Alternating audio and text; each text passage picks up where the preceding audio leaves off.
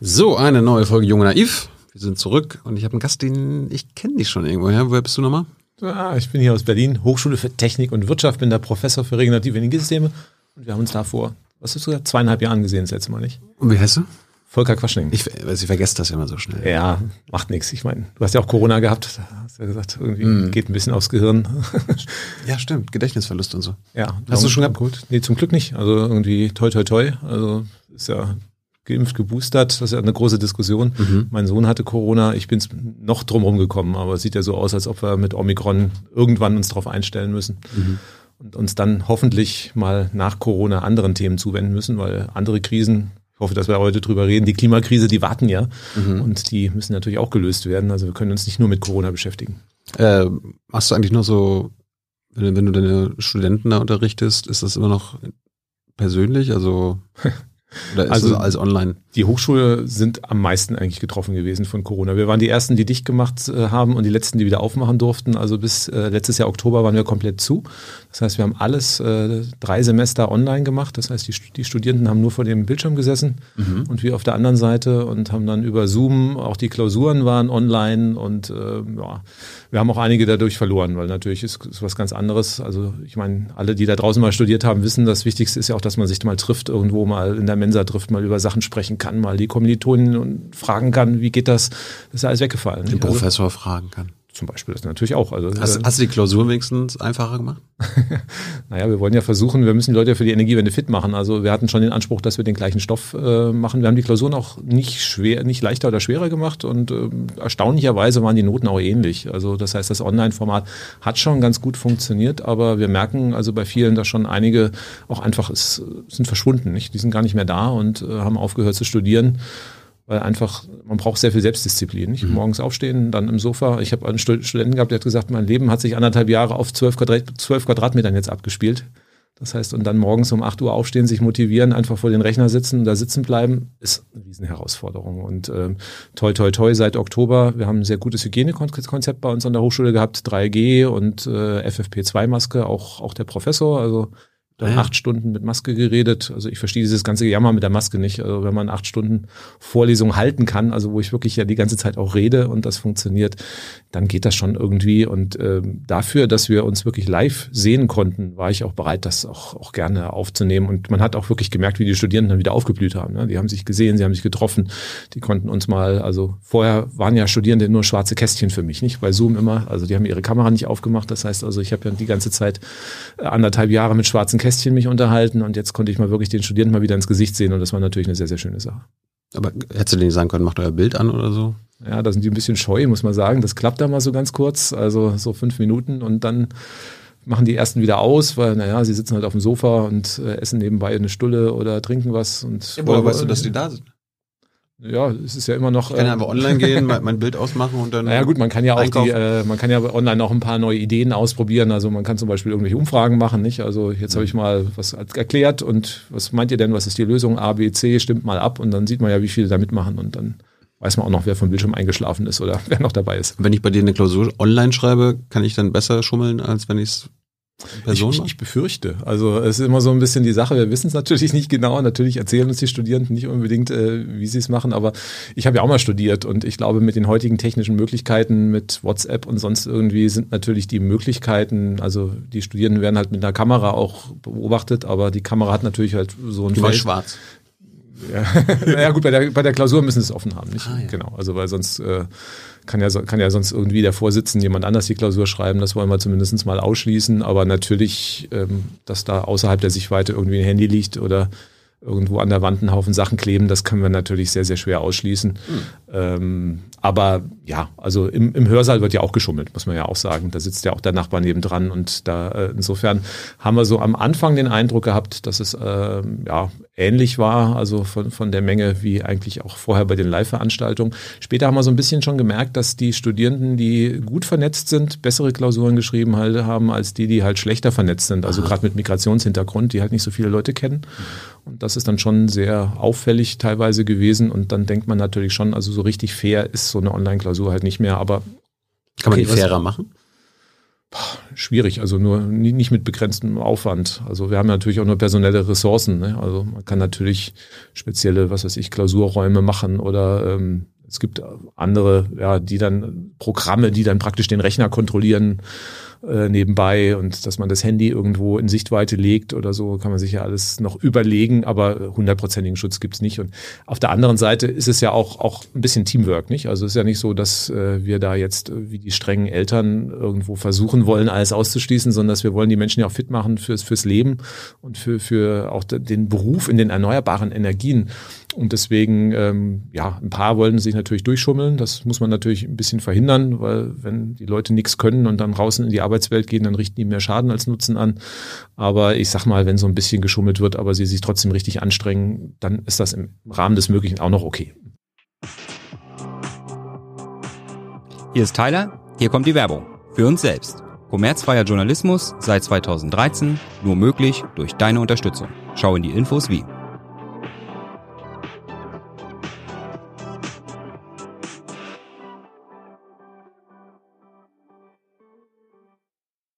Hast du mal gefragt oder weißt du, was deine Studierenden werden wollen?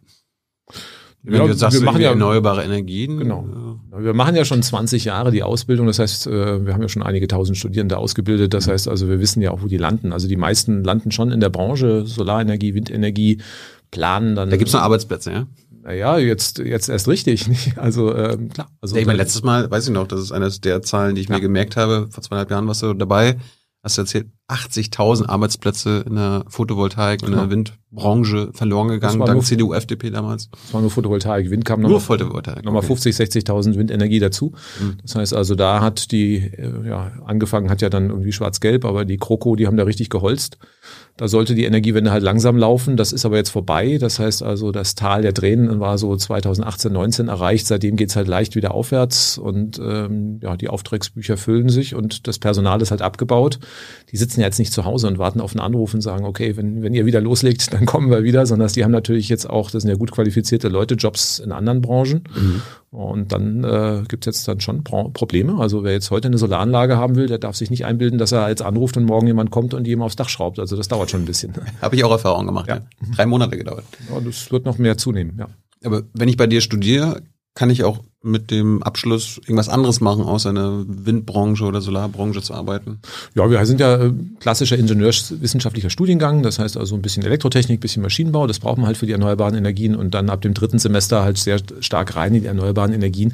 Aber man kann natürlich auch in die klassische Energiewirtschaft dann gehen oder was weiß ich, Mobilität, Ladesäulen konzipieren oder sonst irgendwas. Also alles, was halt im Energiebereich ist, kann man mit der Ausbildung auch machen. Und ich will in die Ölbranche, geht das noch? Ja, da lernt ihr recht wenig da bei uns. Also die klassischen bilden wir nicht mehr aus. Also Öl, Kohle, Atom, Gas äh, kommt bei uns nicht mehr vor, weil wir uns natürlich eine Energieversorgung auch äh, realisieren wollen, die komplett erneuerbar ist. Volker, vielleicht will ich meinen Lebensmittelpunkt nach Frankreich verlagern und dort in einem Kernkraftwerk arbeiten. Dann ja, kann ich das bei dir jetzt nicht? Ja. nee, das kannst du nicht, aber da gibt es sowieso keine Ausbildungsplätze mehr in, Deutschland groß äh, im Bereich der Kernenergie und die Menschen, die wir da brauchen, die sind auch sehr überschaubar, die Anzahl, weil also die Kernenergie ist ein absoluter Nischenmarkt und ja, die Franzosen, das bisschen, was die da brauchen an Personal, das decken die schon selber ab. Hm. Also, woher hast du die Zeit genommen, jetzt äh, ein neues Buch zu schreiben? Energierevolution jetzt? Ist noch nicht auf dem Markt, Leute, falls ihr euch wundert, kommt erst in fünf Tagen raus. Genau, Montag. Ich habe das Privileg gehabt, das schon lesen zu dürfen. Ja, für tolle Journalistinnen gibt's natürlich vorab ein Exemplar. Mhm. Ja, nee, also ähm, wo hatten wir die Zeit? Wir haben ja Corona gehabt, nicht? Also das heißt Lockdown, man sitzt halt zu Hause und äh, dann haben wir auch angefangen erstmal in der ersten Schatz, wir schreiben Buch. Ja, erstmal haben wir gesagt, Schatz, wir machen einen Podcast, nicht? Also ja. war irgendwie, ich meine, ich habe vorher auch viele Vorträge gemacht, bin durch die Gegend gereist, das ist erstmal weggefallen. Und ähm, dann erstaunlicherweise waren auch alle mit Corona beschäftigt. Das heißt, man hat ja auch sehr viel E-Mail-Aufkommen, das wurde halt auch deutlich kleiner. Das war dann ja, Ende 2020 und dann sagt man, okay, jetzt hat man endlich mal Luft zum Durchatmen und oh, wenn man kreativ ist, sagt man, was könnte man denn machen? Und meine Frau meinte einfach, na dann machen wir doch mal einen Podcast. Und ich sagte, okay, äh, Podcast. Wer hört denn sowas? Ja, wir hörten sowas, macht ja Arbeit. Äh, okay, sag, okay, aber gut. Will man seiner Frau einen Wunsch ausschlagen, dann machen wir es einfach mal. Und wenn die Zahlen nicht stimmen, dann hören wir halt ein halben Jahr wieder auf. Und die Zahlen waren gut. Also die Leute haben das irgendwie recht gut und gerne gehört. Und wir haben positive Kritiken gekriegt. Da haben wir es erstmal weitergemacht. Und dann haben viele gefragt, naja, das ist irgendwie recht viel Infos, die ihr da bringt. Immer eine Dreiviertelstunde mit komprimierten Infos. Kann ich das irgendwo nachlesen? Hab ich gesagt, boah, irgendwie Das jetzt alles noch aufschreiben und euch dann zur Verfügung zu stellen, ist auch irgendwie ein bisschen aufwendig. Das schaffen wir nicht, aber gut, wenn der Wunsch so groß ist, dann machen wir ein Buch draus. Dann haben wir da vielleicht eine Win-Win-Situation und alle, die es nachlesen wollen, können sich dann das Buch anschauen. Und natürlich haben wir jetzt nicht nur das äh, vertont oder geskriptet, was wir dann haben, sondern es natürlich auch geschaut, dass es rund wird, weil man merkt dann schon, also am Anfang dachten wir, na gut, wir nehmen einfach die Folgen, machen ein Buch draus und gut, aber das ja. ist, ist unlesbar. Ne? Also das heißt, auch wenn man, wie man spricht und wie man schreibt und liest, ist halt einfach unterschiedlich. Deswegen muss man halt nochmal wirklich komplett überarbeiten. Beim Überarbeiten fällt einem auf, na, da fehlt noch ein bisschen was und dann ist halt doch nochmal komplett anders geworden, aber ich glaube, es ist jetzt mittlerweile eine ganz gute runde Sache. Wie habt ihr das aufgeteilt? Jeder äh, wechselt sich ab mit einem, mit Kapitel? Na, eigentlich äh, machen wir das so gemeinsam. Das heißt, es gibt natürlich, also ich komme ja aus dem Energiebereich, das ist schon klar. Also überall, wo Energie geht, ist das meiste bei mir. Meine Frau hat eher so ein bisschen den Blick, naja, wie kann man irgendwo der Widerstände überwinden, so die psychologische Sache. Ist sie Psychologin? Nee, sie äh, ist im Gesundheitsbereich dann, dann tätig, aber ähm, ja, sie macht auch, auch als Hypnosetherapeutin und Coach dann auch einiges in dem Bereich und hat da schon irgendwie so ein bisschen Einblicke, was dann immer ganz gut ist. Haben wir auch das Abschlusskapitel ist einfach auch, äh, wie setzt man das Ganze um? Also mhm. einmal die Frage, ich kann ja als, als Ingenieur kann ich immer aufschreiben, so müsste man es machen und dann wundert wundere ich mich immer, dass es keiner tut. Und äh, die Fragen versuchen wir halt auch ein bisschen zu beantworten. Gibt es Streit zwischen euch? Eigentlich nicht. Also jetzt politisch, energiepolitisch. Nö. Also da energiepolitisch, nö, da sind wir eigentlich irgendwie, ist ja eigentlich alles logisch, was zu machen ist. Also natürlich irgendwie, wir haben oftmals, weil irgendwie der Terminkalender ist voll, es gibt natürlich dann irgendwie dann Stress, irgendwie so eine Podcast-Aufnahme noch in den Tagesablauf reinzuquetschen. Das ist dann manchmal irgendwie, wenn man es dann irgendwie jetzt nicht. Und, äh, aber ähm, das ist dann eher so das ganz Normale. Aber inhaltlich sage ich mal, ist das ganz, ganz okay. Wir sind auch mit der Familie. Also wir haben jetzt bei Fridays for Future einiges verändert. Also auch den, was weiß ich, die Art der Ernährung ist ja dann auch so eine Frage. Also man, man reflektiert sich ja auch selber und sagt, oh, da haben wir noch eine Baustelle, die ist noch nicht gelöst. Und mhm. das entscheiden wir dann aber auch gemeinsam und äh, diskutieren das auch mit den Kindern und setzen das dann auch gemeinsam um. Und das klappt eigentlich immer sehr im Konsens. Falls ihr Fragen an Volker habt, stellt sie im Live-Chat oder per Twitter. Hans kommt am Ende und stellt sie dann für euch. Jetzt warst du vor zweieinhalb Jahren zuletzt bei, bei Jung Naiv, Folge 418, glaube ich. Was hast du seitdem selbst Neues erfahren zum Thema Energiewende? Oder ist es immer noch der gleiche Stand? Du, betest immer noch die gleichen Sachen runter? Gibt es irgendwas, ja. irgendwas Neues, was Volker Quaschning selbst gelernt hat? Naja, es entwickelt sich erstmal alles weiter. Also erstmal sehr, sehr spannend, die Gesellschaft zu beobachten. Nicht? Also ähm, da merkt man schon einiges, ich bin jetzt seit 30 Jahren dabei. Am Anfang haben wir darüber diskutiert, geht das überhaupt mit erneuerbaren Energien eine sichere Energieversorgung hinzukriegen. Dann haben wir alle gesagt, Frau, Frau Merkel hat am Anfang mal gesagt, mehr wie vier Prozent geht gar nicht. Das war so Anfang der 90er Jahre. Das heißt, wir mussten erstmal aufklären, nee, also wir kriegen auch 10, wir kriegen auch 20, wir kriegen auch 100 Prozent hin. Also ich war einer der ersten so von der 100 Prozent Fraktion. Da hat man mich auch in der Branche teilweise für verrückt erklärt. War, na gut, ja, ja, ja also ist dann irgendwie, man muss ja überlegen, ähm, wir hatten ja Anfang der 90er Jahre null Solarenergie und ähm, dann war ja schon so vorstellbar, es war auch damals irre teuer, wenn man dann einfach sagt, naja, okay, wir bauen jetzt erstmal so viel, so viel Solarenergie, dass die mittags alles abdecken kann. Das war so das Größte, was man sich vorstellen kann. Nur dann deckt die Solarenergie halt auch nur 10, 20 Prozent ab, weil natürlich im Winter reicht's nicht, nachts reicht's nicht. Und dann, wenn man jetzt 100 Prozent erneuerbar haben will, muss man eigentlich so viel Solarenergie machen, dass man tagsüber im Sommer dreimal so viel Solarstrom hat. Aber wir brauchen Mondenergie oder so. Ja, das, das was für Mond, Mond bringt halt nicht viel. Das ist irgendwie, aber wäre eine gute Idee, großen Spiegel auf dem Mond oder so, aber hm. Das ist, glaube ich, unrealistisch. Und dann kommt man halt zu dem Schluss, dass man also wirklich wahnsinnig überdimensionieren muss und dann sagen alle, das ist ja irre irgendwie. Du, du willst jetzt so viel Solarenergie aufbauen, dass wir dann äh, im Sommer mittags dreimal so viel Strom haben, als wir brauchen. Wie soll das funktionieren? Und äh, ja, wir müssen wir heißt, abgeben an andere Länder. Oder? Ja, die muss man halt speichern. Nicht? Ja, speichern. Genau, das ist eigentlich die Idee. Und ähm, da am Anfang wurde man auch wirklich in der Solarbranche, also da gab es dann auch wirklich Fachleute, die gesagt haben, so viel kann man gar nicht bauen. Und ich sage, ja, aber wie wollt ihr denn klimaneutral werden. Das heißt, wie sieht denn euer Konzept aus? Und irgendwie Jetzt mittlerweile bin ich ja relativ froh. Ich war so einer der ersten, die gesagt haben, dass man bei mindestens 200 Gigawatt bauen will. Und jetzt haben es die Grünen ja übernommen ins Parteiprogramm oder jetzt auch sogar der Habeck ins Regierungsprogramm. Und das ist natürlich eine, eine sehr, sehr schöne Sache. Und ähm, jetzt müssen wir halt ein bisschen Druck machen, weil wir haben jetzt mittlerweile gemerkt, dass es eigentlich noch mehr sein muss. Mhm. Also weil wir natürlich die Industrie lange Zeit nicht berücksichtigt haben, also Stahlherstellung, Wasserstoff für was weiß ich, da fehlt also noch ein bisschen was. Also eigentlich müsste es noch mehr sein, aber ist ja schon mal ganz gut, dass wir uns da annähern. Ja, und jetzt war die nächste Frage natürlich, lange Zeit haben wir diskutiert, das ist nicht bezahlbar, nicht? Also Herr Altmaier hat ja immer erzählt, irgendwie, das wird alles zu teuer und wir können uns das gar nicht leisten und deswegen müssen wir leider, leider ein bisschen langsam machen bei der Energiewende. Die nächste Generation, die kann sich das dann leisten und dann geht das ein bisschen schneller. Und dann haben wir einmal gesagt, naja, aber Solarenergie wird sehr schnell billig, hat dann uns auch keiner geglaubt. Jetzt haben wir, da haben wir die Solarenergie billig gemacht. Jetzt äh, ist die Technik da, alle sind sich einig, was wir machen müssen. Jetzt ist sie auch preiswert. Jetzt müssen wir nur noch gucken, dass wir halt einfach die Mengen umsetzen. Und äh, in der Zeit uns halt einfach das der Zwischenzeit ist einfach die Zeit weggelaufen. Das heißt also, wir haben jetzt einfach nicht die Zeit äh, mehr zur Verfügung, um entspannt klimaneutral zu werden. Jetzt müssen wir das irgendwie mit der Brechstange machen und das wird spannend werden die nächsten 10 bis 15 Jahre. Du sagst, du sagst jetzt, die Technologie ist schon längst da, die wir brauchen, um die Energiewende hinzubekommen. Gleichzeitig hörst du von der FDP immer noch, ja, Volker, wir warten immer noch auf eine so eine bestimmte Zaubertechnik, die den Rest unserer ja. Klimawandelprobleme dann auch noch löst. Das ändert sich. Ist die auf dem Weg? Ja, das ändert sich ja gerade. Ich meine, bei der FDP, also unser Verkehrsminister hat ja gewarnt, sich jetzt äh, neue Diesel- und Benzinautos zu kaufen. Also eine ganz andere Sprech als vor der Wahl. Mhm. Das heißt also auch bei der FDP ist man jetzt in der Realpolitik angekommen, nicht im Wünsch dir was. Und insofern glaube ich, äh, ist man sich da, es gibt immer noch ein paar Stimmen, klar, die irgendwas anderes fordern. Aber ich glaube, so von den wesentlichen Ecksteinen, also dass wir die Hauptenergieträger werden Solar- und Windenergie sein, wir brauchen Speicher, beim, beim Verkehr werden wir im Wesentlichen Elektroautos haben, beim Heizen auch möglichst keine Öl- und Gasheizung. Also ich glaube, die Eckpunkte sind eigentlich bei 90, 95 Prozent der Wissenschaftler auch so ein Haken drunter. Gehen wir gleich jetzt durch. Ähm, brätst du eigentlich Parteien oder Politiker? Kommen da welche an und sagen, Volker, hör mal, ja, also genau, jetzt irgendwie erstaunlich interessant. Irgendwie so? gibt's so, ja, also Land, Land, Berlin hatten wir jetzt, äh, die haben eine Solarstrategie ausgearbeitet, da hatten die uns irgendwie auch mit ins Beraterteam genommen. Irgendwie, es gibt so einen Innovationskreis in Sachsen, äh, wo ich dann die Sachsen. In Sachsen? Sachsen, ja, aber gut, das sind die Grünen an der, mit an der Regierung, das weiß man gar nicht genau. Also die Stimmt. suchen sich natürlich was aus. Also klar, je konservativer es wird, desto weniger werde ich angefragt. Aber jetzt Solarbeispiel in Berlin, haben die deine Forderung oder deine, deine Beratung übernommen? Ja, also das heißt, wir waren da schon, ja, also es war ja ein größerer Beraterkreis, ich war nicht alleine da. Das heißt, man hat also ein großes Team gehabt, wo also 20, 30 Leute auch aus der Branche oder so waren. Das Problem, was man hat beim Solarenergieausbau, dass die großen Räder auf Bundesebene gedreht werden. Also das heißt, also das Land Berlin kann halt nur bedingt was machen. Also man möchte jetzt eine, eine Solarpflicht umsetzen. Also immerhin, das kommt jetzt auch.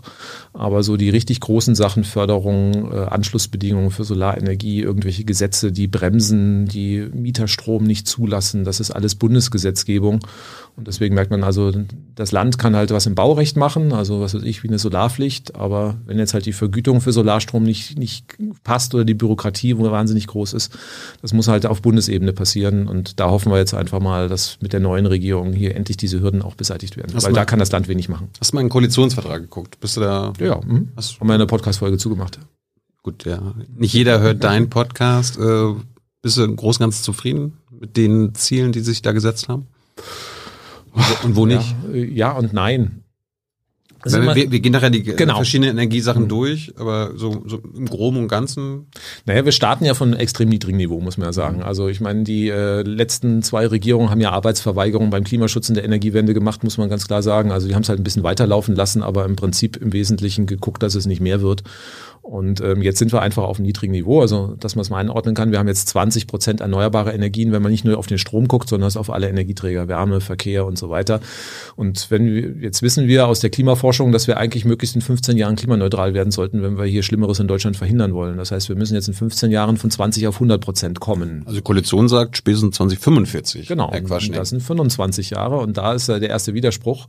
Und das finde ich so ein bisschen schade. Also auch die 25 Jahre wir sind ja erstmal im Vergleich zu dem, was passiert ist, ambitioniert. Das muss man erstmal, also deswegen will ich ja nicht jetzt, also früher habe ich immer nur gemeckert, jetzt will ich irgendwie, sage ich mal, einmalseits meckern, aber andererseits auch mal loben. Ähm, das heißt, wir haben 30 Jahre gebraucht, um 20 Prozent erneuerbare Energien zu machen. Nicht? Und die äh, Regierung will jetzt in 25 Jahren die restlichen 80 Prozent machen. Also das ist natürlich schon ambitioniert. Mhm. Nur verspricht sie damit halt auch das Pariser Klimaschutzabkommen einzuhalten und das passt halt nicht zusammen. Das heißt also, da Warum? wäre, ja, wir wissen, welche Menge an CO2 wir ausstoßen dürfen in Deutschland.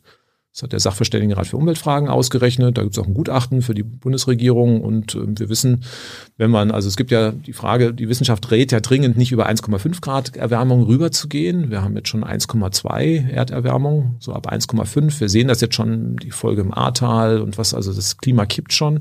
Und jedes Zehntel Grad sorgt einfach dafür, dass die Schäden, Schäden größer werden. Und das Pariser Klimaschutzabkommen sagt, wir sollen irgendwie deutlich unter zwei bleiben. Das ist ein bisschen unscharf. Also deswegen sagt man so zwischen 1,5, 1,7 7 so. Das sollten wir versuchen, dass sich das da irgendwo stabilisiert und einpendelt mit der Temperatur.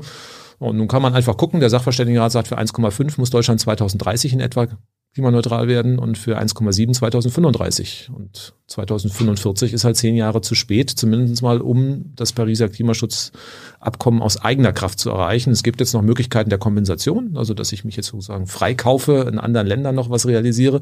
Aber auch dafür müsste man ja Geld einstellen. Das finde ich im Koalitionsvertrag auch nicht. Also insofern, ja, es ist nicht ein Nicht-Einhalt des Pariser Klimaschutzabkommens aber deutlich besser als die jetzige Regierung und im Vergleich zu anderen westlichen Ländern auch, sage ich mal, ist, kommt man vom unteren Mittelfeld, sage ich mal, schon in die Spitzengruppe mit dem, was man macht. Aber mhm. naja, gut, bei den Blinden ist der einäugige König, ist so ein dämliches Sprichwort, nicht? Was heißt eigentlich Klimaneutralität für dich? Klimaneutralität heißt, dass im Wesentlichen kein CO, also dass praktisch keine Treibhausgase mehr in der Summe zusätzlich ausgestoßen werden und wenn welche ausgestoßen werden, dass man die äh, irgendwie auf andere Art und Weise kompensiert oder einfängt. So einfach. Ja. Kann man so viel einfangen und kompensieren, wie es nur geht? Oder ja. hat das auch eine gewisse Grenze? Das Einfangen ist erstmal schweineteuer. Also das muss man einfach, äh, das wird ja immer so gesagt, naja, wir machen jetzt einfach weiter Kohlekraftwerke und dann fangen wir das CO2 wieder ein und alles ist gut. Mhm. Nur das Einfangen, man muss ja überlegen, wir haben so einen hochkonzentrierten Kohlenstoff, ja, der ist irgendwie in der Erde, den, den, da bohren wir rein und der kommt von selber raus, so das Erdgas oder äh, und dann verfeuern wir das. Und dann verteilen wir das fein in die Atmosphäre, so irgendwie auf 0,04 Prozent. Und jetzt ist die Idee, wir machen das wieder rückgängig. Das heißt, dieses fein verteilt ist, also ähnlich, wenn ich jetzt ein Blatt Papier nehme, kleine Schnipsel mache und die dann wupp in den Raum verteile und jetzt sage ich, jetzt setz das mal wieder zusammen. Nicht? Das ist natürlich auch ein bisschen aufwendiger. Und äh, das heißt, dieses Einfangen und wieder verpressen ist natürlich einfach äh, technisch aufwendiger und deswegen wird das natürlich auch relativ teuer sein. Man kann Bäume pflanzen, das ist nicht, auch eine Idee, aber das ist halt begrenzt, weil irgendwo, die müssen ja irgendwo stehen und auch stehen bleiben. Also das heißt, äh, Deswegen sind die Möglichkeiten, CO2 aus der Atmosphäre wieder rauszuholen, entweder begrenzt oder sehr teuer. Und deswegen muss man die einfach für die Bereiche vorenthalten, wo man nicht drum rumkommt. Also es gibt einzelne Bereiche Zementherstellung zum Beispiel. Also ich kann keinen Zement herstellen, der komplett klimaneutral ist. Also müssen wir überhaupt noch Zement herstellen? Ich meine, ja. Annette Hillebrand war hier, Architects for Future war hier. Ich glaube, die hatte gesagt, so gibt ja auch Alternativen zu Zement. Klar, ich kann viel mit Holz bauen, aber auch ein Holzhaus hat ein Fundament. Also das heißt, äh, gut, jetzt kann ich anfangen, Steine zu klopfen oder so, aber ähm, das Oder wir nehmen das alte Zement von anderen Häusern, die abgerissen werden oder so. Ja gut, das kann ich beimischen irgendwie. Das ist dann, also es gibt Möglichkeiten beim Zement, den, den Einsatz, äh, also beim Beton, also das kann ich im mhm. Beton, kann ich das beimischen, aber ich brauche ja trotzdem wieder frischen Zement, um das anzurühren. Also das heißt eine gewisse Menge, also ich kann die Menge an CO2 deutlich reduzieren, aber auf null komme ich halt nicht runter. Und ähm, Zement, äh, das wissen eigentlich die wenigsten, macht richtig viel aus. Also sieben Prozent der, der weltweiten CO2-Emissionen kommt aus der Zementproduktion. Sieben? Sieben Prozent, ja. Wow. ja. Das ganze Beton mal angucken, also wenn man so durch die, die Städte guckt, da ist ja halt überall, die ganzen Straßen, Brücken, Häuser, überall hängt Beton drin und das ist halt sehr energie- und auch CO2 aufwendig und da ist halt viel. Und wir können vielleicht runterkommen auf also zwei, drei Prozent weltweit, aber der Rest ist halt da und den muss man halt dann, den müsste man kompensieren in vielen anderen Bereichen. Also jetzt irgendwie eine Gasheizung zu betreiben und zu glauben, man fängt das CO2 wieder auf, das ist eine Illusion, das ist Quatsch. Gut, steigen wir mal ein. Man ist ja irgendwie, es gab kein Solar in den, in den 90ern in Deutschland. Ich habe hier die, die Grafik von Robert Habeck, der war letzte Woche mhm. in der Bundespressekonferenz. Da steht 1990 gab es 3,4 Prozent erneuerbare Energien in Deutschland. Was, was war das damals? Wasserkraft. Mhm. Achso. Na, wir haben so alte Wasserkraftwerke, so aus 1800 Tupf. Genau, die, ersten, die erste Ach, Stromerzeugung in Deutschland war ja Wasserkraft. Ja? Also das heißt, wir haben ja gar Ach, wir haben erneuerbar angefangen sogar. Ja, wir haben erneuerbar angefangen, klar. Also es war ja wesentlich einfacher. So ein Dampfturbinenkraftwerk war damals ja sehr, sehr schwierig und einfach ein Rad in, in Fluss zu halten, ist ja wesentlich einfacher. Und dann dreht sich das halt und dann hänge ich halt einen Generator hinten dran und dann habe ich erstmal Strom. Und es gab ja auch die alten Wassermühlen, also die, die Laufräder, da kann, kann man ja erstmal einfach einen Generator dranhängen. Ist ja wesentlich einfacher als jetzt irgendwie eine Maschine, die auch nicht zuverlässig funktioniert. Und damit hat man angefangen und äh, Wasserkraft war auch bis in die 50er Jahre ein viel, viel größerer Anteil. Ich glaube, wir hatten 20 Prozent Wasserkraft sogar noch 19, irgendwie nach dem Zweiten Weltkrieg. Mhm. Und dann hat man halt sehr stark auf Kohle und Atom gesetzt und dann äh, die entsprechend ausgebaut und die Wasserkraftwerke sind einfach weitergelaufen. Und das waren, ist dann halt der Anteil immer kleiner geworden. Es waren dann halt so noch drei Prozent 1990 und dann hat man angefangen, Energiewende zu machen, das wieder zu steigern. Gibt es immer noch Wasserkraftwerke in Deutschland? Ja, die laufen ja immer noch. Genau. Also immer noch die alten von vor 100 Jahren. Also. Ja, gut, ein paar wurden modernisiert, ein paar kleinere sind noch dazugekommen, aber im Wesentlichen sind teilweise es gibt Kraftwerke, die von 1800 irgendwas sind. Ja, mhm. also zumindest mal die Urform. Klar, die Generatoren oder sonst irgendwie wurden dann überholt und die Turbinen, aber ähm, die Bauwerke, so die Urbauwerke, sind teilweise noch wirklich nur so alt. Ja. Gut, steigen wir mal ein. Du hast ja gesagt, es gibt verschiedene Energieformen, äh, wo die müssen wir alle quasi erneuern. Äh, Strom, Wärme, Verkehr. Beim Strom sind wir am weitesten. Ne? Da ja, haben wir 2020 also schon äh, Wind 27 Prozent erneuerbarer, also Anteil beim, bei der Stromerzeugung, Photovoltaik 11 Prozent, Biomasse 10 Prozent, Wasserkraft 4 Prozent. Mhm. Ist doch in Ordnung, reicht doch, oder? Ja, und der Strom deckt halt ein Sechstel des gesamten Energieaufkommens ab halt nicht. Das ist, muss man einfach so sehen. Das heißt, ähm, klar, das sind dann 40 Prozent von ein Sechstel und dann sieht man, dass es halt dann doch wieder relativ wenig ist. Mhm. Und äh, klar, also beim Strom läuft es einigermaßen gut. Da sind wir jetzt bei nicht ganz der Hälfte, wenn man alles zusammenzählt. Ähm, das ist schon eine Erfolgsstory von drei Prozent auf knapp 50. Also da kann man sich durchaus auch mal auf die Schulter knopfen, auch wenn wir uns gewünscht hätten, dass es schneller geht. Aber das ist natürlich auch ein Vorbild durchaus für andere Länder, nicht? Dass man sagt, okay, also selbst wenn ihr jetzt noch nichts habt, guckt euch Deutschland an. Also die haben das in 30 Jahren geschafft, irgendwie auf, auf, auf die Hälfte zu kommen und die wollen jetzt in den letzten nächsten 15 Jahren irgendwie Richtung 80, 90 Prozent kommen. Also das heißt, äh, Energiewende geht erstmal. Und das ist ja schon mal eine sehr gute Botschaft. Aber warum, ich meine, Habeck hat ja jetzt auch das Ziel, 80 Prozent bis 2030 beim Strom. Beim Strom. Ja. Ah. Aber warum, warum ist nicht das Ziel 100 Prozent? Also Norwegen ist ja jetzt schon bei Stromerzeugung bei 100 Prozent. Ne? Na gut, fairerweise muss man sagen, Norwegen hat andere Voraussetzungen. Klar. Die machen die 100 Prozent mit Wasserkraft. Die haben halt einfach viel mehr Berge und Fjorde und Wasser. Wo ja. das, die Voraussetzungen haben wir einfach nicht. Da fehlen uns die Berge. Aber ist das nicht ein bisschen ambitionslos, nur 80 Prozent? Bis 2030? Ja, die Energieversorgung wird sich komplett ändern. Also ambitionslos ist es hinsichtlich Klimaschutz immer noch. Nicht? Also das heißt, äh, wir werden damit die Klimaschutzziele verfehlen. Mhm. Andererseits muss man natürlich als Ingenieur sagen, es sind auch einige Sachen, wo man das komplett in Sand setzen kann. Also wir werden die Energieversorgung komplett ver verändern. Also wir haben ja heute schon Tage, wo wir zum Beispiel, wenn die Sonne scheint im Frühjahr, mittags 60, 70 Prozent Solarstrom. Und wenn ich das natürlich weiter ausbaue, dann kommt man, wo man 100, 150, 200 Prozent hat. Und bei 200 Prozent Solarstrom ist allen klar, da muss sich irgendwas im System verändern. Das heißt, wir müssen uns Gedanken machen, was mache ich mit den Überschüssen? Wie speichere ich die? Dann kommt man auf Ideen. Jetzt kann ich überall einen dummen Speicher hinstellen, das wird sehr, sehr teuer. Oder ich kann es versuchen, clever zu machen, dass man sagt, okay, jetzt kommen ja auch Elektroautos dazu. Mhm. Und äh, ein Elektroauto, naja, das kann ich natürlich auch irgendwie abends um 19 Uhr laden, wenn ich nach Hause komme. Oder wir machen es auch wieder clever und sagen, okay, wir geben dem Strom einen Wert. Mittags kostet er fast nichts, weil da haben wir eh genug und nachts kostet er halt sehr, sehr viel. Das heißt, wir sagen den Leuten, ladet ihr euer Elektroauto tagsüber, dann kostet es 5 Euro, nachts kostet es 50. So, und dann werden wir natürlich erleben, dass die Menschen auch sehr, sehr clever den, durch den Geldbeutel denken und dann anfangen, auch möglichst tagsüber zu laden oder mit dem Arbeitgeber reden, wenn sie zu Hause nicht laden können, sagen, oh, du guck mal, tagsüber ist so billig, lass uns das mal bei euch machen. Und dann können wir natürlich auch äh, diese Lasten auch verschieben auf den Mittag und damit die Speicher reduzieren. Ähm, weil beim Elektroauto ist die Batterie ja zum Beispiel drin, die kostet mich keinen Cent extra, mhm. weil die da schon da ist. Und man kann sogar bei Elektroautos zurückspeisen. Das heißt also, wenn jetzt wirklich äh, Not am Mann ist, kann ich aus der Autobatterie theoretisch ein Haus versorgen. Eine Autobatterie von so einem typischen ID3 oder Tesla ist so groß, dass ich damit ein Einfamilienhaus fast eine Woche lang mit Strom versorgen kann. Echt? Ja.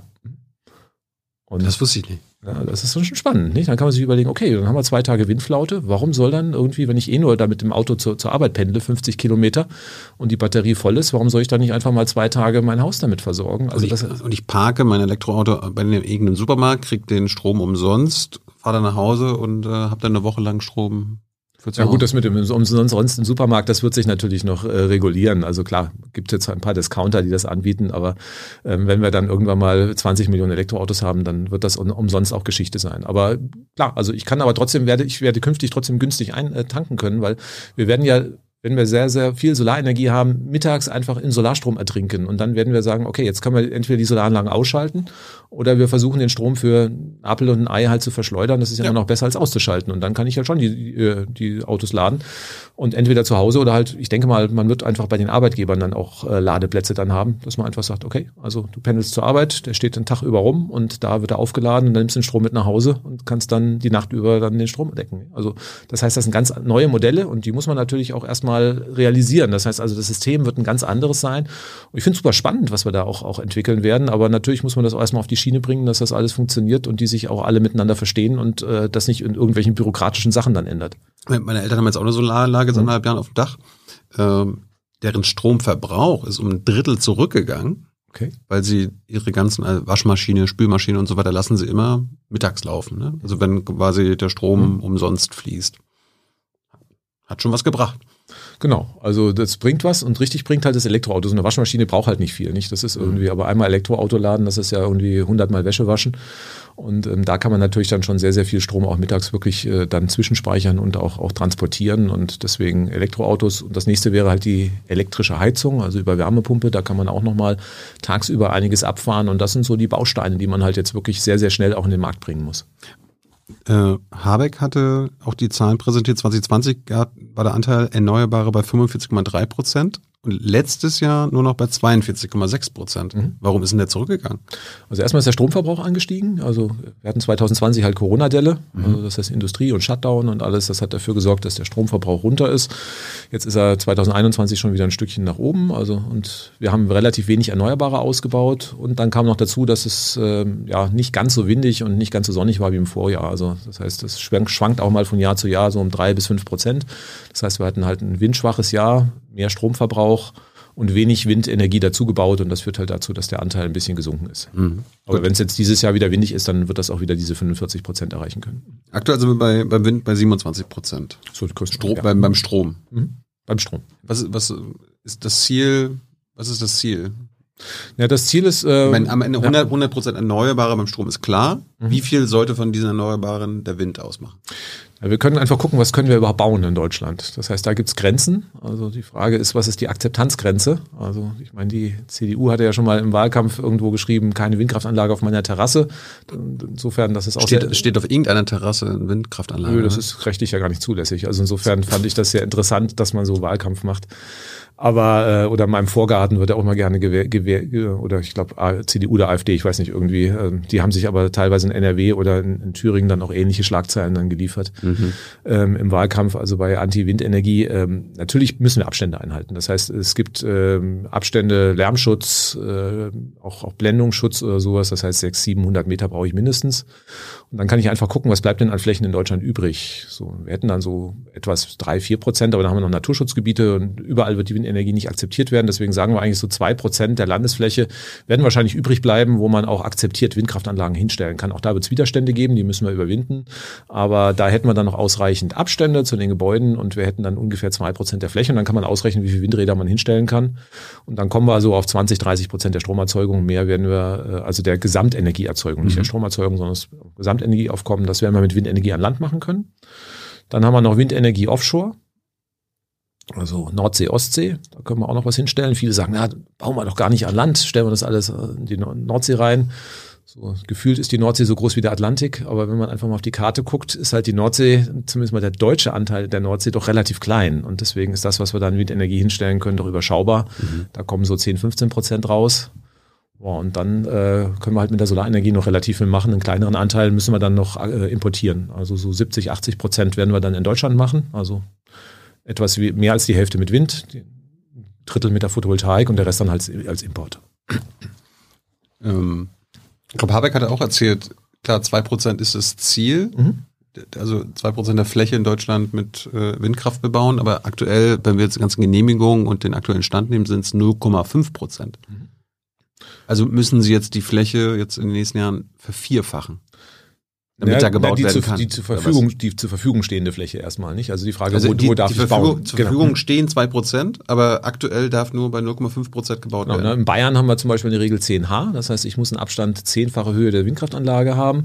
In Bayern muss man sie ein bisschen höher bauen, weil es halt nicht so windig ist, also so 200, 250 Meter. Das heißt, ich brauche dann schon so zweieinhalb Kilometer Abstand zum Windrad. Mhm. das ist dann irgendwo am hintersten Ende, also ist ein rein populistischer Ansatz. Ich glaube, wir haben letztes Jahr acht, acht Windräder in Bayern gebaut. Also damit, damit wird das acht. Nicht, ja, acht, ja. Okay. Ist ja, die 10-H-Regelung ist laut äh, Horst Seehofer bei Jung und Naiv die beste politische Entscheidung seines Lebens gewesen.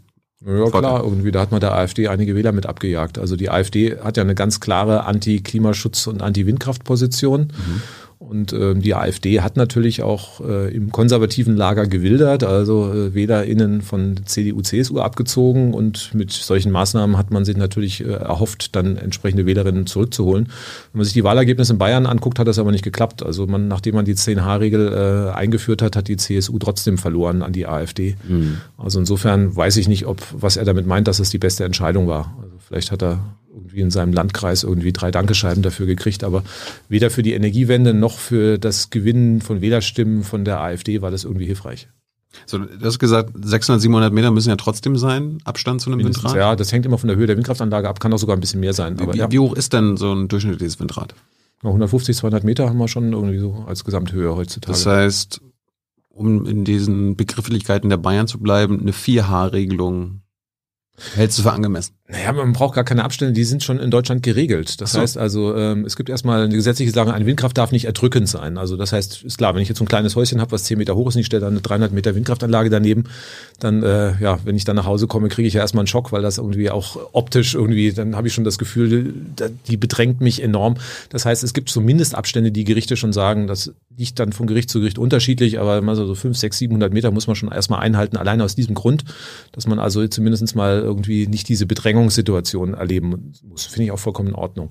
Mhm. Dann gibt es Schallschutz, das heißt, man äh, muss einfach ausrechnen, es gibt eine gewisse Lärmbelästigung. Die Windräder, das gilt, das ist deutsches Recht eigentlich, äh, Lärmbelästigung. Also wenn ich jetzt irgendwo eine Bäckerei eröffne, dann muss ich halt auch irgendwie Lärmschutz einhalten. Genauso ist das halt mit dem Windrad. Also das heißt, nachts darf halt im Wohngebiet nur ein gewisser Lärmpegel erreicht werden. Auch das bedingt, dass ich einen Mindestabstand 600, 700 Meter brauche. Gilt das auf Autobahn? Nö. So, okay. Also gut, bei neuen vielleicht äh, auch, aber bei den alten ist halt einfach Bestandsschutz, da ist das akzeptiert. Mhm. Und ähm, also die Erdrückungssituation ist ja auch spannend. Atomkraftwerke sind ja auch teilweise näher an, an, an äh, ich Gebäude sagen. dran. Ja. Also da hat man nicht, also gut, aber das war halt auch 70er, 80er Jahre, da hat man auch nicht so genau hingeschaut. Heute ist das halt ein bisschen anders. Und da kommt man halt einfach auch abstehende, etwas unter einem Kilometer, aber so 700, 800 braucht man schon. Und das finde ich auch okay, weil ich meine, man muss ja irgendwie, also den, wenn man die Menschen wirklich die Windräder auf die Terrasse stellt, dann hat man natürlich Widerstände. Und so die 700, 800 sind halt ein Kompromiss, dass man sagt, okay, also ihr werdet belästigt, aber die äh, Lärmbelästigung und die äh, optische Beeinträchtigung sollte sich halt im Rahmen halten. Und die jetzigen Gesetze regeln das eigentlich relativ klar, so dass man eigentlich gar kein Bundesgesetz braucht, die irgendwelche Abstände vorschreiben. Das heißt, das ist reiner Populismus hm. nach dem Motto, naja, guck mal lieber AfD, wir machen auch was gegen die Windenergie. Gibt es in anderen Ländern andere Abstandsregeln? Also dass es irgendwie sogar näher stehen darf und so? Naja, wir haben, äh, also erstmal gilt ja das Bundesrecht, also das ist ja einfach, äh, das gilt ja bundesweit. Ich meine jetzt in anderen europäischen Ländern oder weltweit. Puh, da kenne ich jetzt die Gesetzgebung eigentlich nicht. Ähm, da bin ich ein bisschen überfragt, aber spielt jetzt auch nicht so eine große Rolle. Also Deutschland ist natürlich jetzt äh, am dichtesten besiedelt oder mit und hat auch den größten Anteil der Windenergie und deswegen ähm, ist das bei uns auch ein größeres Thema. Aber klar, also Windkraftgegnerinnen gibt es auch in in anderen äh, Ländern in Europa. Also die Diskussion hat man da auch. Ich meine, dich besiedelt, klar, aber auf der anderen Seite haben wir, glaube ich, 30 Prozent äh, in Deutschland sind Naturflächen, Wald und so. Also da ist ja auch noch genug Platz. Naja, äh, Wald und Windkraft ist ja eigentlich, eigentlich bin ich ein Fan davon. Ne? Ja. Also man geht in den Wald rein, man muss ja auch alle Stellen ja, dann ist der Wald aber plötzlich so borealer Urwald oder sowas gefühlt, nicht? Also meistens sind es ja irgendwie Nutzwälder, wo ich ja eigentlich irgendwie äh, eine Fichtenplantage oder irgendwas habe. Mhm. Ähm, trotzdem wird dann ein Riesenkampf um den Wald geführt. Ich glaube Thüringen oder sowas, da im Wahlkampf keine Windräder in den Wald. Ne? Also das war irgendwie dann ein Riesenwahlkampf-Slogans. Im Wald habe ich einen riesen Vorteil, ich kann Abstände zu Gebäuden einhalten ich sehe sie dann auch äh, wenig, weil die natürlich, die drehen sich oberhalb der Bäume. Also das heißt, irgendwie, da muss ich schon irgendwie eine Lichtung mir suchen, um überhaupt das Windrad zu sehen. Das heißt, auch die optische Beeinträchtigung ist relativ wenig. Es gibt in einzelnen Gebieten äh, Beeinträchtigung von Tieren. Das muss aber auch in der Umweltverträglichkeitsprüfung untersucht werden. Also ich kann jetzt nicht einfach überall in jedes Naturschutzgebiet einfach ein Windrad reinstellen. Und ähm, wenn man da ganz normale Naturverträglichkeitsprüfungen macht, warum dann nicht ein Windrad in den Wald stellen? Die Leute wollen sie nicht auf dem Feld haben, weil Oder ich sie sehe. die Bäume ab, äh, abnehmen dafür. Ja, aber äh, wenn ich jetzt äh, Wald rode, ja, also ist ja Nutzwald, dann fahren die Forstmaschinen auch rein. Da regt sich auch keiner drüber auf, dass da eine Schneise geschlagen wird, um die äh, mit irgendwelchen Masch radikalen Forstmaschinen, um da die äh, Bäume rauszuholen. Das gleiche ist natürlich, ich brauche eine Straße und ich brauche erstmal am Anfang eine, eine Standfläche, um einen Windpark, äh, um ein Windrad aufzubauen.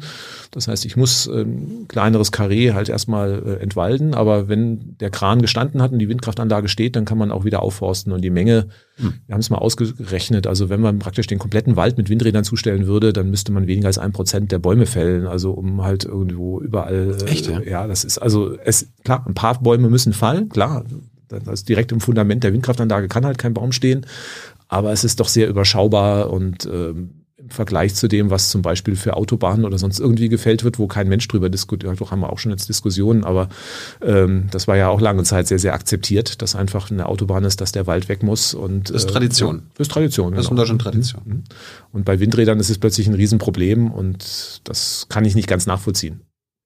Äh, du hast die Lärmbelästigung schon angesprochen. Kommen wir mal, also entwickeln sie sich, sich diese Windräder eigentlich weiter? Also werden die technisch weiterentwickelt, dass zum Beispiel weniger Lärmbelästigung durch so ein Windrad entsteht. Also jetzt so, wenn ich mir jetzt so 2022 Windrad hinstellen will, Na, da hat ist, sich schon, ist das schon leiser als vor zehn Jahren?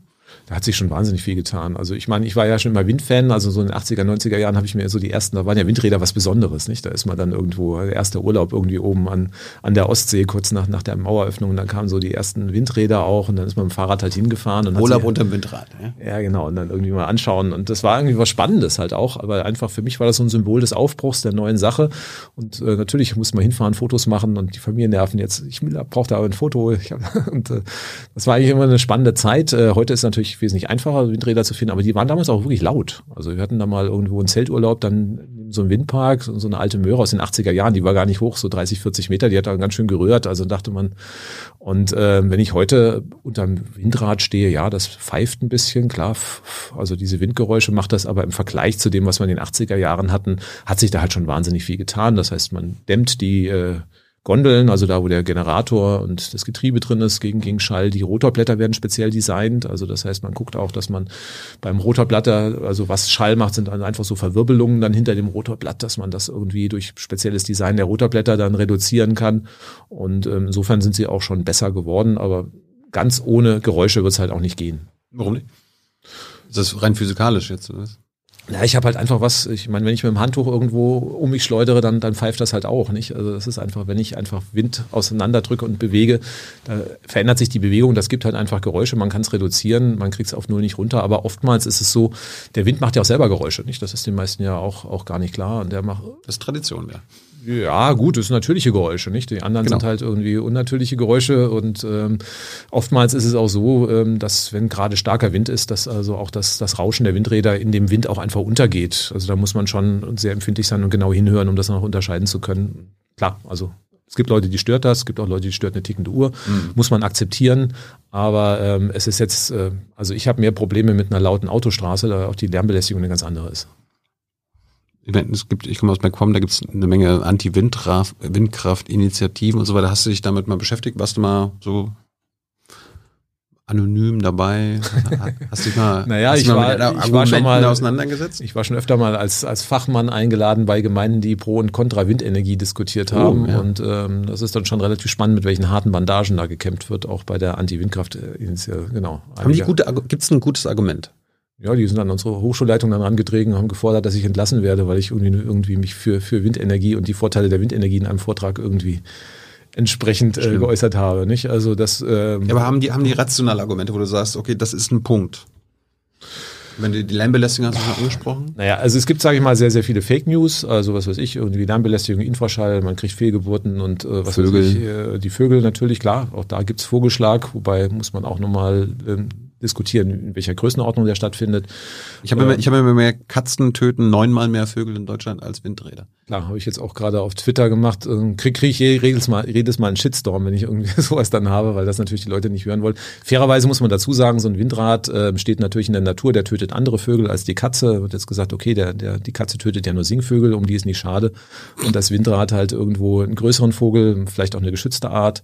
Und ähm, deswegen ist halt das Windrad schlimm, aber man muss einfach die Dimensionen sehen. Also wir haben äh, in Deutschland etwa 100.000 tote Vögel durch Windräder.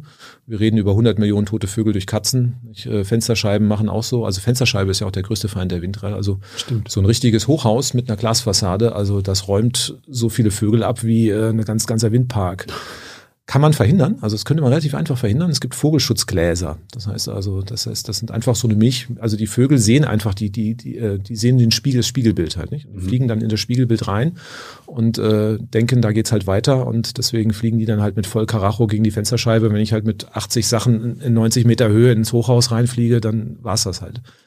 Und ähm, da kann man halt einfach Milch, also Milchglasstreifen drauf machen auf die Fensterscheiben und die sehen dann die Vögel, aber man kann halt nicht mehr so gut rausgucken. Und das Rausgucken der Menschen, ähm, also einfach dadurch, dass wir nicht bereit sind, irgendwie zu akzeptieren, Mhm. dass wir nicht mehr rausgucken können, dafür sind wir bereit, 100 Millionen Vögel zu opfern. Aber die 100.000 bei der Windenergie, da wird dann ein Riesenzauber drum gemacht. Diese Aufkleber könnte man ja auch staatlich fördern. Also ja, klar. So Umweltministerium. Also das, würde, das würde richtig, das würde richtig, also äh, eine ganz andere Dimension an Vögeln retten, wie jetzt äh, bei der Windenergie. Und bei der Windenergie tut man schon relativ viel. Also das ist dann schon technisch Wahnsinn, was man da für einen Auftrag treibt. Es gibt jetzt Kamerasysteme, die also irgendwo über Bilderkennung gucken, da kommt ein Vogelschwarm und ähm, dann gucken die sogar, äh, versuchen die Vögel zu identifizieren, ist da eine geschützte Art dabei und dann schalten die die Windräder ab. Was? Ja. Wird er identifiziert, ah, ist keine geschützte ist Art. Ein Spatz. Lass genau. laufen. Lass laufen. Ja? Ähm, oh Gott, oh Gott. Ja, klar. Also äh, kann man machen, alles technisch, aber der Aufwand ist natürlich gigantisch. Muss man dann schauen. Ähm, und auf der anderen Seite, mit viel, viel weniger Aufwand könnte man natürlich zum Beispiel über Fensterscheiben viel, viel mehr Vögel reden oder auch der Autoverkehr. Darüber ich wollte sagen, Autos äh, ja, auch, auch gar nicht drüber geredet. töten auch viele Insekten ja, und Vögel. Je schneller ich fahre, desto höher ist die Wahrscheinlichkeit, dass natürlich auch äh, Vögel dann nicht mehr ausweichen können. Also ein Tempolimit würde zum Beispiel Vögel retten, aber darüber reden wir ja auch nicht. Nee, auch Kultur und Tradition. Mhm. Äh, wir waren bei den Gegnern. Hast du, gab es rationale Argumente oder so?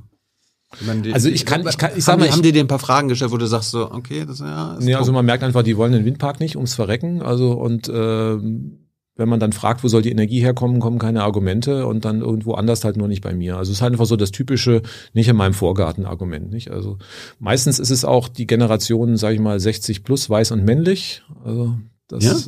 ja, es ist schon so also sehr interessant gewesen. Also wir hatten eine Veranstaltung im Landkreis Hannover wo ich dann auch äh, eingeladen war, einfach die Aspekte einfach mal für und wieder beim Klimaschutz und die Bedeutung der Windenergie zu erzählen, auch sachlich un, äh, entsprechend habe ich dann auch gemacht und ähm, da sollte dann ein Windpark gebaut werden und dann hat man schon gemerkt, wie sich das gefühlt hat. Das Durchschnittsalter der Veranstaltung war 60 plus und es waren überwiegend Männer da, klar. Also und ähm, dann wurde irgendwie, dann hat man sich das angehört, war fünf Minuten betroffen, ja, Klimakrise ist ein Problem. Hm. Und dann war es aber, jetzt wollen wir aber mal über diesen Windpark reden, den wollen wir jetzt nicht dann geht's natürlich irgendwie zur Sache. Äh? Dann, so alte, alte Männer sind ja oft begeistert von Technik, ne, mögen Formel 1 und schnelle Autos und so weiter. Vielleicht musst du denen mehr so die Technik, so, oh, guck mal, was da für eine Technik drin steckt, Leute. Naja, da sind Kameras drin. Ich meine, die können Spatzen erkennen.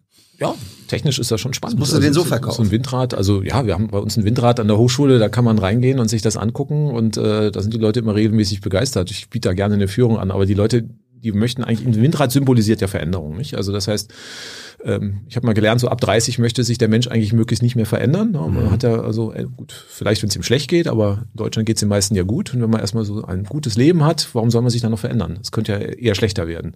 Und deswegen bekämpft man so ab 30 äh, einen Großteil der Veränderungen und versucht eigentlich irgendwie, ja, never change a running system, alles so lassen, wie es ist. Und die Windkraftanlage, wir haben ja ganz andere Veränderungen auch, nicht? Digitalisierung, Globalisierung und ähm, all das prasselt auf die Leute ein. So Digitalisierung, Globalisierung ist eher nicht ganz so gut greifbar so ein Windrad ist halt eine Veränderung, die sehe ich. Und ähm, deswegen glaube ich, äh, ist, sage ich mal, bei der Windenergie geht es nicht nur um die Windkraftanlage.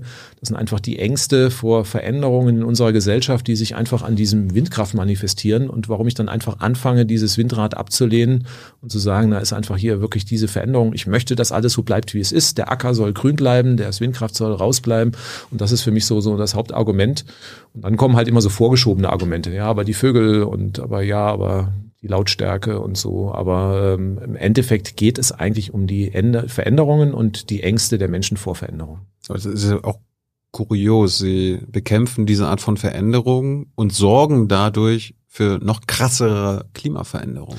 Ja, es ist ja klar, jedes Windrad, was nicht gebaut hat, zieht ja, also ist ja nicht nur, da, dass der Bau von Windkraftanlagen Konsequenzen hat, sondern dass auch der Nichtbau Konsequenzen hat. Also erstmal hat es direkte Konsequenzen auch für andere Menschen, weil wenn ich keinen Windstrom habe, dann brauche ich Kohlestrom. Mhm. Für Kohlestrom muss ich Riesenlöcher in Deutschland graben und Dörfer wegbaggern. Nicht? Das heißt also dafür, dass ich mir ein Windrad nicht ansehen muss, müssen andere Menschen ihre Haus und Hof in, im Kohlerevier aufgeben und verlieren ihre Heimat. Also das ist erstmal Konsequenz Nummer eins, die ist erstmal sehr kurzfristig.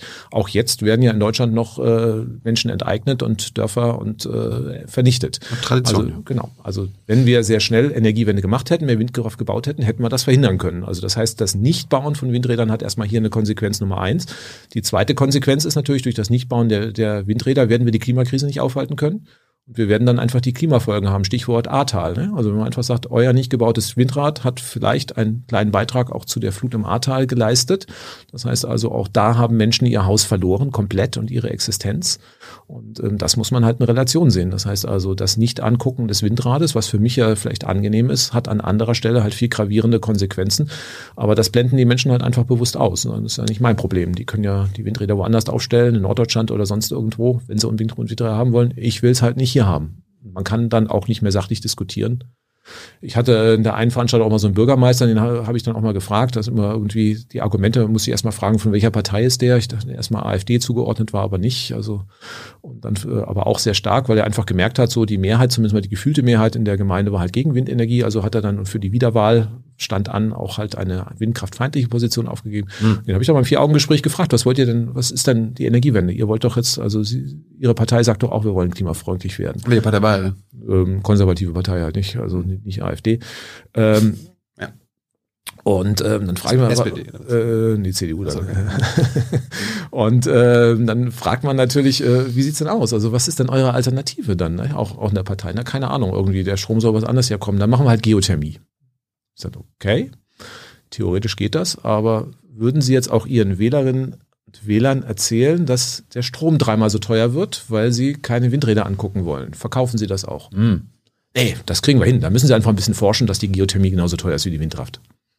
Ich aber sagen, gut, wir müssen halt fünf Kilometer tief bohren. Das ist physikalisch in Deutschland halt sehr schwer möglich, das so teuer zu machen. Also insofern wird dann so eine Scheinwelt, also man hat keine wirkliche Lösung. Man verspricht den Leuten halt irgendeine Alternative, die eigentlich nicht funktioniert ähm, hat für sich dann wieder ein reines Wessen. Genau, das ist ja das Problem jetzt vom Herrn Quaschning. Der muss halt einfach mal ein billiges Geothermiekraftwerk erforschen und ähm, dann ist das Problem gelöst. Genau, mach doch mal. Ja, ja die Bohrtechnik ist halt ausgereift und in Deutschland ist halt anders. In Island ist das kein Problem. Da hau ich einen Stock in die Erde, kommt heißes Wasser raus. Genau, aber hier muss ich fünf Kilometer nach unten und die Bohrung ist halt teuer und deswegen, äh, das werde ich halt auch nicht lösen, auch nicht mit allem Geld der Welt, weil äh, ich muss halt bohren und ein Bohrkopf kostet halt nun mal Geld und mhm. die Ölfirmen haben das schon optimiert. Also da kann man nicht mehr viel machen und deswegen, Geothermie kann ich machen, klar, es wird funktionieren, aber es wird halt sehr, sehr teuer werden und das muss man den Leuten dann auch verkaufen. Und das heißt also, man verspricht den Menschen billigen Strom, der klimaverträglich ist, ohne Windkraft. Und den gibt's halt nicht.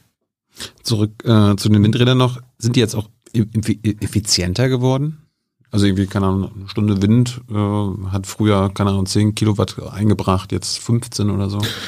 Naja, also bei den Windkraft, also bei der Solartechnik tut sich richtig viel bei der Effizienz. Bei, zu, ja. Genau, bei der Windenergie ist man physikalisch schon so ziemlich am Limit. Also es gibt äh, so einen theoretischen Wirkungsgrad, lernt man als bei uns in der Hochschule, man kann maximal 59,3 Prozent der Windenergie abernten, mehr geht physikalisch nicht. Und die guten modernen Windräder, die kommen schon so 50 Prozent. Äh, also das heißt, da ist nicht mehr viel Luft nach oben von der Energie, die man ernten kann. Die einzige Chance, die ich habe, dass ich weiter nach oben gehe. Also das heißt, der Wind nimmt halt mit der Höhe zu. Das heißt also, die moderneren Windräder, da hat man den Trick einfach gemacht, man macht sie einfach größer und höher. Und dann kann, brauche ich das Windrad, also dann ist man halt technisch am Limit, aber. Weil höher mehr Wind ist, oder was? Genau, der Wind wird ja abgebremst durch den Boden, also durch den Wald, durch Felder und so weiter. Und je weiter ich nach oben komme, desto mehr Wind habe ich. Und ähm, dann habe ich einfach über die Höhe dann mehr Wind und wenn ich mehr Wind habe, kann ich halt auch wieder mehr Strom rausziehen. Das heißt also, die moderneren Windräder kriegen halt schon mehr Leistung, aber der Trick ist dann halt ein bisschen technisch optimiert, aber das meiste kommt halt einfach auch durch die Höhe. Gibt es irgendein Limit in der Höhe? Oder haben wir irgendwann Windräder ja. in den Wolken? Oder? Naja, also da gibt's äh, Ideen auch, dass man fliegende Windräder macht über Zeppelin oder Flugdrachen. Wow. Ja, kann man ja machen. Also es gibt äh, auch Leute, die so Flugdrachen, die einfach also am großen Seil hängen und dann einfach Zugkräfte ausüben. Oder es gab auch schon Konzepte, dass ich irgendwie einen Zeppelin dann nach oben schicke und da eine Windturbine dranhänge, ein Seil runterhänge und den Strom dann nach unten leite. Aber am Ende entscheidet der Preis über alles. Also das heißt, äh, die Leute wollen ja auch bezahlbaren Strom haben und solche modernen Konzepte sind äh, in der Regel wirtschaftlich, muss man schauen, ob das klappt. Dann wird man vielleicht sowas sehen, aber am Endeffekt wird der Preis entscheiden und der begrenzt dann auch die Höhe, weil wenn ich doppelt so hohe Bauch baue, ist es halt nicht doppelt so teuer, sondern statisch gesehen muss ich halt den Turm auch unten verstärken und dann wird es halt auch irgendwann teurer und dann gibt's halt einfach irgendwo ein kostentechnisches Optimum und da wird man sich halt hinbewegen. Äh, was ist mit Mini-Windrädern? Kann er für Berlin oder so weiter? Oh, Liebhaberei. Also bei uns im, im Stadtteil gibt's äh, Nachbar ein paar Häuser weiter, der hat dann irgendwie drei Windräder im Garten, kann man machen. Das Problem ist aber auch, was ich schon gesagt habe, der Wind nimmt halt mit der Höhe zu. Das heißt also, was am Hausdach ist, ist halt irgendwie ein Bruchteil von dem, was ich in der Höhe habe. Und so eine Windrad ist halt auch nicht sonderlich groß. Das heißt also, ähm, dann, damit ist der Strom halt auch sehr teuer. Das heißt, wenn so ein Windrad auf der grünen Wiese 5, 6 Cent hat, dann bin ich auf dem Hausdach bei einem Euro. Hm. Und ärgere auch noch den Nachbarn, der sich dann auch noch aufregt, dass da das Windrad pfeift und halt, das hat dann halt keine 600 Meter Abstand, sondern ist halt nur 4,50 Meter. Und dann habe ich hm. natürlich da auch Probleme. Kann man machen. Also ich finde das irgendwie, wenn man das macht, ist das schon okay. Aber ist jetzt nicht die Lösung für Deutschland. Und äh, bei den Offshore-Windrädern gibt's da so Innovationen und so weiter oder ist das ähnlich? Na, auch da geht's über die Größe halt, nicht? Also wenn ich jetzt natürlich ähm, eine 5 Megawatt Anlage äh, oder zwei 5 Megawatt Anlagen durch eine 10 Megawatt Anlage ersetze, muss ich halt nur eine hinstellen statt zwei. Die wird dann noch ein bisschen größer, dann kann ich auch wieder mehr Wind ernten. Also das heißt, da versucht man über die Größe bessere Fertigung, da insgesamt auch Serienfertigung. Dann bei Offshore-Wind ist auch dann die Montage so ein bisschen das Problem. Ja. Also wenn jetzt irgendwie Seegang ist, geht das nicht. Dann kann man durch verbesserte Montageschiffe noch ein bisschen was rausholen. Also da kann man noch ein bisschen die Kosten senken. Da geht noch ein bisschen was, aber auch da ist man irgendwann am Größenlimit, wo man sagt, also das wird sich jetzt nicht mehr verzehnfachen oder so. Ich war, äh, nee, in der Bundestagswahl gab es ja auch Landtagswahl in MacPom letztes mhm. Jahr und außer den Grünen äh, wollten, wollte keine der Parteien da irgendwie mehr Windräder in MacPom haben, obwohl ja auch dort mehr nötig ist. Und SPD und Linke, die jetzt an der Macht sind, waren ja so, Volker, wir müssen einfach nur die alten Windräder durch neue ersetzen. Dann, dann läuft das schon. läuft das dann auch? Nee. Also wir können einfach sagen, also wir also brauchen. Re, also Repowering oder wie heißt das? Genau, Repowering. Also wir brauchen, also wir, wir haben ja von die zwei Prozent gehabt, nicht? Mhm. Bei zwei Prozent der Landesfläche können wir so um die 60.000 Windräder etwa hinstellen, wenn wir die Abstände, die sowieso sein müssen, einhalten wollen. Das ist so ungefähr die Größenordnung. Wir haben momentan etwa 30.000 Windräder. Das heißt also, wir müssen die Zahl der Windräder verdoppeln. Und, und die alten Windräder fallen natürlich irgendwann weg. Also das heißt, die halten 20, vielleicht 25 Jahre, dann müssen wir die irgendwann auch, auch wieder wegreißen. Warum, halten die, warum halten die nur so lange? Ja, irgendwann äh, sind die halt die Rotorblätter, da ist ja viel Mechanik, da ist ja, man muss ja überlegen, die Dinger sind ja größer als eine 747, nicht? Und mhm. äh, das ist eine 747, die rund um die Uhr sich irgendwie dreht und äh, dann auch entsprechende Kräfte halt auch aus kann. Also auch, auch ein altes Flugzeug muss sich halt irgendwann ausmustern. Man kann natürlich irgendwann Ersatzteile dann, also irgendwann hat das Rotorblatt halt Risse, dann muss man das halt ausbessern. Irgendwann geht der Generator oder das Getriebe kaputt, ich muss das ausbessern. Irgendwann sind die Ersatzteile halt teurer als abreißen und neu bauen. Und dann hat, hat man halt das Ende der Lebensdauer erreicht. Und ähm, wenn man heute weiß man, dass man eigentlich 20 Jahre eine gesicherte Vergütung hat, dann versucht man auch, ich kann natürlich ein Windrad auch, was weiß ich, die Materialstärken alles irgendwie so fett machen, dann hält das auch 50 Jahre, nur dann wird es halt auch dreimal so teuer. Und wenn ich weiß, dass ich über 20 Jahre kalkuliere, dann macht man auch die Materialstärken, das kann man heute am Computer ganz gut ausrechnen, so dass die halt nach Materialermüdung gut 20 Jahre noch halten und dann kommen halt die Materialermüdungserscheinungen und dann geht's halt kaputt, wie ein altes Auto halt auch. Aber Repowering MV. Wo die sagen, okay, aber die alten ja. Windräder durch die neuen ersetzen, das reicht. Erstmal gut. Erstes Problem ist, die alten Windräder waren meistens sehr, sehr klein. Also das heißt, ähm, die hm. Abstandsregeln, die man heute bei, äh, die kann ich heute nicht mehr durch äh, die gleiche Größe ersetzen weil äh, ich kriege heute viel weniger Vergütung für den Windstrom. Das heißt also, äh, alleine die Gesetzeslage zwingt mich dazu, ein größeres Windrad hinzustellen, weil es sich sonst nicht mehr rechnet. Ja, also so kleinere, man könnte jetzt sagen, okay, wir machen ein neues Gesetz, also es gibt jetzt auch eine höhere Vergütung für kleinere Windräder. Mhm. Wäre zum Beispiel eine Sache. Wir müssten in Deutschland sich dann auch bereit erklären, dass die Stromrechnung ein bisschen teurer wird, dass wir halt kleinere Windräder aufstellen. Kann man machen. Ähm, momentan sagt die Gesetzeslage aber irgendwie, es gibt halt möglichst billig und dann möglichst billig heißt halt in die Höhe gehen. Ne? Also das heißt, ich muss die kleine Windkraftanlage, damit ich konkurrenzfähig sein kann, durch eine große ersetzen. Und dann haut das meistens mit den Abständen schon nicht mehr hin. Das heißt, da fallen schon mal viele Standorte weg. Also das ist Problem Nummer eins. Ähm, außerdem erlischt die Genehmigung. Also ich fange dann sowieso wieder von vorne an. Also ähm, wenn ich ein anderes Windrad hinstelle, es geht nicht einfach so, dass ich jetzt irgendwie, ähm, das ist ja Teil, also das deutsche Recht ist ja absurd. Also wenn ich eine Baugenehmigung einreiche, dann muss ich, ist das auch immer bezogen auf eine Windkraftanlage. Teilweise dauert es bis zu zehn Jahre dass ich jetzt irgendwo eine Baugenehmigung also wirklich dann bauen darf beim Windpark. Dann habe ich natürlich die Windkraftanlage von vor fünf Jahren eingereicht oder sowas. Dann müsste ich die hinstellen. Die gibt's aber gar nicht Warum mehr. dauert das Jahre?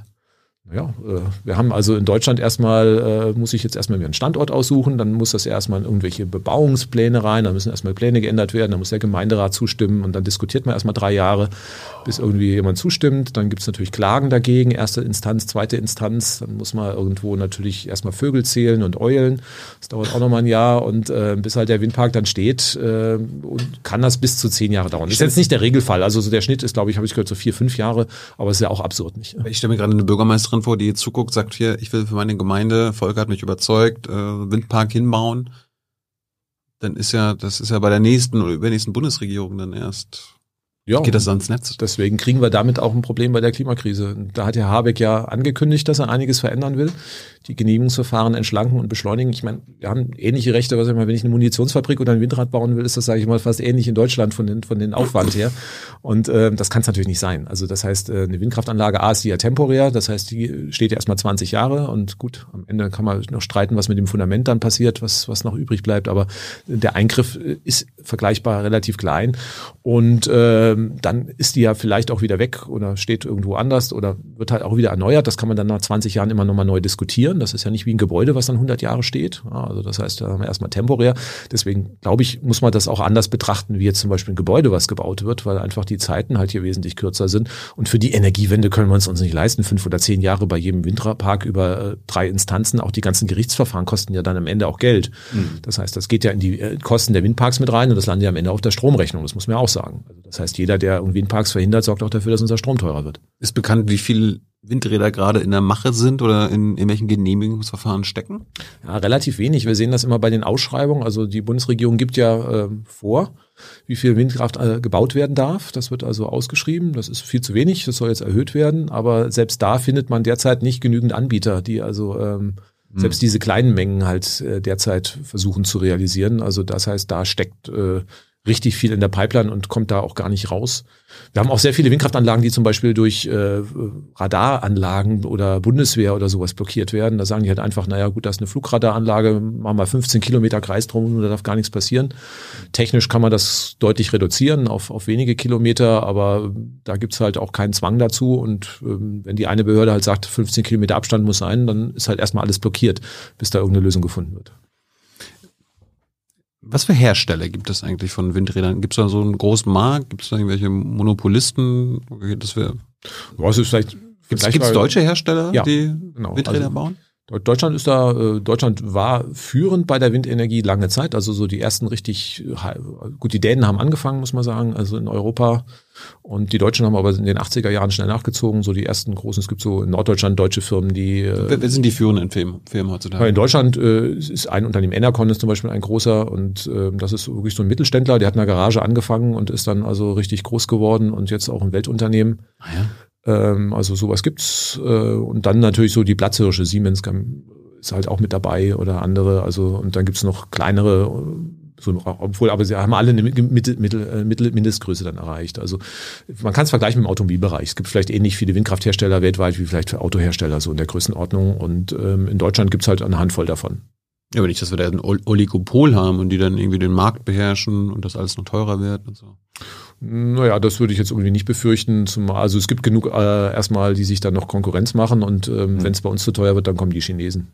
Also insofern, ja, ich meine, die Chinesen, da muss man einfach mal gucken, die stellen in einem Jahr so viel Windenergie hin wie wir in 30 Jahren. Also das heißt, die produzieren auch ganz andere Stückzahlen. Windräder sind, sage ich mal, nicht so einfach, die passen nicht in Euro-Container rein. Die kann ich jetzt nicht so einfach über, über den Atlantik oder die müssen ja irgendwie durch den Indischen Ozean oder sowas durchfahren, aber ähm, kriege ich jetzt nicht so einfach nach Europa. Anders als Solarmodule, deswegen ist da noch nicht so schnell was zu. Aber wenn einfach der Preisunterschied zu groß ist, dann werden die auch nach Europa verschifft und aufgebaut. Also das heißt also zu viel äh, Spirenzien bei den Kosten können wir uns in Europa auch nicht äh, erlauben. Da ist der Konkurrenzdruck schon groß genug. Und äh, die Windenergie konkurriert ja auch durch andere Energieträger, nicht? Also auch gegen Solarenergie. Also wenn wir jetzt nur Erneuerbare angucken oder in anderen Ländern auch gegen Wasserkraft oder Geothermie und dann, ähm, wenn die Energie zu teuer ist, dann werden halt andere Anlagen gebaut. Also insofern gibt es da schon einen Konkurrenzdruck. Du sagst gerade, in China werden so viele Windräder pro Jahr gebaut wie wir in 30 Jahren. Und gleichzeitig, das hörst du dann immer nicht von den, sag mal, Klimawandelverleugnern und so weiter, die dann so, ja, aber die haben doch auch Volker 200 neue Kohlekraftwerke gebaut. Machen sie auch, ja. ja. Also ist natürlich äh, ist ein Problem. China hat einen gigantischen Energiehunger, mhm. aber äh, China wird immer so ist ein bisschen ambivalent, muss man sagen. Also China ist jetzt nicht nur der Klimasünder, die man sagt. Klar, also China hat viel mehr Kohle wie wir. Der Strom ist dreckiger noch in China als in Deutschland. Also trotz der vielen Windräder äh, sind die da noch sehr schlecht unterwegs, weil die halt auch viele alte Kohlekraftwerke haben. Die haben einfach einen enormen Energiehunger. Aber sie haben schon irgendwie, also dank China gibt es überhaupt die billige Solarenergie. Wir haben in Deutschland mit angefangen. Die Chinesen haben das dann irgendwann übernommen, weil die Deutschen keine Lust mehr hatten damals und den Markt hier in Deutschland eingeschrumpft haben. Dann haben die Chinesen gesagt, oh, Dankeschön, wir machen das jetzt. Und äh, Deutschland war ja mal führend 2008, 2009. Die Chinesen machen das jetzt mittlerweile äh, komplett. Und äh, ja, das hat man in China auch äh, identifiziert als Exporttechnologie Nummer eins. Und da möchte man führend sein und ist da auch massiv reingegangen und ähm, installiert auch im eigenen Land was. Könnte noch mehr sein in China. Also wenn man es jetzt pro Kopf runterbricht, ist das ja gar nicht so viel mehr wie in Deutschland. Also insofern sind die Zahlen halt einfach auch China hat halt auch über eine Milliarde Einwohner, das muss man halt auch immer dann in Relation setzen. Aber dadurch, dass sie so viel bauen, ist natürlich auch äh, für ein deutsches Unternehmen, ne? wenn wir jetzt in Deutschland Solarmodule bauen, dann sagen die Chinesen, okay, ich baue halt mal 50 mal so viel wie ihr. So, jetzt macht mir mal einen Preis für die Rohstoffe. Dann sieht das natürlich auch schon wieder anders aus. Und die können natürlich mit der Größe auftrumpfen, weil die natürlich auch diesen riesen Heimatmarkt haben. Wir könnten damit Europa gegensetzen. Also Europa ist ja auch durchaus, also wenn man nur an Deutschland denkt, ist es ein bisschen klein vielleicht, aber wenn man europäisch denkt, dann sind die Anzahl an Solaranlagen, Windräder, die wir für den Green Deal bräuchten, auch gigantisch. Da könnte man jetzt auch sagen, wir bauen da mal eine massive Industrie auf, wovon mhm. wir profitieren. Soweit wird aber momentan, glaube ich, noch nicht gedacht.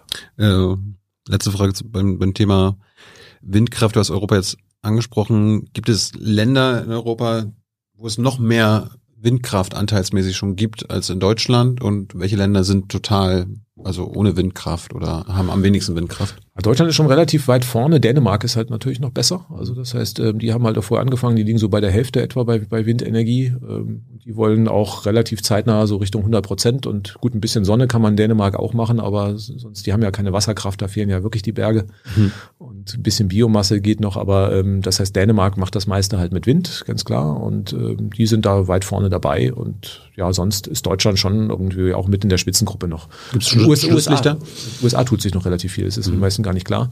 Und spannend ist auch, welcher Bundesstaat am äh, erfolgreichsten ist. Das ist Texas. Und Texas ist traditionell von den Republikanern, also von der Bush-Partei. Äh, mhm. also das heißt, man denkt ja immer so, naja, die konservativen Leute, die mögen jetzt irgendwie nicht die Energiewende. Aber wenn es ums Big Business, ums Geldverdienen geht, dann können die Republikaner auch rechnen. Ja, aber in Texas gibt es große Wüsten. Genau. Ja, da, da, da gibt es erstmal keine Windkraftgegner und irgendwie schön Wind und ja. man kann günstig Strom machen und dann wird das halt auch irgendwie von der konservativen Seite einfach umgesetzt. Und das ist eigentlich sehr, sehr schön. Gut, falls ihr Fragen zur Windkraft habt, äh, gebt sie Hans. Volker äh, kann sie dann am Ende beantworten. Gut, kommen wir zur Photovoltaik. Sonne. 11 Prozent aktuell äh, landet Strom uns. Warum nur 11? Was, was sollte das Ziel sein? Das ist ja spannend. Also vor 30 Jahren habe ich gesagt, naja, wir müssen mal gucken, dass wir 20, 30 Prozent Solarstrom haben. Und dann haben sie gesagt, irgendwie, ey, du hast ja einen Vogel mehr wie zwei Prozent, werden wir in Deutschland nie sehen. Also deswegen sind 11 Prozent erstmal schon mal gut. Klar. Genau. Also, ähm, Aber nicht gut genug nicht gut genug. Wenn wir klimaneutral werden wollen, brauchen wir etwa ein Drittel und nicht nur vom Strom. Das sind 11 Prozent wieder von Strom, was also oh. ja, genau, das sind also zwei bis drei Prozent vom Gesamtenergieaufkommen.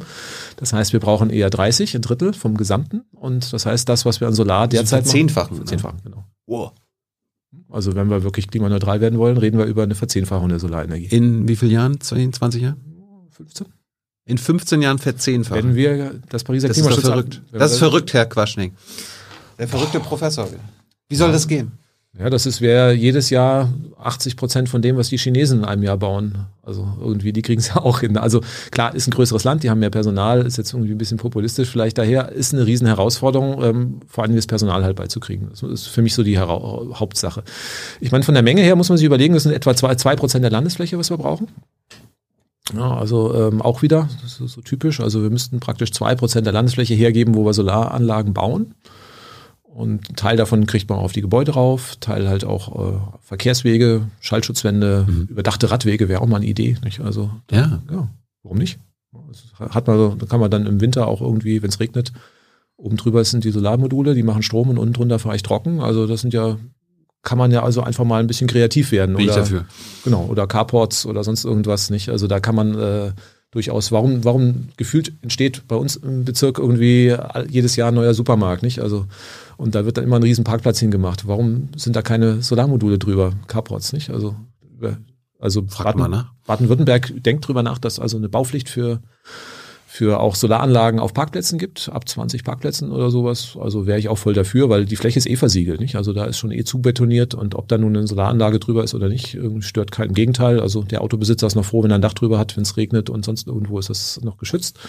Also insofern, das sind natürlich dann schon so Konzepte, muss man auch wieder ein bisschen kreativ sein. Dann kriegt man auch einen Teil von diesen zwei Prozent auch sehr gut hin, aber wir werden auch noch auf die Freifläche rauf müssen. Aber ich meine, beim Windrädern reden wir von einer Verdopplung der Zahl? Ja, von der Anzahl der, der Anlagen, äh, ja. von der Leistung wäre es auch ein Faktor 4 etwa, weil die Anlagen ja auch größer werden bei der Windenergie. Aber bei den Solaranlagen reden wir von zehnmal so viel. Gut, bei der Windenergie haben wir ja auch schon vorher früher angefangen. Bei der Windenergie haben wir ja zehn Jahre früher angefangen. Also bei der Solarenergie, da haben wir 1990 haben wir schon ein paar Windräder gehabt, da haben wir bei der Solarenergie halt noch nichts gehabt. Also das heißt, da hat die Windenergie ein bisschen Vorsprung. Deswegen müssen wir da auch nicht mehr ganz so viel machen. Außerdem äh, ist bei der Windenergie die Fläche einfach begrenzt. Das hatten wir vorhin besprochen, mhm. aufgrund der Abstände. Solarenergie, wir haben 50 Prozent landwirtschaftliche Fläche. Wir können das eine Kombinutzung machen, sogenannte Agrarphotovoltaik. Also ich kann einfach äh, Solaranlagen hinstellen und gleichzeitig noch Landwirtschaft. Das geht ja. Mhm. Also deswegen könnten wir theoretisch auch uns komplett mit Solarstrom rein rechnerisch versorgen. Kommen wir nicht gescheit über den Winter. Deswegen wird das nicht passieren. Aber insofern haben wir mit der Solarenergie halt einfach in Deutschland die größten Potenziale. Aber wir haben halt relativ spät angefangen. Es lag an den Kosten. Die Windenergie war halt schon relativ früh, sage ich mal, auch ein bisschen teurer als heute, aber schon auf dem Finanzlevel, wo man sagen kann, das ist okay. Mhm. Solartechnik war, also als ich angefangen habe in der Solartechnik, da haben wir dann irgendwie über den 20-fachen Preis geredet von heute. Und dann haben wir natürlich auch gesagt, also muss ich selber sagen, also ich habe immer gesagt von großen Mengen, aber dann habe ich immer, wenn ich dann gesagt habe, ich sage, uiuiui, ui, bei den heutigen Preisen wird das schon recht teuer. Ähm, hoffentlich stimmen unsere Prognosen mit den Kostensenkungen. Und zum Glück hat das geklappt. Also wir haben ja immer schon gesagt, es gibt solche Lernkurven, die Solarenergie wird halt immer billiger. Und seit etwa so sechs, sieben Jahren ist halt einfach Solarenergie wirklich so, dass man sagen kann, wir können die in großen Mengen bauen, ohne dass wir dabei arm werden. Und ähm, deswegen sind wir halt aber halt erst auch seit sechs, sieben Jahren auf einem Niveau, wo wir jetzt eigentlich wirklich durchstarten können. Und deswegen sind wir da halt einfach noch ein bisschen hinter der Windenergie zurück. Aber Verzehnfachung ist, ist erstmal eine Herausforderung, zumal wir dafür auch Menschen brauchen. Ne? Also wir haben jetzt etwa 50.000, genau. Wir haben 50.000 Leute derzeit in der Photovoltaikbranche. Wenn wir das verzehnfachen wollen, weil wir haben es mal überschlagen, brauchen wir etwa 200.000 neue Fachkräfte alleine für die Photovoltaik. Die können nicht alle bei dir studieren. Nee. Und äh, wir haben noch das Problem, dass noch Studienplätze frei sind. Die, die, Studierenden wollen momentan gar nicht erneuerbare Energien studieren. Das haben wir bundesweit das Problem. Die, vielleicht guckt dir gerade jemand zu. Genau. Also liebe, genau. Also hier nach draußen. Genau. Wenn ihr irgendwie überlegt, was ihr studieren wollt, studiert erneuerbare Energien. Wir haben da einen Infotag am 27.01. bundesweit, wo wir über alle Studiengänge aufklären. Ähm, es sind ganz viele Studienplätze noch frei. Wir haben irre Gedanken, wie schaffen wir überhaupt die Energiewende mit dem heutigen Personal? Das kriegen wir nicht hin und deswegen, wir brauchen euch. Macht mit bei der Energiewende, sonst klappt es nicht. Also, ja. Ähm, du hast die Potenziale angesprochen bei der Solarenergie. Ja. Wird, werden die jetzt genutzt von der neuen Regierung? Sagt die neue Regierung, äh, Volker, haben wir auf dem Schirm, wir verzehnfachen ja. das. Also ähm, Herr Abeck hat schon was beschlossen. Also ich bin, ähm, wie gesagt, wir möchten bis 2030 200 Gigawatt aufbauen. Mhm. Das hatte ich, wie gesagt, schon vor 20 Jahren schon äh, empfohlen. Damals bin ich nur ausgelacht worden. Wie gesagt, heute ist das im Regierungsprogramm. Es ist gut. Nur äh, Wie viel haben wir denn heute? 60 hm, etwa. Ah. Also das wäre ja schon immerhin eine Verdreifachung, also was die Bundesregierung will in zehn Jahren. Also mhm. das ist schon eine Herausforderung. Auch dafür brauchen wir Personal. Reicht wieder, wie gesagt, nicht, um das Pariser Klimaschutzabkommen einzuhalten. Also eigentlich müssten wir eher nur für fünf bis für sechsfachungen sogar erreichen. Also 300 Gigawatt. 300, 400 bis 2030 wäre schon gut, ja. Was kann die Politik da machen? Na, erstmal müssen wir schauen, dass wir äh, Tempo rauskriegen. Nun hat die letzte die Tempo letzten, rauskriegen, äh, reinkriegen, Entschuldigung. Ja. Also äh, die, die Bremsen rauskriegen. Also, freudscher, freudscher Versprecher, danke. Nee, die letzte Regierung hat ja wirklich sich ganz viel Mühe gegeben, das Tempo rauszunehmen. Das heißt also, das Erneuerbare Energiengesetz ist ja so geschrieben, dass es eine Obergrenze äh, gab für den Ausbau und immer wenn zu viel ja. gebaut wurde, äh, haben die verschiedenen Bremsen ge gegriffen. Ja.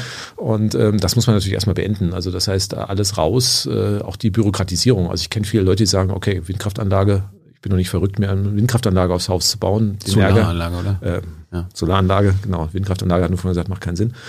Ähm, zumindest mal auf dem Haus. Also Solaranlage auf dem Hausdach weil äh, man natürlich irgendwie einen Haufen Bürokratie dann am Bein hat, nicht? Ich muss dann irgendwie gucken, erstmal die technische Seite, Netzbetreiber, das macht dann der Installateur noch. Und dann. You wish. Ich meine, ich, ich habe selber bei meinen Eltern machen ja. müssen, das dauert sechs Wochen, bis da der Stromnetzbetreiber sich meldet und dann irgendwie das einspeist genau, dann, und die Genehmigung. Dann muss ich es noch irgendwo anmelden in ja. irgendeinem Marktstammgartenregister, wo ich da umständliche Formulare ausfüllen muss und dann kommt das Finanzamt plötzlich noch mhm. und so weiter. Und das ist natürlich sehr, sehr kompliziert. Deswegen eigentlich müsste man so machen und sagen, komm, irgendwie alles, was, sage ich mal, unter 200 Quadratmeter Solaranlage ist, da hält sich der Staat komplett raus der Staat redet ja auch nicht mit, wenn du dir jetzt einen Herd kaufst oder sowas nicht. Also das ist ja so die gleich, gleiche Leistungsklasse, irgendwie eine Solaranlage auf einem Einfamilienhaus und ein Herd. Also das muss genauso einfach sein, wie einen neuen, neuen Backofen zu kaufen, eine Windkraftanlage, äh, eine Solaranlage aufs Dach zu packen. Und ähm, da müssen wir einfach hin.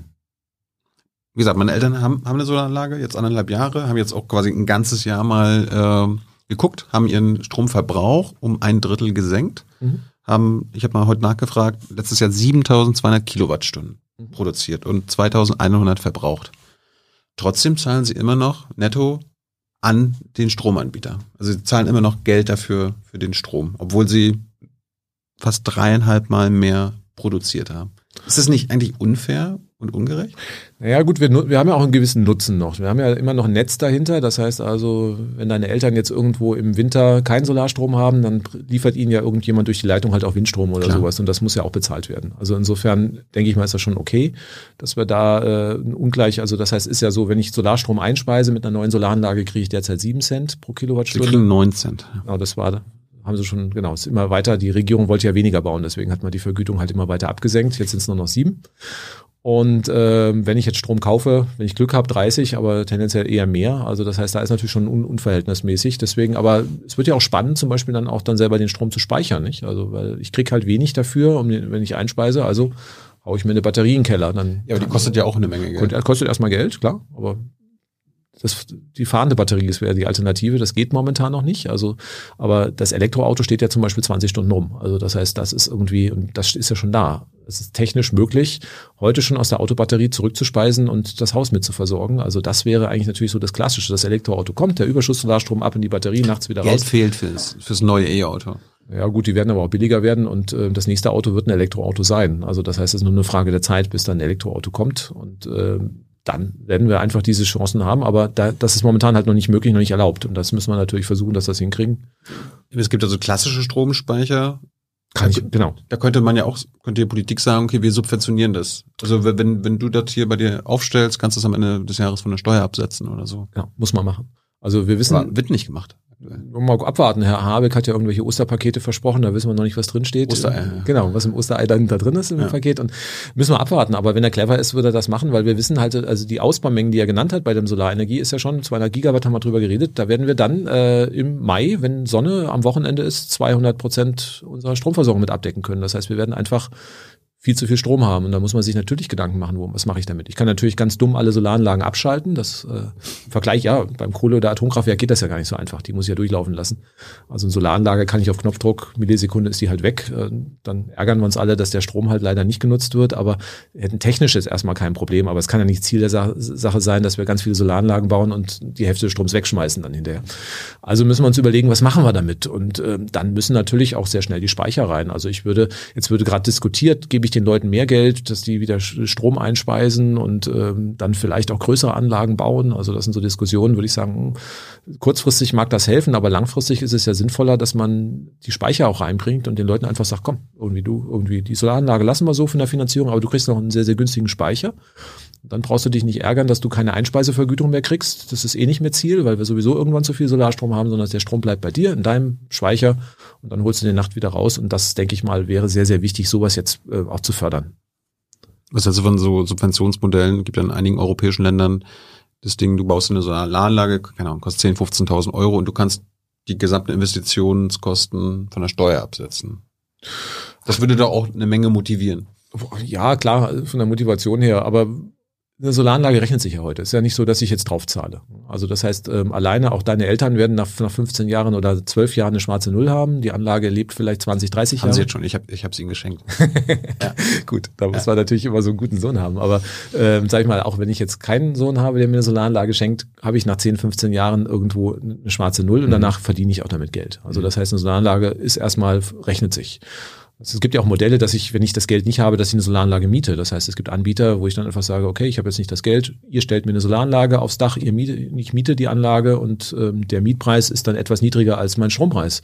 Das heißt also, solche Modelle gibt's ja auch. Das heißt also, es, Solaranlagen rechnen sich erstmal. Deswegen glaube ich, muss man die gar nicht so stark fördern. Man muss es einfach machen es hilft ja nichts, wenn ich, also ich kann ja auch nicht reich werden damit. Ne? Also wenn sich rechnet, heißt das, ich verdiene dann irgendwann mal 200 Euro im Jahr oder oder 500 vielleicht. Es gibt genau. ein Limit. Ich meine, das, unser, ja. unser Dach ist größer, äh, also groß genug, dass dann noch ein paar mehr Panels ja. rauf könnten. Aber dann, wenn man dann mehr rauf macht, dann müsste man wieder eine Firma anmelden oder ja, genau. Gewerbe anmelden. Das muss man halt einfach einfach machen, dass ah. man einfach den Leuten einfach sagt, komm, alle, der Staat hält sich da komplett raus, macht es so einfach, so einfach wie den Backofen anzuschließen, muss die Photovoltaikanlage sein. Da gehe ich jetzt einfach in den Mediamarkt oder in Saturn oder sonst irgendwie oder zum kleinen Elektriker äh, um die Ecke und hol mir einfach einen neuen Herd, der wird dann einfach angeschlossen, fertig. Und so muss es mit der Solaranlage auch sein, ohne dass ich da diese ganzen bürokratischen Monstersachen habe. Bei Firmen ist das was anderes, die sind das auch gewöhnt mit Umsatzsteuer und sonst irgendwie, aber das, damit kann ich die Privatleute nicht belästigen. Und deswegen, das würde wahrscheinlich viel mehr helfen als irgendwelche massivsten Förderprogramme. Wenn ich es von der Steuer absetzen muss, dann muss muss ich auch wieder zum Steuerberater und der muss das einreichen und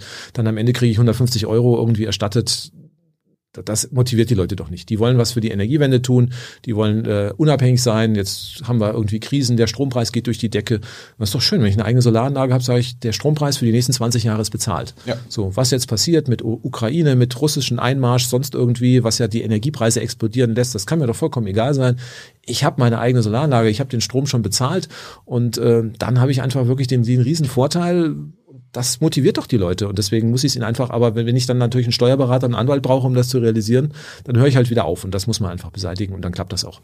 Zurück zu der Solarproduktion meiner Eltern. Mein, mein Vater hat ausgerechnet, die müssten fünf bis sechs Mal so viel Kilowattstunden produzieren, so dass sie am Ende plus minus null haben für, äh, für, im Gegensatz zu dem Verbrauch, für den sie ja bezahlen. Ist doch irgendwie unfair.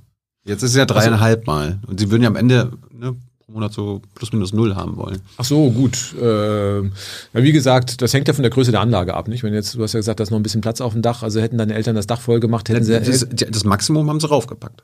Ja, Maximum, was steuerlich geht, nicht? Also, genau. genau. Aber wenn es kein Gewerbe ist. Genau technisch wäre noch mehr gegangen, nicht? Also wenn sie mehr gegangen und das geht dann auch, der Aufwand steigt halt. Aber ähm, wenn du mehr gemacht hättest, klar, dann dann hättest du irgendwann auch die schwarze Null. Aber wie gesagt nochmal, ähm, deine Eltern haben halt immer noch einen Netzanschluss und irgendjemand muss ja auch den Strom liefern und das muss ja auch irgendjemand bauen und bezahlen. Also insofern denke ich mal, für die Leistung, sie kriegen ja auch was dafür für das Geld. Ne? Also das heißt, da ist jemand da und wenn der die Sonne nicht scheint, dann kommt, können sie trotzdem Fernseh gucken. Klar. Ja, und deswegen glaube ich, ist das auch schon okay. Aber die Stromrechnung hat sich ja trotzdem deutlich reduziert. Andere Frage vom Vater. Mhm. Äh, warum zum Beispiel mittags, wenn die Sonne genug scheint, warum können wir den Strom nicht einmal an den Nachbarn weitergeben? Der noch keine Photovoltaikanlage hat, aber irgendwie, okay, hier Frage ich mich auch. Ist ja noch, noch absurder. Also ich kann jetzt eine, eine Wallbox, eine Ladesäule hinstellen und für ein Elektroauto. Der ja. Nachbar darf auch sein Auto nicht bei mir laden. Wie bitte? Nö, darf er nicht. Das ist äh, steuerlich irgendwie sehr, sehr kompliziert. Das ist Stromlieferung an Dritte, nicht? Also das heißt, ich werde dann zum Stromhändler und das ist in Deutschland irre kompliziert. Also besser davon die Hände, also zumindest mal verschenken darf ich vielleicht den Strom noch, aber ich darf kein Geld dafür nehmen und ähm, das muss auch alles aufhören. Also das ist ja absurd. Aber welche Logik steckt denn hinter, das zu verhindern? Oder das zu verbieten? Naja, also erstmal haben die Deutschen natürlich so, so einen Kontrollwahn, muss man einfach sagen. Ne? Also irgendwie, es muss alles gezählt und äh, registriert werden und äh, dann auch, ich meine, das ist ja absurd. Also meine erste Photovoltaikanlage habe ich 2005 gebaut. Das war auch dann noch Gewerbe und so, also irre, irre kompliziert. Und da musste man ja dann auch schon äh, Umsatzsteuer anmelden. Ähm, Umsatzsteueraufkommen sind 70 Euro im Jahr gewesen. Muss man irgendwie dann gucken. Und dann musste ich im ersten Jahr jeden Monat eine Umsatzsteuererklärung abgeben.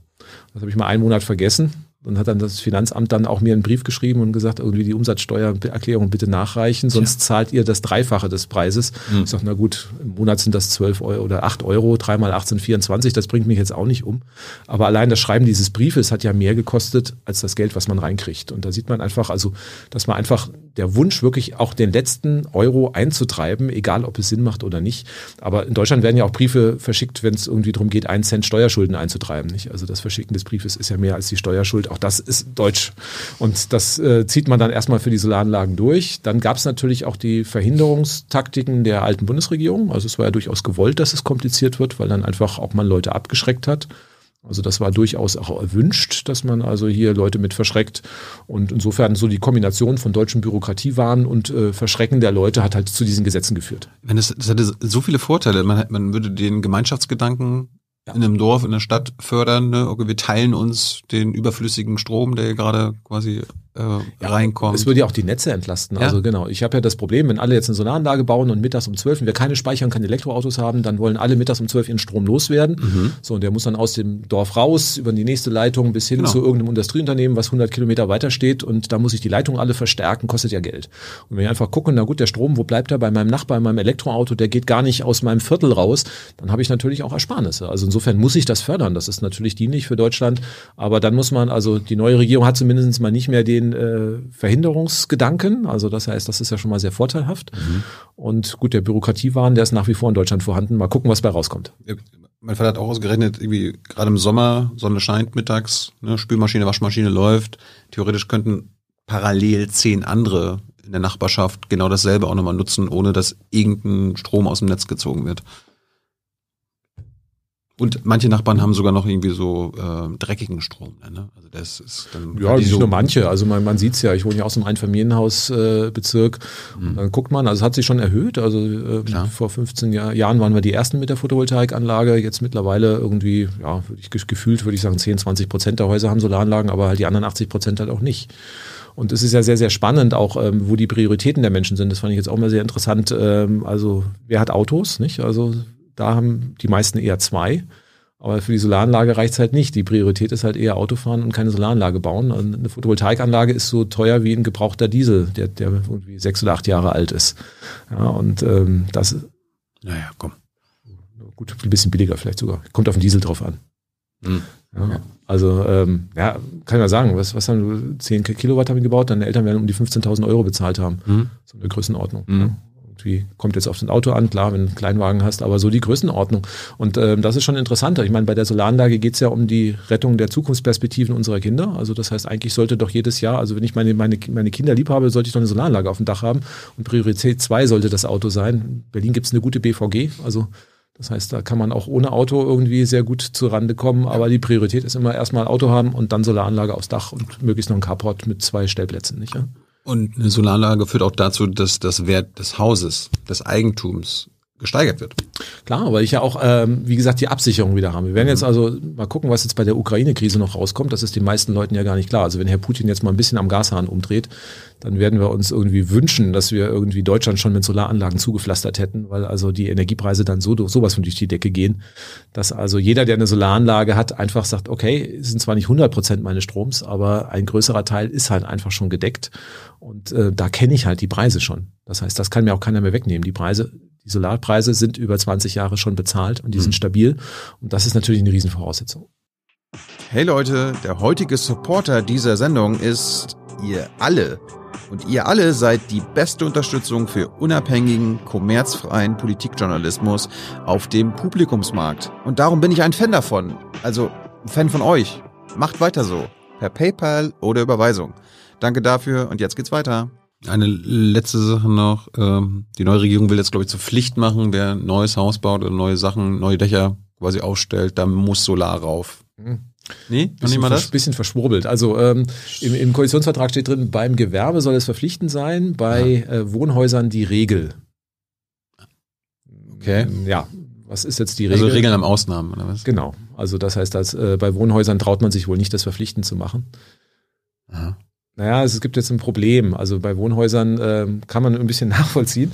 Äh, wenn man so durch Einfamilienhäuser kriegt, die Häuser haben sich ein bisschen verändert. Früher hat man die so klassisch mit so einem ja, äh, Satteldach gemacht. Mhm. Und heute hat man so diese Stadtvillen mit diesem äh, schönen ver verzierten Zeltdach nennt man das, ja, wo eigentlich gar keine gescheiten Dachflächen mehr drauf sind. Mhm. Da ist es natürlich nicht so einfach, irgendwie größere Solaranlagen mehr drauf, sinnvoll drauf zu kriegen, weil die Dächer einfach so blöd sind, dass ich einfach über diese Dreiecke gar nicht mehr so viele Module drauf kriege. Das heißt, eigentlich müsste man die Leute wieder zu, dazu zwingen, die Dächer so zu bauen, dass man ausreichend Solar hinkriegt. Ähm, und das traut man sich nicht. Und dann könnte ich eine Baupflicht machen mit einer Mini-Solaranlage, aber gut, wenn die dann irgendwie fünf Module, das bringt dann dann auch nichts. So eine balkon Ja, genau. Das geht natürlich immer, aber ähm, also wenn ich jetzt wirklich dann sagen würde, das halbe Dach muss mit Solar voll gemacht werden, dann würden sich dann die, die Leute tierisch aufregen, weil ich natürlich dann Ost, West, vielleicht sogar die Nordseite noch belegen muss, um mit diesem merkwürdigen Dach dann halt irgendwo noch ausreichend Solarflächen zu installieren. Dann müssten, also eigentlich muss man den Architekten wieder beibringen, so zu bauen, dass die Häuser halt auch irgendwie für die Energiewende geeignet sind. Und das haben wir in den letzten zehn Jahren auch noch verlernt. Und das ist natürlich so ein bisschen schwierig. Meine Güte. Falls ihr Fragen habt noch zum, zum Thema Solarkraft, gibt sie Hans an die Hand. Wir waren bei erneuerbaren Anteil beim Strom, wie gesagt, Wind 27 Prozent, PV 11 Prozent, Biomasse 10 Prozent. Mhm. Äh, überholt äh, die Biomasse bald die PV oder? Also bei Biomasse sind wir am Ende der Fahnenstange. Also man muss ja gucken, Deutschland ist dicht besiedelt, es gibt eine begrenzte Menge an landwirtschaftlichen Flächen und Wald. Und ähm, klar, wir können temporär können wir auch 30 Prozent machen, nur dann haben wir in ein paar Jahren halt kein Wald mehr. Also insofern, ähm, genau. Sag, sag, sag mal kurz, was ist Biomasse? Wie, wie, wie wird daraus bei Biomasse ist es alles, was wächst. Genau. Also äh, bei Biomasse, bei der Stromerzeugung ist es im Wesentlichen Holz. Mhm. Also das heißt, äh, man Holz häcksel ich klein, dann kommt das halt einfach in ein Kraftwerk rein, wird verbrannt und dann treibt das halt wie, wie bei Kohle halt auch eine Turbine an und äh, macht Strom gibt die Möglichkeit noch über Biogas dann auch Strom zu erzeugen. Das heißt, dann nehme ich, äh, was weiß ich, Gülle oder irgendwelche Pflanzenreste, die kommen in einem großen Gärtopf und dann vergären die, dann gibt's, dann entsteht dabei Biogas und das kann ich halt auch dann wie im Gaskraftwerk verbrennen und daraus Strom machen. Okay. Und da sind die Potenziale ausgereizt. Ja, ich kann natürlich theoretisch noch mehr machen, aber ähm, sind wir dann, ich habe ja die Konkurrenz bei den landwirtschaftlichen Flächen, habe ich halt Konkurrenz Biomasse Landwirtschaft. Also das heißt, klar, wenn ich jetzt irgendwie sage, wir essen kein Fleisch mehr und die ganzen Rinderflächen werden für Biomasseproduktion ginge mehr, klar. Und ähm, aber ja, wir müssen ja weniger Fleisch essen. Ja, klar. Nur da ist halt die Frage irgendwie, ähm, eine Solaranlage ist halt wesentlich effizienter. Man muss einfach gucken, ich kriege aus mhm. der gleichen Fläche, also bei Pflanzen kann man einen Wirkungsgrad ausrechnen, der liegt vielleicht so beim halben Prozent. Ja, also das heißt, einen halben Prozent, die Solar, die Pflanzen machen ja, die Biomasse macht ja nichts anderes wie Solarenergie in Brennstoff umwandeln, für mhm. uns umsonst. Und da kann man auch einen Wirkungsgrad ausrechnen, der ist halt unter einem Prozent. Eine Solaranlage hat halt 20 Prozent Wirkungsgrad. Das heißt, ich kriege halt aus der gleichen Fläche, wo ich jetzt Raps anbaue, halt die 20-fache Menge an Energie raus, mindestens, äh, wenn ich entsprechend Solaranlagen aufbaue. Deswegen ist halt einfach äh, für die Energiegewinnung die Photovoltaik halt die bessere Variante. Und äh, die letzte erneuerbare Energie in unserem Mix ist Wasserkraft mit vier Prozent. Geht da noch mehr? Nö. Also ähm, man kann Anlagen ein bisschen ertüchtigen. Also das heißt, alte, wir haben ja schon gesagt, die sind zum Teil recht alt. Also da kann ich jetzt irgendwie mal gucken, dass ich da mal ein bisschen ausbagger, einen neuen, neuen Generator baue. Aber auch da ist ja so, wenn ich jetzt neue Wasserkraft, äh, dann staue ich auch Flüsse auf. Ja? Also wir reden ja über Häcksler von, von Tieren. Bei Windenergie haben wir ja irgendwie über tote Vögel geredet. Mhm. Bei so einer Wasserkraftanlage äh, muss tote man Fische. tote Fische, genau, klar. Also ja. ähm, kann man verhindern auch. Auch da gibt's Fischtreppen und sonst immer der Aufwand steigt und deswegen gibt's auch, äh, auch äh, Richtlinien, die äh, den Bau von neuen Wasserkraftwerken ziemlich beschränken, einfach aus Naturschutzgründen. Und ähm, das muss man erstmal berücksichtigen. Deswegen geht gar nicht so viel. Und ähm, dann fehlen uns halt auch einfach die Höhenunterschiede. Also für Wasserkraft brauche ich halt einen Berg, weil einfach Wasser, ich brauche halt Gefälle und halt einen Fluss Fluss. Und ich meine, mit der Havel irgendwie bis, bis zur Ostsee sind es 30 Meter Höhenunterschied. Aber die Bayern haben da die Alpen. Ja, klar. Die Alpen. Aber da, da, wo irgendwie gute Flüsse sind, Isar und sonst irgendwie stehen ja überall schon Wasserkraftwerke. Ach so. Gut, also das war der Anteil beim Strom. Äh, ich war überrascht, bei der Wärme sind wir auch schon bei 14 Prozent. Mhm. Woher ja. kommt denn dann die erneuerbare Wärme? Im Wesentlichen Biomasse, Brennholz. Ah, ja. ja. Also das heißt, wir haben ganz viele Kaminöfen und sonst irgendwas. Also da ein bisschen Solarthermie, aber das ist irgendwie so ein gutes Prozent. Mhm. Und der Rest ist einfach äh, Biomasse, also Brennholz, was halt auch sehr, sehr und findet. Laut Vorgequatsching müssen wir auf 100 Prozent kommen. Ja. Wie das denn? Brennholz geht nicht, haben wir schon gesagt. Also ja. da fehlt uns der Wald dafür. Jetzt können wir Finnland abholzen und das importieren, aber das kann ja auch nicht in der Sache sein. Also insofern Biomasse scheidet aus. probieren. Ja klar, aber haben die Finnen irgendwas dagegen. Ja. Also insofern scheidet das aus und äh, ja, dann müssen wir überlegen, was kommt in Frage. Öl und Gas stellen wir gerade. Gas ist eine ganz blöde Idee, das stellen wir gerade fest, weil das kommt auch von direkt 50 Prozent unseres Gas kommt von Herrn Putin. Mhm. Also das merken wir, dass das jetzt auch, waren wir auch schon seit 30 Jahren davor, ist keine gute Idee. Ist am Ende egal, wo das Erdgas herkommt, wir brauchen es nicht. Oder naja, gut, wir müssen davon loskommen. Wir müssen davon, momentan brauchen ja. wir es ja, sonst müssen wir frieren. Ob es also, russisch ist oder amerikanisch. Ja, klar, ja. aber wir sind jetzt auch noch von Russland abhängig und klar. das merken wir, also haben also ist ja gar kein Problem, aber mittlerweile sehen wir, das ist halt ein Problem. Mhm. Und ähm, alleine diese Spannung, also wir sehen ja, die Gaspreise haben sich ja mehr als verdoppelt in, in, Deutschland, also die sind ja richtig durch die Decke gegangen. Das liegt einfach an den politischen Spannungen. Also wir sind einfach erpressbar und sonst irgendwie, das geht ja alles noch mit dazu. Das heißt, wir müssen weg vom Öl und Gas, nicht nur aus Klimaschutzgründen, sondern einfach auch aus Fragen aus der geopolitischen Abhängigkeit. Das heißt also, wir können ja nicht eine Energieversorgung aufbauen, wo wir einfach noch die, die nächsten 20 Jahre von Russland irgendwie zu, zu 50 Prozent oder steigenden Anteil noch abhängig sind. Ja. Das ist irgendwie, das ist ja äh, schizophren und absurd. Ja, was können wir machen? Wir müssen gucken. Wir müssen jetzt 86 Prozent aufholen. Ja, klar. Und dann müssen wir mit Strom heizen. Also das heißt, äh, Solar- und Windstrom werden wir auch für die Heizung gebrauchen. Und ähm, da dann aber mit einer effizienten Wärmepumpe. Das heißt also, da gibt's ja neue, also man kann natürlich so einen Elektrolüfter hinstellen, also auch das geht, ist aber, ähm, sage ich mal, nicht so ganz effizient Und ähm, die Wärmepumpe hat einen riesen Vorteil, dass die äh, aus Strom Wärme macht, aber gleichzeitig noch Umgebungswärme mit anzapfen kann. Das heißt also, aus mhm. einer Kilowattstunde Strom kann ich dann drei Kilowattstunden Wärme machen. Und das ist natürlich ein ganz guter Deal. Das heißt also, mhm. ähm, der Energiebedarf würde sich auf ein Drittel reduzieren, wenn ich einfach die Gasheizung rausschmeiße, in eine Wärmepumpe reinmache. Und dieses Drittel, was dann übrig bleibt, das mache ich dann mit Strom aus erneuerbaren Energien. Soll meine Eltern damit noch warten oder jetzt schon kaufen? Gute Frage. Wie lange hält die Heizung noch? Das ist eine Ölheizung. Ja, Ölheizung, also ja, also keine neue Öl- und Gasheizung mehr einbauen, kann man Gut. ganz klar sagen. Also das, äh, nee, muss ganz klar sagen, wir müssen ins, in, äh, also je das nachdem, haben Sie, das haben Sie, glaube ich, kapiert. Eine Heizung hält halt 30 Jahre. Das heißt, wenn ich jetzt eine Heizung, also 20 mindestens, eher 30. Sie sind eingezogen 2000, also jetzt 20 Jahre alt. Mhm. Genau, ein paar Jahre hält die noch. Also insofern 25, 30 sind schon so, die Heizungen sind schon so alt. Das heißt, eine Heizung, die ich heute einbaue, 2040, 45, bis dahin wollen wir ja klimaneutral sein. Also das mhm. heißt, äh, entweder müssen die dann wieder rausgerissen werden, dann entweder zahlt mir die Bundesregierung eine Abfragprämie oder ähm, irgendwann wird gesagt, okay, ihr habt euch da damals entschieden, ihr könnt jetzt irgendwie auch eine hohe Strafe zahlen für CO2-Emissionen oder ihr kauft euch dann halt eine klimafreundliche Sache. Also irgendwie werden wir die Anlagen rausdrängen müssen und jetzt nochmal eine neue einzubauen, ist äh, auch an, anhand der hohen Öl- und Gaspreizung ist eine ganz fatale Entscheidung. Also entweder meinetwegen noch Biomasse, das ist aber, wie gesagt, da geht nicht mehr viel. Also da, ähm, und dann ist eigentlich die Wärmepumpe derzeit die beste Lösung. Auch fairerweise muss man dazu sagen, da sollte das Haus auch ein bisschen gedämmt sein. Also so einen absolut ungedämmten Altbau ist für eine Wärmepumpe ja, nicht ganz optimal. Nee, das ist schon so. Äh, wer stellt so eine Wärmepumpe her? Sind das so deutsche Hersteller auch? Ja, kriegt man. Also so wird auch wieder führend? Nee. Nee? Wer macht das? Also äh, gut, die deutschen Hersteller haben alle was im Angebot. Also ähm, die meisten Anlagen, die in Deutschland verbaut werden, die kommen aus, aus Deutschland. Wenn man sich so mal irgendwie auf den Internetplattformen umschaut, gibt es auch einige asiatische Hersteller, mhm. die noch deutlich günstiger anbieten. Die haben noch keinen großen Marktanteil, aber das wird spannend werden, wie das dann entsprechend ausgeht. Also die Deutschen haben einfach ein gutes Vertriebsnetz. Also hier ist einfach, ähm, das hilft natürlich. Also wenn ich jetzt als No-Name-Asiate herkomme, dann kauft mir erstmal keiner die Anlage ab, weil einfach der deutsche Installateur halt irgendwie auch schon immer halt die deutschen Marken verbaut hat. Aber ob das immer so bleibt, müssen wir abwarten. Also da, ähm, aber die Deutschen investieren auch sehr stark. Also es gibt große Heizungshersteller, die auch jetzt massiv in die Wärmepumpe reingehen und ähm, dann auch davon ausgehen, dass wir irgendwann die Öl- und Gasheizung nicht mehr einbauen können. Für einige kommt es ein bisschen zu schnell. Also wenn man mit denen redet, also ich habe immer gesagt, also ähm, eigentlich sollten wir bestens irgendwie in den nächsten zwei Jahren die Öl- und Gasheizung verbieten. Da kriegen die immer so Stirnrunzeln und sagen, na, also fünf Jahre brauchen wir schon noch, bis wir komplett umgestellt haben, aber es ist auf dem Schirm. Gut. Wärme müssen wir künftig mit Strom generieren. Was ist im Verkehr? Da sind der, ist der Anteil der erneuerbaren Energien bei sechs Prozent. Das ist ja so, so E-Fuel oder? Ja, das ist dann noch Biodiesel, nicht? Also wir haben jetzt irgendwie Raps auf dem Feld, so die schönen gelben Blüten und dann fährt der Traktor drüber, mäht den Raps und macht da Biodiesel draus. Und ähm, ja, wir können da nicht, also ein Bruchteil eines Prozentes äh, der Solarenergie wird dann, landet dann im Tank und der wird dann mit Diesel mit 30 Prozent Wirkungsgrad verfeuert. Also das heißt, das ist eine Energievernichtung par excellence und damit fahre ich dann noch zum Briefkasten, nicht? Also das ist irgendwie äh, aus meiner Sicht die schwachsinnigste Möglichkeit, Energie einzusetzen. Ähm, da ging es auch gar nicht drum, Klimaschutz zu machen. Also ähm, die deutschen Automobilhersteller wollten halt, da gab es CO2-Werte und wenn ich fünf Prozent halt Biodiesel beimische, dann muss ich halt den Motor nicht so effizient bauen. Das war eigentlich so der Deal, den man damals gemacht hat. Und deswegen haben wir halt jetzt diese Beimischung.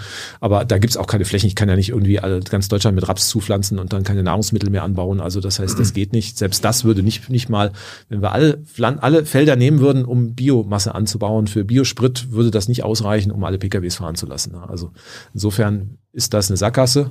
Das heißt, aus dem Pkw, äh, der Verbrennungsmotor muss einfach weg. Also das heißt, Benzin und Diesel wird einfach importiert. Teuer, riskante äh, Exporteure dann. Also auch hier Russland zum Beispiel ein, ein Hauptlieferant auch vom Öl. Auch da müssen wir gucken. Das heißt also, wir finanzieren damit natürlich auch einiges von dem, was hier auf der Welt passiert durch unsere, unsere Importe. Deswegen sollten wir da erstmal weg. Und auch das, äh, der Verbrennungsmotor ist ja einfach ist eine fahrende Heizung. Ja, also Dieselmotor hat 30 Prozent Wirkungsgrad, da muss ich nach der Fahrt nur auf die Motorhaube mal drauf fassen und dann weiß ich, wo die Energie bleibt. Also das heißt, ich importiere Öl oder stelle mir noch Biosprit her, um dann die Motorhaube zu heizen und ein bisschen halt voranzukommen dabei. Also deswegen, der Verbrennungsmotor muss raus, der Elektromotor hat halt 90 Prozent Wirkungsgrad, da komme ich halt einfach mit der gleichen Energiemenge dreimal so weit.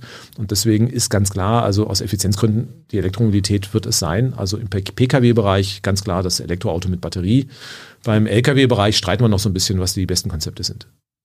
Also, also allgemein, um auf 100 Prozent erneuerbare Energien im Verkehr zu kommen, müssen wir im Autobereich nur Energie, äh, also E-Autos haben, die dann mit erneuerbaren Energien betankt werden, also mhm. quasi mit grünem Strom. Mit Solar- und Windstrom, genau. Und bei das ist ja schon eingepreist. Ich habe ja vorhin die Mengen gesagt, die wir aufbauen müssen für Solar- und Windenergie in Deutschland. Das ist schon alles mit drin. Das ist alles mit drin. Also der Bedarf, den wir für die Wärme und für den Verkehr brauchen, ist bei den Ausbaumengen also schon mit drin. Also mhm. das äh, würden wir mit den zwei Prozent Wind und Solar halt auch mit abdecken können. Und äh, bei LKWs gibt es Streit, so ob es irgendwie. Ja, es gibt verschiedene Konzepte. Also ähm, Tesla zum Beispiel hat ja den Batterie-LKW vorgestellt, mhm. 500 Kilometer Reichweite nur mit einer Batterie. Muss fairerweise sagen, da ist halt auch wirklich eine richtig fette Batterie mit drin, die ein paar Tonnen wiegt.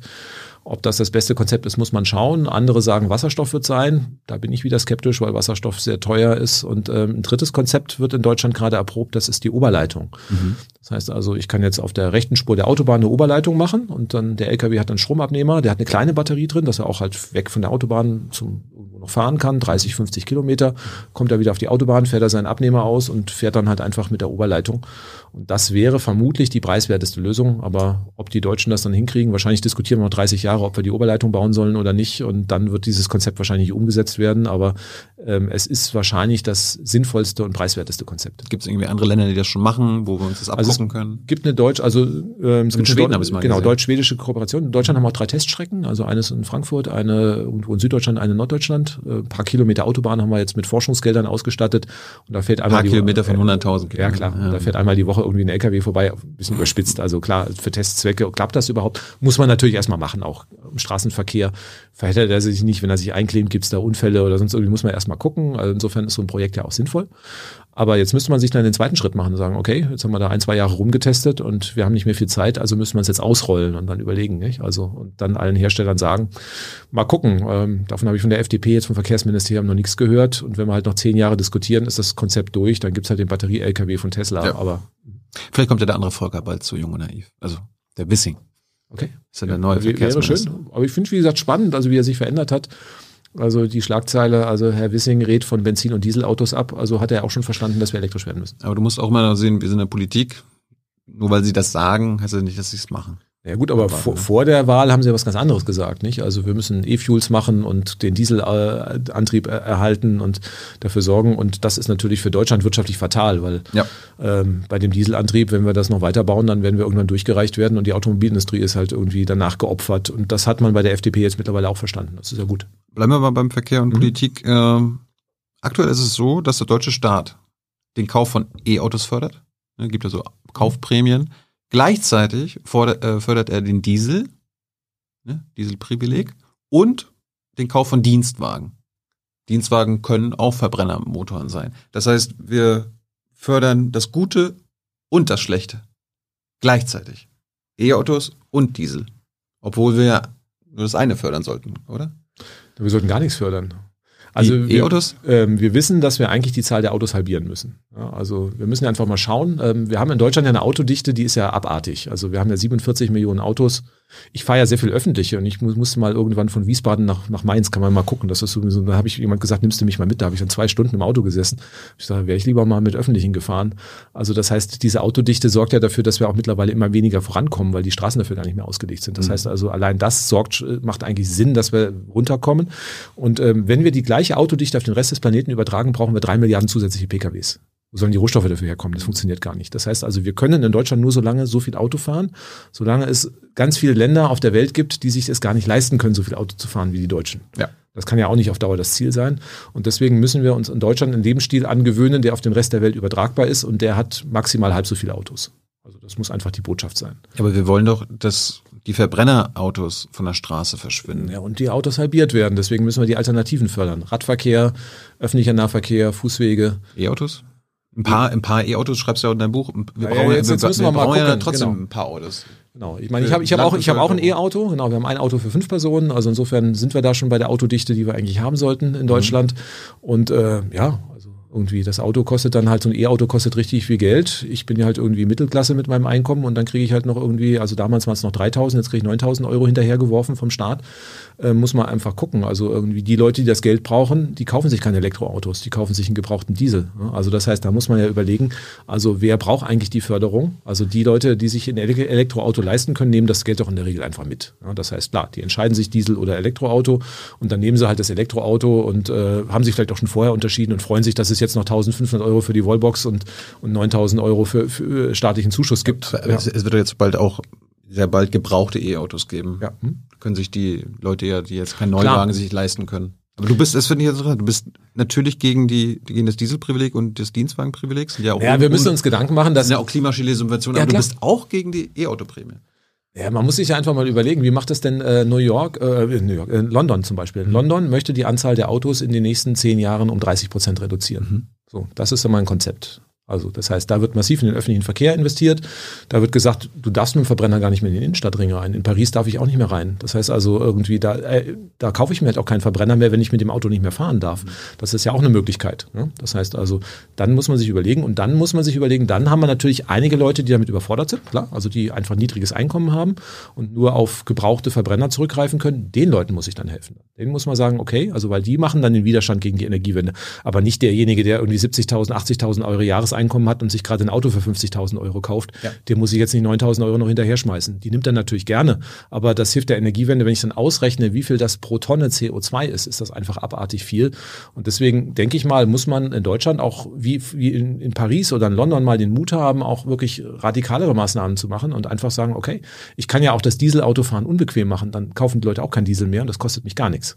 Ich muss aber natürlich Alternativen anbieten und ich muss die Leute, die sich dann davon finanziell irgendwie das wirklich nicht mehr leisten können, können, die muss ich halt irgendwie abholen. Und dann gibt es halt zum Beispiel eine Kaufprämie nur für Leute, die ein Einkommen unter 40.000 Euro haben. Hm. Also warum nicht sowas? Stimmt. Ähm, du, wir waren ja schon bei den Verbrennern. Du bist, bist du dafür, die Neuzulassung am, am besten sofort zu verbieten?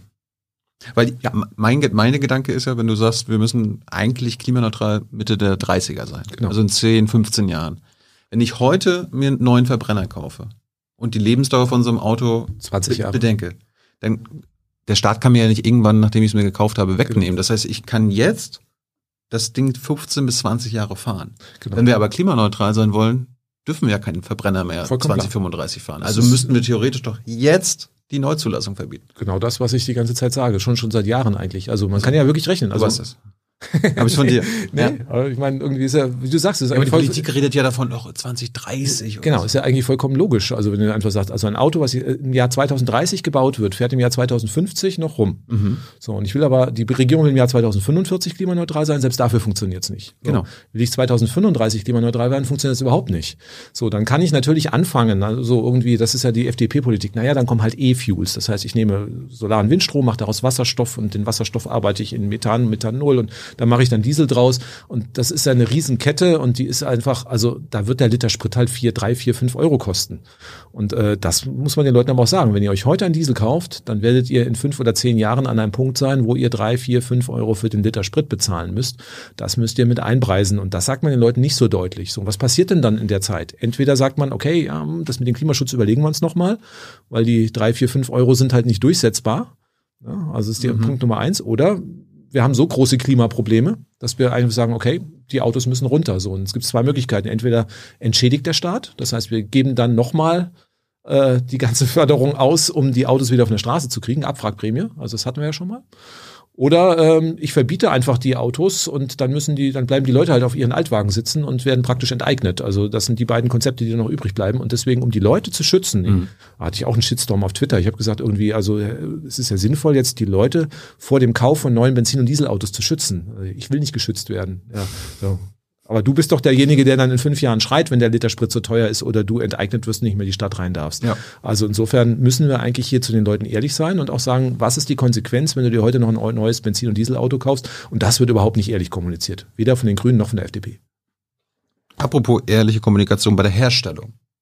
Geht es auch in deinem Buch um, äh, wenn du, wenn du ein Verbrennerauto herstellst, verbrauchst du im, im Schnitt circa sieben Tonnen CO2 beim E-Auto auch sieben Tonnen plus fünf Tonnen CO2 für die Batterie. Mhm. Also Volker, wenn ich jetzt hier doch äh, mich klimafreundlich verhalten will, kaufe ich mir einen Verbrenner.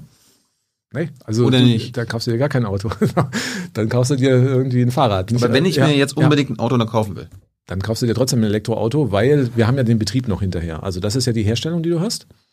Und äh, so ein Verbrenner kommt dann, also du hast ja schon gesagt, sechs, sieben Tonnen Herstellung, aber dann halt über die Lebensdauer komme ich halt trotzdem auf 40 Tonnen, weil natürlich ich jedes Jahr halt Diesel verfeuere, immer eine Tonne CO2 jedes Jahr obendrauf oder zwei. Und dann summiert sich das auf. Das Elektroauto ist halt mein Betrieb wesentlich sparsamer. Also bei mir, ähm, ich habe so den Ehrgeiz, möglichst nur mit Solarstrom zu fahren. Also bei mir, ich habe die Bilanz jetzt gerade für 2021 gemacht.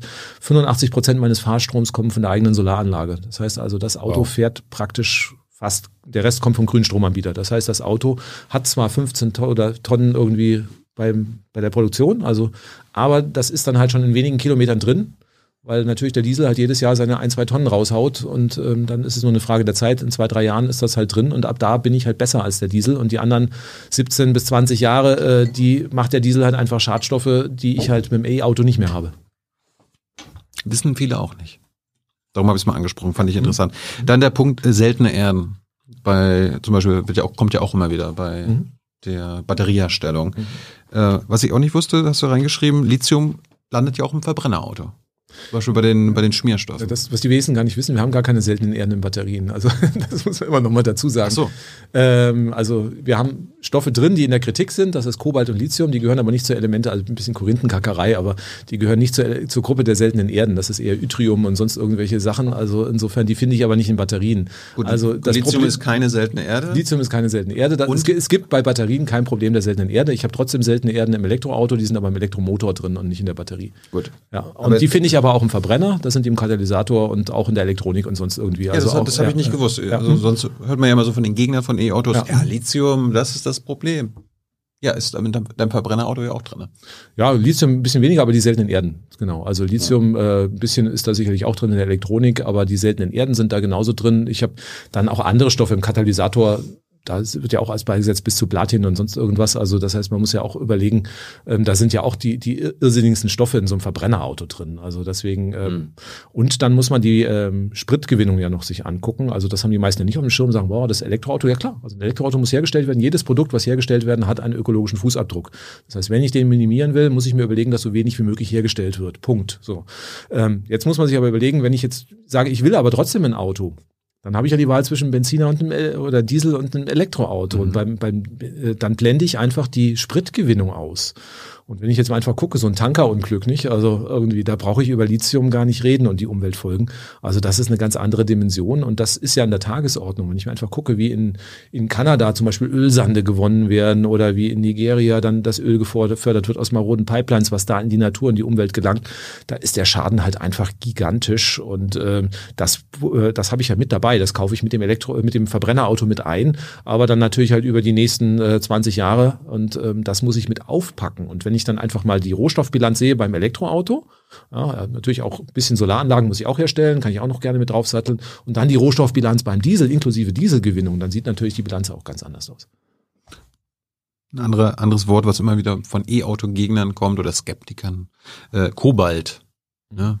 Habe ich auch nicht gewusst, dass Kobalt auch in Verbrennerautos steckt. Ja, es steckt auch in Flugzeugturbinen. Ich, genau. ich kaufe mir jetzt keinen, keinen, und es gibt auch Kobalt, also Kobalt steckt in der Batterie drin, aber auch nicht in allen. Das heißt, es gibt mittlerweile kobaltfreie Batterien, also die, zum Beispiel Tesla baut jetzt in China Autos, die mit Lithium-Eisenphosphat-Batterien ausgestellt werden. Da ist also nur Eisen und Phosphor drin, kein Kobalt mehr, also geht technisch auch Batterien ohne, ohne Kobalt zu bauen. Trotzdem haben wir immer so, oh, die äh, Elektroautos sind ein Riesenproblem, weil Kobalt drin ist, ist in vielen Batterien, muss man auch fairerweise sagen. Wo ist das Problem? Ähm, es gibt ein Hauptlieferland von Kobalt, das ist die Demokratische Republik Kongo. Und demokratisch. Ja, ist halt äh, genau heißt, ja, heißt so, aber mhm. ist halt nicht so demokratisch. Ist vor allen Dingen richtig arm. Der pro Kopf CO2-Ausstoß dort liegt bei einem Dreihundertstel des Deutschen. Also da sieht man schon irgendwie. Also wow. die machen nichts zum Klimaproblem, tragen was bei. Alleine dadurch, dass ich mir ein Auto kaufe, verursache ich mehr, alleine den Autokauf, egal ob Verbrenner oder Diesel, verursache ich mehr CO2 als jemand in der Demokratischen Republik Kongo in seinem kompletten Leben. Also das heißt, das muss man sich auch erstmal so auf der Zunge zergehen lassen. Und ähm, die sind so arm, dass die natürlich irgendwie ihre Kinder arbeiten schicken müssen, weil die einfach sonst nicht über die Runden kommen. Und ähm, eine Möglichkeit, wo Kinder Geld verdienen können, ist halt Kobaltabbau. Und dann gibt es halt einen Riesen Erwachsene nicht? Die machen es auch, aber also. halt die, es reicht halt nicht, was die reinkriegen. Also müssen die Kinder halt mitarbeiten. Und äh, die arbeiten halt zum Teil in Kobaltminen. Und das ist natürlich irgendwie erstmal keine leichte Arbeit. Kinderarbeit sowieso irgendwie ein No-Go eigentlich. Aber es hilft ja nichts, wenn ich kein Kobalt mehr kaufe. Die Bevölkerung ist auch arm. Also die Lösung wäre ja, dass man einfach sagt, wir geben den Leuten für ihr Kobalt so viel Geld, dass die Kinder nicht mehr arbeiten müssen. Nicht? Also darüber müsste man mal diskutieren. Und ähm, diese Diskussion beim Kobalt, wir haben ja Kobalt in vielen anderen Sachen drin. Farben zum Beispiel.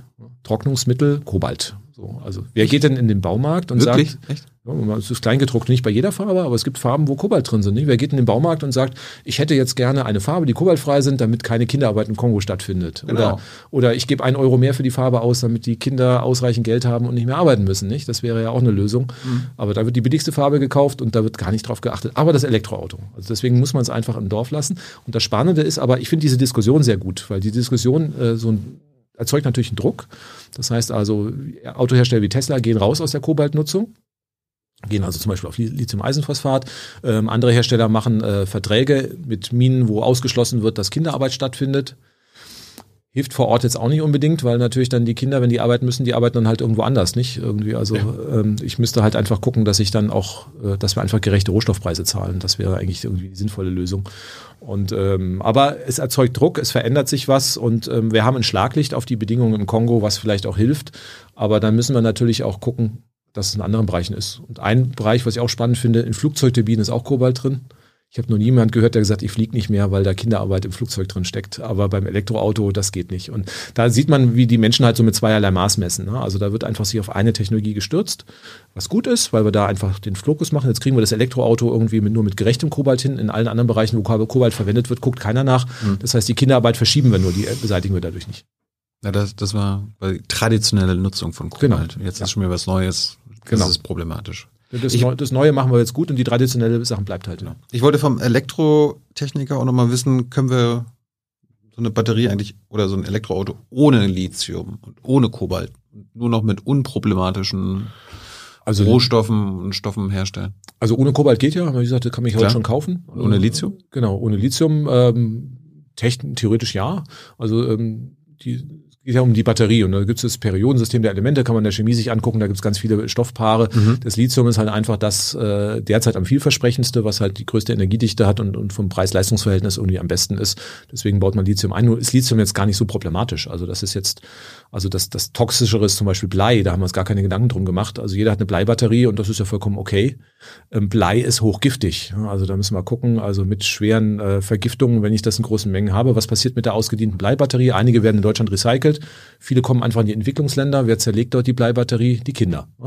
Wir haben über 100 Millionen Kinder, die eine Bleivergiftung haben auf der Welt, weil die halt einfach in Entwicklungsländern die Bleibatterien zerlegen. Da hat sich kein Mensch drüber aufgeregt in den letzten Jahren. Bleibatterie, ein Verbrenner ist ja vollkommen okay. Und jetzt beim Lithium haben wir wieder diese Riesendiskussion. Auch wieder gut, weil wir haben ein Schlaglicht auf, auf das Lithium. Ja, aber warum gibt es kein Gesetz, dass keine Bleibatterie aus Deutschland mehr exportiert werden darf? Oder auch kein Auto mehr, wo eine Bleibatterie drin ist? Also das heißt, das wäre ja irgendwo eine Sache. Damit kann ich irgendwie ein Problem natürlich erstmal lösen. Mhm. Aber das hat man erstmal nicht auf dem Schirm. Natürlich, klar, die alten Autos, wo die Bleibatterien drin sind, die kommen dann noch nach Afrika, da fahren die mal zehn Jahre rum und danach irgendwie zerlegen, werden die von Kindern zerlegt, die dann alle eine Bleivergiftung haben. Das ist natürlich unser Lebensstil, den wir halt hier irgendwie exportieren. Beim Lithium ist es gar nicht so schlimm. Also es ist auch eine, eine zynische Form von Fluchtursachenbekämpfung. ja, äh, okay. Also so zynisch will ich ja. dann gar nicht sein. Also es ist ein lösbares Problem und da haben wir den Fokus gar nicht drauf. Man kann ja Bleibatterien zu 100% recyceln, aber das muss ich halt gesetzlich vorschreiben, das ist gar nicht so teuer. Apropos recyceln, äh, was ist mit der, kommt ja auch immer als Argument, so ein E-Auto-Batterie, Volker. Mhm. Was ist mit der Recycelbarkeit?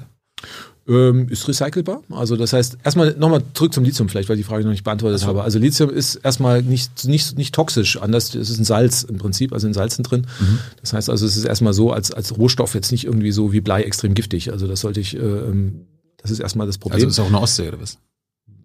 Finden, Lithium gibt's auch mehr, aber gut, da finde ich auch Gold, also aber in kleinen Mengen. genau. Da lohnt es sich nicht rauszuholen. Also in Deutschland okay. will man es sogar fördern, äh, aber in der Reintiefebene. Also das heißt ah. irgendwie auch aus, aus ähm, das heißt Lithium wird in der Regel aus, aus äh, Wasser gefördert. Das heißt, ich gucke irgendwo, wo ich eine Salzwassersee unterirdisch habe, den pumpe ich nach oben und da trenne ich das Wasser von dem Lithium. Und ähm, entweder mache in Deutschland will man das machen mit Erdwärme, mit Geothermie, da wird das also oben getrennt und das Wasser geht wieder runter. In Südamerika mache ich das halt oberflächlich, da lege ich Riesenseen an und lasse das Wasser halt verdunsten. Und ähm, da habe ich halt einen sehr, sehr großen Eingriff in die Landschaft Landschaft, dadurch, dass ich diese riesen Seen anlegen muss. Das sind natürlich dann irgendwie Riesenbilder, wo ich gigantische Seen habe, die halt angelegt werden und dann sagen die Leute, boah, der Landschaftsverbrauch ist auch da, klar, muss man darüber diskutieren. Aber es geht auch, wie zum Beispiel in Deutschland, so, dass ich die Landschaft nicht verbrauche.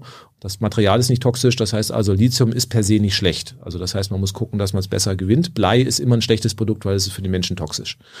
Und ähm, Lithium kann ich auch recyceln. Das heißt, es gibt einen deutschen Hersteller, der verspricht, dass ich also Lithiumbatterien zu über 90 Prozent recyceln kann. Das heißt also, da werden die Batterien am Ende der Lebensdauer fein vermahlen und äh, dann Sorten rein. Also die meisten wissen gar nicht, da ist gar nicht so viel Lithium drin. Also in so einem, so einem großen Elektroauto ähm, ist vielleicht einmal Lithium drin, 10 Kilo, und der Rest ist irgendwie Aluminium, äh, Kupfer und andere Materialien und die sind ja auch wertvoll und die versucht man halt dann Sorten rein zu trennen und holt die wieder raus. Das geht technisch. Momentan äh, ist man noch dabei, weil natürlich es gibt noch nicht so große Rücklaufmengen. Also Elektroautos gibt's ja erst sehr kurz und da sind mhm. wir jetzt nicht dabei. Aber wenn jetzt mal Millionen Autos pro Jahr verschrottet werden, wird man auch das Lithium wieder rausholen, weil das ja einfach ein wertvoller Rohstoff ist. Falls ihr Fragen zu E-Autos habt, schreibt sie Hans in den Chat. Da kommt, da geht's gleich los. Ich wollte zum Wasserstoff kommen. Volker, ich wollte mir eigentlich ein Wasserstoffauto kaufen, weil ich jetzt gehört habe, Wasserstoff ist eigentlich der wirkliche Heilsbringer in den nächsten Jahren. Kannst du das empfehlen? ja, Kollegin Frau Kämpfer hat mal gesagt, der Wasserstoff ist der Champagner unter den Energieträgern. Das finde ich ja, sehr, ich sehr gut. Champagner. Genau, aber als Grundnahrungsmittel weiß ja nicht, was du hier verdienst mit, aber mit, mit eurem, nicht genug. eurem Studio, genau. Also ja. Wasserstoff ist halt einfach aufwendig herzustellen, muss man einfach sagen. Ich brauche für den Betrieb eines Wasserstoffautos etwa die zwei- bis dreifache Menge an Solar- und Windstrom wie für den Betrieb eines batterieelektrischen Autos. Also wird das Wasserstoffauto auch am Ende zwei bis dreimal so teuer sein. Punkt. Hm. Das heißt also, kann ich machen. Ähm, es gibt Leute, die das auch kaufen werden. Also beim batterieelektrischen Auto ist es ja heute so, ich kann 300, 400 Kilometer fahren und muss dann eine halbe Stunde nachladen. So. Mit dem Wasserstoffauto kann ich halt 800 Kilometer fahren und muss dann eine Stunde eine Tankstelle suchen, um dann in, fünf Minuten nachzuladen. Ja. Ähm, das finden einige Leute besser. Ja, und, ähm, aber dann habe ich halt auch ein Auto, was doppelt so teuer oder nicht doppelt so teuer, aber mindestens mal 30 Prozent teurer ist, weil ganze Wasserstofftechnologie ist halt einfach aufwendig. Und ein nicht subventionierter, momentan ist der Wasserstoff subventioniert, den ich tanken kann. Der ist auch gar nicht grün, der kommt in der Regel aus Erdgas. Also macht sogar noch einen CO2-Schaden. Und äh, wenn ich einen nicht subventionierten Wasserstoff habe, wird dann auch das Betanken des äh, Wasserstoffautos zwei bis dreimal so teuer sein wie das Tanken des Elektroautos. Liebhaberobjekt für Champagnerdrinker halt. Bevor wir gleich die ganzen, die Farbenlehre nochmal kurz erklären, mhm. wo macht denn Wasserstoff als Energieträger im Verkehr Sinn? Bei Sachen, wo wir, also Wasserstoff so Gibt's, Fliegen? Genau. Also es gibt immer, immer die Frage, also Wasserstoff setzt man immer dort ein wie Champagner, nicht? Also wenn ich eine Fete mache und das Edelste soll halt her, dann kommt halt der Champagner zum Zug. Aber wenn ich jetzt Durst habe, dann nehme ich halt Wasser. Und überall, wo ich halt eine Alternative habe für den Durst, also fürs Auto oder äh, ja, auch immer gesagt wird, fürs Heizen. Also kein Mensch würde jetzt sagen, die Erdgasheizung bleibt drin, weil dann kommt der grüne Wasserstoff. Kann ich machen. Und dann ist halt die Gasheizung dreimal so hoch. Also wenn ich da bereit bin, dann geht das auch, klar. Mhm. Aber das heißt, es wird halt einfach teuer sein. So ähnlich wie wenn ich Wasser durch Champagner ersetze. Und äh, ähm, das muss man den Leuten einfach sagen. Es gibt Bereiche, wo es halt nicht funktioniert. Ne? Also wenn ich jetzt irgendwo eine große Party habe, die nobel sein soll und ich stoße dann am Schluss mit Wasser an, auch nicht so doll, genau. Ähm, da gäbe, wäre ja Wasser noch eine Alternative. Beim, beim Wasserstoff gibt es Bereiche, wo ich halt keinen Plan B habe. Das ist erstmal in der Industrie, also Herstellung von Stahl. Ich kann Stahl nicht ohne Wasserstoff klimaneutral herstellen. Warum? Ähm, genau, beim, beim Stahl gibt es zwei Sachen. Also beim Stahl hole ich mir erstmal Eisenerz aus der Erde raus. Das kommt dann erstmal in den Hochofen rein. Das kann ich noch klimaneutral machen, indem ich einfach mit Solar- und Windstrom heize. So, nun habe ich aber ein folgendes Problem. Ähm, ich habe dann eine chemische Reaktion, die noch stattfinden muss. Also da ist Eisenoxid drin. Also F, E und O, ein bisschen Chemie hier. Und ich muss, damit ich das reine Eisen habe, woraus dann der Stahl werden soll, muss ich den Sauerstoff loswerden, das O. Das macht man heute, indem ich halt einfach Kohle reinschmeiße der Sauerstoff nimmt sich halt den Kohlenstoff und dann wird halt CO2 raus. Mhm. Äh, und damit kriege ich einfach CO2 nicht nur über das Heizen des Ofens, sondern auch einfach über diese chemische Reaktion, dadurch, dass ich den Sauerstoff loswerden will. Ja. Und jetzt kann ich statt Kohle halt einfach auch Wasserstoff reinleiten und dann wird halt kein CO2, sondern wird der Wasserstoff klaut sich dann auch den Sauerstoff und dann kommt halt Wasserdampf raus mhm. aus dem Hochofen oder dann habe ich klimaneutralen Stahl, aber dafür brauche ich halt Wasserstoff, den ich dem Eisenoxid als chemischen Reduktionspartner zur Verfügung stelle. Das geht halt nicht anders. Also, und wir werden auch eine Welt ohne Eisen wird es nicht geben. Und deswegen, ähm, wenn wir Eisen herstellen und Stahl herstellen wollen, brauchen wir Wasserstoff und deswegen kommen wir da nicht drum rum. Punkt. Also das ist erstmal auch klar. Das muss dann auch grüner Wasserstoff sein. Genau. Also, also klimaneutraler Wasserstoff. Ja, wenn ich jetzt irgendwie Wasserstoff kann ich auch aus Erdgas herstellen. Klar. Wenn ich das mache, kann ich es auch sein lassen, weil dann kommt am Ende sogar mehr CO2 raus, als wenn ich Kohle verfeuere. Gut. Also bei Stahlproduktion Warum beim Fliegen? Warum macht das beim Fliegen Sinn? Ja, beim Fliegen. Ähm, Können wir da nicht so schöne große Batterie ins ja, das wird das, kommen. und das Flugzeug packen oder so? Das wird kommen oder auch vielleicht das Wasserstoffflugzeug äh, wird kommen. Das müssen wir schauen. Also äh, momentan haben wir aber ja noch ein ganz anderes Problem. Wir haben ja auch äh, die herkömmlichen Flugzeugantriebe. Und so ein Flugzeug ähnlich wie das Auto, ja. Das wird nicht nach drei Jahren verschrottet. Das fliegt halt 10, 20, 30. Es gibt Flugzeuge, die 40 Jahre schon auf dem Buckel haben. Mhm. Und ähm, ich muss mir jetzt erstmal Gedanken machen, wie kriege ich die alten Triebwerke umgerüstet, bevor ich jetzt über neue Flugzeuge rede, ne? weil die einfach auch nochmal sehr lange da sind und noch länger als Autos dann wahrscheinlich leben. Ja. Und ähm, das heißt, da wird man sogar nicht nur mit Wasserstoff hantieren, da muss man nochmal eine Schippe drauflegen. Ich muss aus dem Wasserstoff dann äh, über ein bisschen Chemie und Voodoo kann ich dann ein, äh, ja, Sagt der Energieprofessor hier. ja, Chemie, ich kann jetzt anfangen hier Fischer, Fischer Tropfanalysen und sonst irgendwie, aber ja, genau, genau. Machen wir zwei, zwei, äh, zwei Stunden jetzt hier nochmal Thermodynamik und äh, Industrieprozesse. Aber gut, studiert bei uns. Voodoo aus deinem Mund zu hören ist lustig. Genau, also. studiert erneuerbare Energien bei uns, dann kriegt ihr das alles beigebracht, wie das funktioniert. Genau. Werdet Voodoo-Meister. Voodoo-Meister der Energiewende. Mhm. Ähm, dann nehme ich halt den Wasserstoff, wie gesagt, bisschen Chemie dahinter und dann kommt ein äh, grünes Kerosin raus. Das kann ich machen, wird aber auch teuer sein. Also man geht davon aus, dass jetzt so ein Flug nach New York dann hin und zurück so um die 500 Euro teurer sein wird, weil einfach der Brennstoff teurer ist. Aber der ist dann klimaneutral. Das geht und äh, langfristig wird man aber von diesen äh, Triebwerkflugzeugen wegkommen. In Norwegen baut man jetzt schon, will man die Inlandsflüge auch schon sehr schnell klimaneutral machen und da geht man auch am Anfang auf Elektroflugzeuge. Das Problem ist momentan, dass die Batterien dafür noch nicht gut genug sind. Also da kann ich jetzt irgendwie in Norwegen mal 300 Kilometer von einer Stadt zur anderen fliegen und die Batterie wieder aufladen. Das geht, aber über den Atlantik komme ich halt noch nicht. Aber wenn wir mal 50 Jahre weiterdenken, da ist noch viel möglich mit der Batterietechnik oder dann halt auch direkt über Wasserstoffverbrennung. So jetzt die Farbenlehre beim Wasserstoff. Mhm. Es gibt blauen Wasserstoff, es gibt grauen Wasserstoff, es gibt türkisen Wasserstoff und es gibt grünen Wasserstoff. Ja, es gibt, auch, gibt auch noch gelben und sonst irgendwie. Auch also, noch? Ja. Von FDP oder was? Ne? nee, Atom. Aber gut. Was ist blauer Wasserstoff? Genau. Also warum, fang, ist, fang der, warum ist nur der grüne gut? Fangen wir mit den grauen an, sage ich mal. Der, Grau, der ist am Anfang. Also ähm, es gibt ja, Wasserstoff gibt es auf der Erde nicht. Wird ja immer so gesagt, wie lösen wir unser Energieproblem mit Wasserstoff? Jules Verne hat das ja schon gesagt, Wasserstoff wird die Lösung von allen Sachen sein. So, nun kann man sagen, Wasserstoff finde ich halt nicht. Da muss ich zum, zur Venus, äh, zum, zum Saturn oder zum Jupiter fliegen. Irgendwie, da gibt's Wasserstoff in großen Mengen, aber der Flug dafür würde mehr Energie verbrennen, als ich dann an Wasserstoff hierher transportieren kann. Also müssen wir den Wasserstoff auf der Erde herstellen. Mhm. Und dann muss man überlegen, wo finde ich Wasserstoff? Wasserstoff, äh, der muss billig und verfügbar sein. Es gibt zwei Rohstoffe, wo Wasserstoff drin ist. Einmal Wasser, H2O, Wasser mhm. und Sauerstoff, oder Erdgas. Erdgas ist CH4, also Kohlenstoff und viermal Wasserstoff. Mhm. Also das heißt, sowohl im Erdgas als auch im Wasser habe ich Wasserstoff drin. Mhm. Und ich habe aber beides Male ein, ein Produkt, was mich stört. Beim Wasser ist es halt der Sauerstoff und beim Erdgas ist es halt der Kohlenstoff. Und ähm, dann muss ich den, die fremd erstmal abtrennen. Mhm. So, wenn ich das Erdgas nehme und den Kohlenstoff abtrenne, dann habe ich auch Wasserstoff. Den nennt man grauen Wasserstoff. Der Kohlenstoff verbindet sich zu CO2, landet in der Luft und es entsteht dabei mehr CO2, als ähm, entstehen würde, wenn ich Erdgas verbrenne. Und deswegen ist grauer Wasserstoff jetzt für den Klimaschutz nicht so sonderlich intelligent. Der Graustoff, Wasserstoff wird trotzdem massiv eingesetzt momentan. Etwa ein Prozent der weltweiten CO2-Emissionen kommen die, durch die Wasserstoffherstellung derzeit. Was? Ähm, naja, wir brauchen gigantische Mengen an Wasserstoff für die chemische Industrie.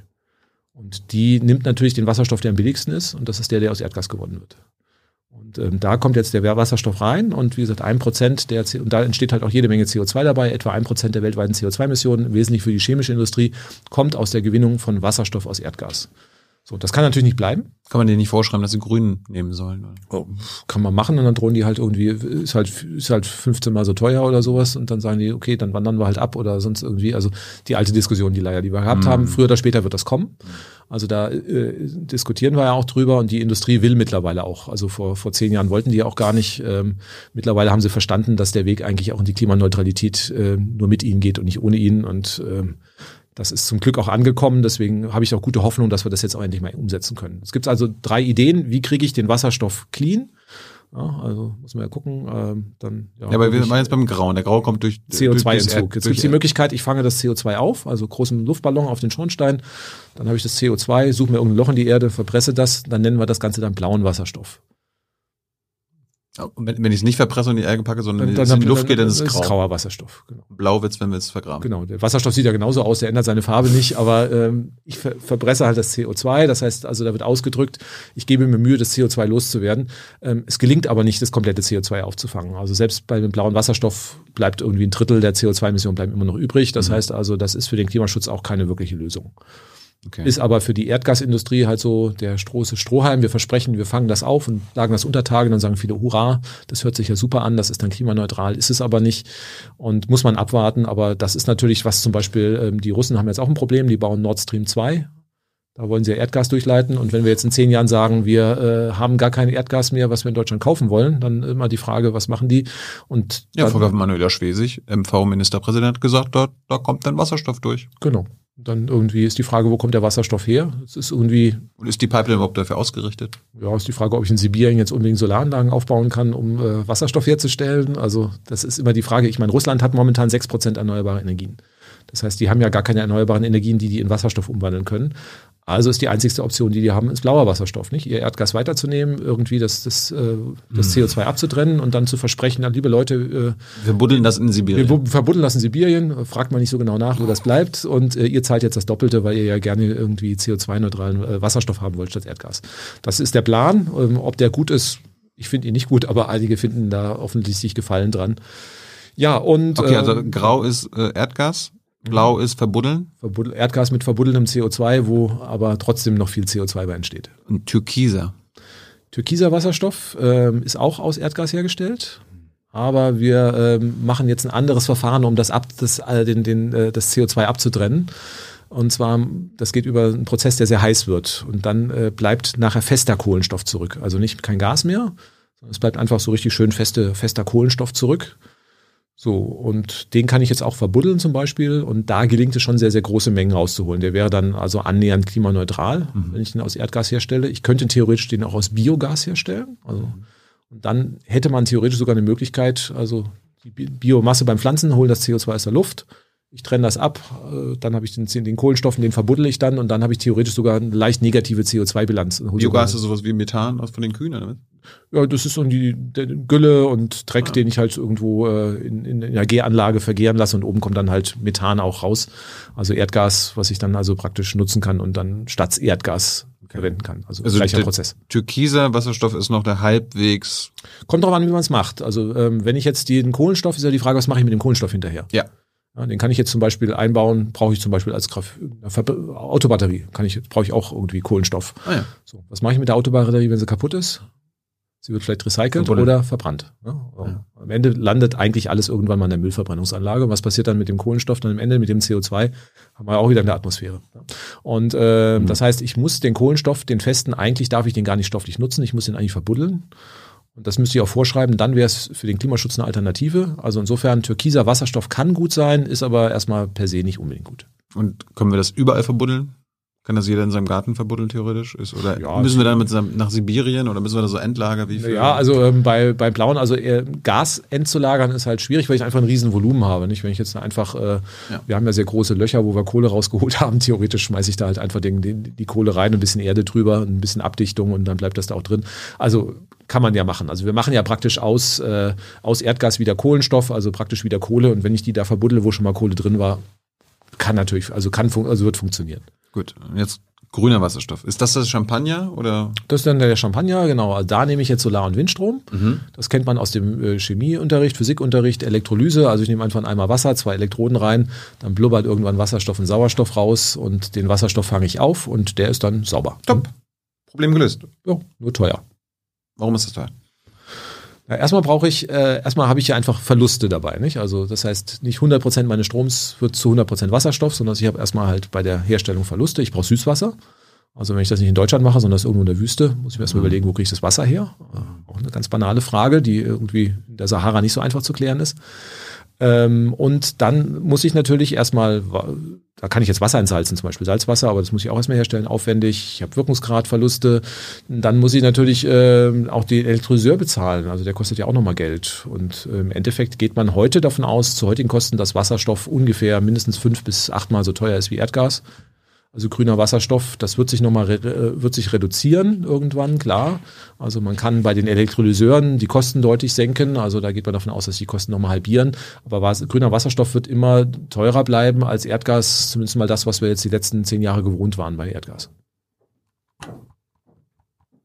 Die Regierung hat jetzt auch eine Wasserstoffstrategie. Die gab es ja schon vorher. Altmaier mhm. hat das auch ein bisschen gepusht. In Marokko haben wir so ein, so ein, Modellprojekt und so weiter. Ja, aber das sind ja so Projekte, wo man ein rotes Band durchschneidet. Aber eine Strategie ähm, ist ja dann immer die Frage, wie, wie, sieht die aus?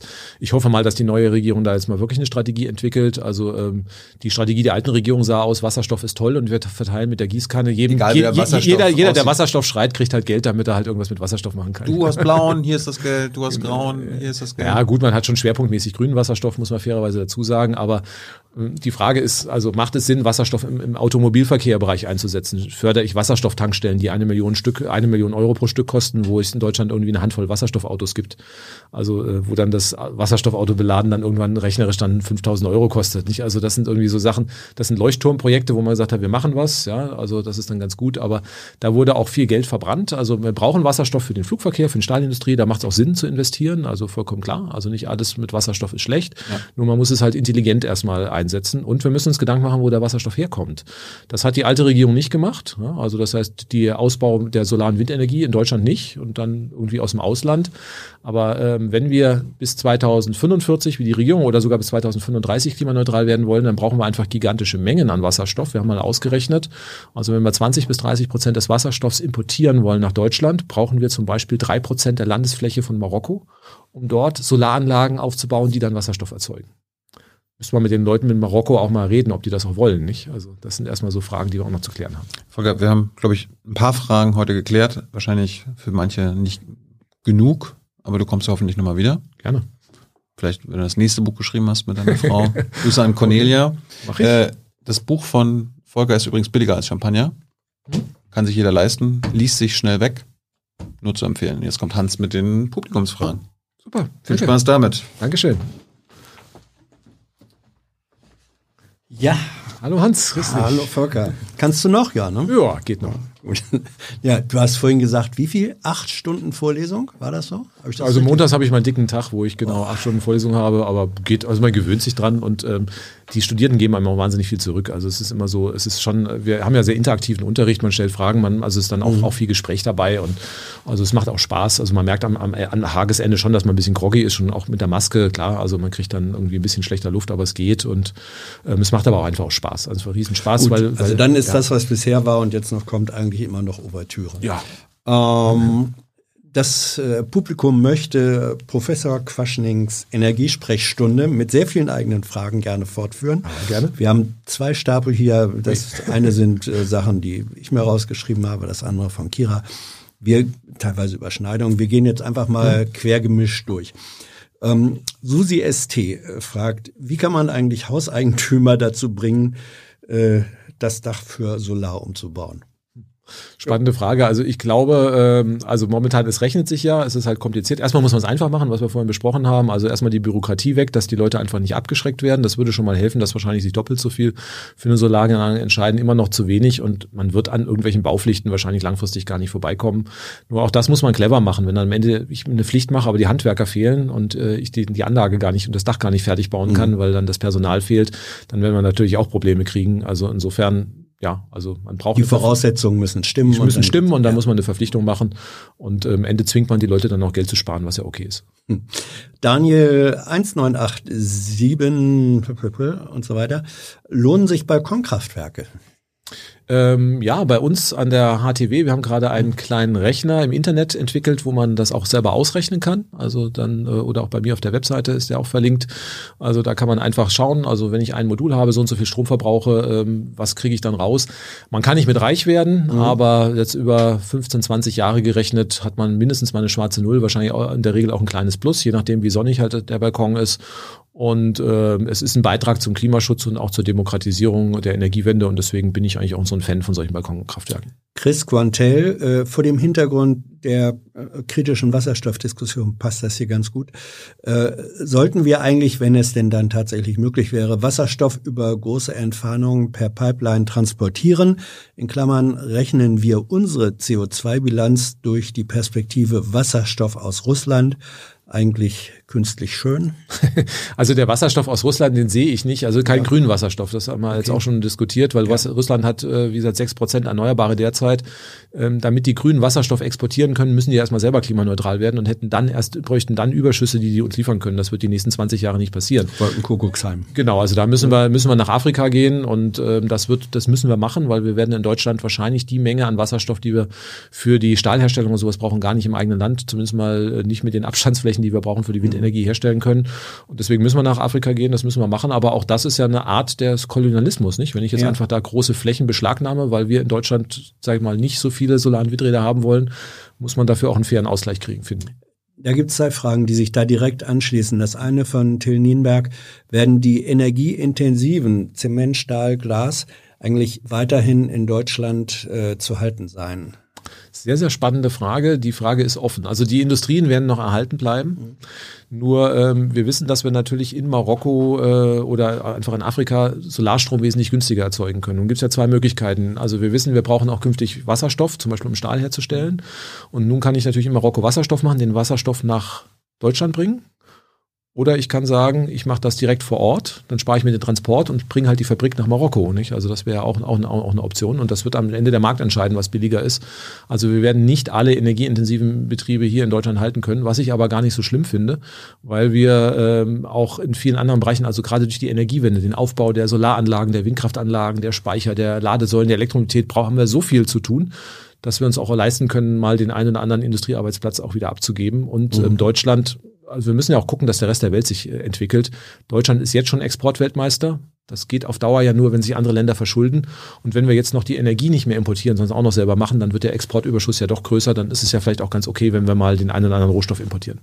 Äh, zur Frage des Kolonialismus äh, in, in Verbindung mit Energiewende die habe ich jetzt nicht die Karte da, aber aus dem Kopf äh, zitiert, da war die Frage, ist es nicht auch eine, Fra eine Form von Kolonialismus, wenn wir die Rohstoffe und die Entsorgung äh, für Anlagen der erneuerbaren Energien, auch Wind, äh, Generatoren, auch Batterien, dann in Ländern des globalen Südens äh, uns besorgen und entsorgen geht. Also unser, äh, unser sauberes äh, Energiegewissen zu Lasten des äh, globalen Südens. Also die Entsorgung darf nicht in den Ländern des globalen Südens stattfinden. Punkt. Also das müssen wir ganz klar sagen. Das machen wir ja sogar, äh, wie die Leute trennen ja dann ganz, ganz gewissenhaft ja ihren grünen, ihren äh, gelben Sack, dann den grünen Punkt. Und das wird ja dann auch zum Teil exportiert. Also irgendwo. Das heißt, äh, das darf nicht sein. Also wir dürfen nicht unseren Müll irgendwie in den Rest der Welt abladen abladen, nur weil wir uns irgendwie zu fein sind, das bei uns zu entsorgen und äh, das uns zu teuer ist, dann das wird das entweder woanders ins Meer gekippt oder sonst irgendwie, das darf nicht sein. Also wir müssen gucken, dass wir unsere Probleme auch bei uns lösen. Bei der Rohstoffgewinnung werden wir es nicht schaffen, uns aus eigenen Rohstoffen zu versorgen komplett. Da sind wir auf Importe angewiesen und da muss man einfach gucken, dass die Rohstoffe vor Ort halt auch unter äh, den gleichen Standards gewonnen werden, wie sie bei uns gewonnen würden. Und dann ist es, glaube ich, okay. Konkrete technische Frage von Mr. Cam GND. Äh, deine Einschätzung zum Thema Großbatteriespeicher, also Stichwort mhm. Megapacks äh, von Tesla, sinnvoll und ökonomisch? Fragezeichen. Naja, ich kann mit Batterien kann ich Leitungen reduzieren. Wir wissen, dass wir einfach sehr lange Bauzeiten von Leitungen haben. Und die Leitungen, das wissen die wenigsten eigentlich, die sind ja gar nicht komplett ausgelastet. Das heißt also, die Hälfte des Jahres langweilen die sich, weil ich da eigentlich vielleicht gar nicht genug Strom habe, um durchzuschicken. Da kann ich jetzt am Anfang, am Ende der Batterie, äh, der, der Leitung eine große Batterie hinstellen und kann dann praktisch Überschussstrom erstmal zwischenpuffern. Und wenn dann Platz in der Leitung ist, dann schicke ich den dann halt durch. Also das ist eine Möglichkeit. Wird man irgendwann machen müssen, weil natürlich eine Batterie kann ich innerhalb von ein paar Monaten hinstellen. Eine Leitung dauert halt zehn Jahre. Und deswegen wäre das eine Option, halt Leitungen zum Beispiel auch besser auszulasten. Ähm, natürlich werden wir auch anders Energie speichern, äh, zwischenspeichern. Also wir werden solche Batterien sehen, zumal weil die Batterien auch billiger werden. Also es wird eine Option sein. Man muss es im Einzelfall halt immer durchrechnen, ob es dann rechnet. Äh, Batterie war noch eine andere, konkret auf Autobatterien, weil du gesagt hast, ja, eigentlich könnte man sie auch zur Rückspeisung dann benutzen. Da war die Frage, würde das die Lebensdauer der Batterien äh, reduzieren? Äh, Stichwort Lade oder, oder Produktions- und La ja, Ladezyklen? Ja, also definitiv klar. Also jeder mhm. Zyklus, äh, die Lebensdauer. Da muss man schauen, ähm, also Toyota, also die jetzigen Batterien ähm, halten vielleicht zwei bis 400.000 Kilometer, sowas in der Größenordnung. Toyota wirbt jetzt, glaube ich, beim Transporter mit einer Million Kilometer. Also so viel schafft das Auto ja nicht. Das heißt also, ähm, die Batterien werden auch immer besser. Das heißt, man hat da einen gewissen Puffer, mit dem man auch wirklich spielen kann, dass die Batterie trotzdem die Lebensdauer des Autos erreicht. Das ist jetzt nicht natürlich so gigantisch viel, also das muss man dann irgendwie gucken. Aber andererseits, wenn ich dann auch für die Rückspeisung Geld verdienen kann und vielleicht auch nicht wenig, dann kann das auch interessant sein. Da muss man schauen. Also, Finanziell ja, aber von der Lebensdauer her. Ja gut, man muss irgendwie, wir haben ja ein bisschen Luft, wie gesagt, drin. Ja. Also muss man natürlich dann, aber ich glaube, das haben auch so Autohersteller wie Tesla auf dem Schirm, dass man einfach sagt, okay, also wir stellen die Kapazität zur Verfügung, die halt, äh, dann sagen wir, wie, viel, wie lange soll das Auto halten? 200.000 Kilometer und dann sagt ihr, okay, dann dürft ihr so viel mit der Batterie machen und dann ist gut. Dann wird, halt nur der Teil halt auch genutzt. Batterie-Elektroauto war auch eine Frage.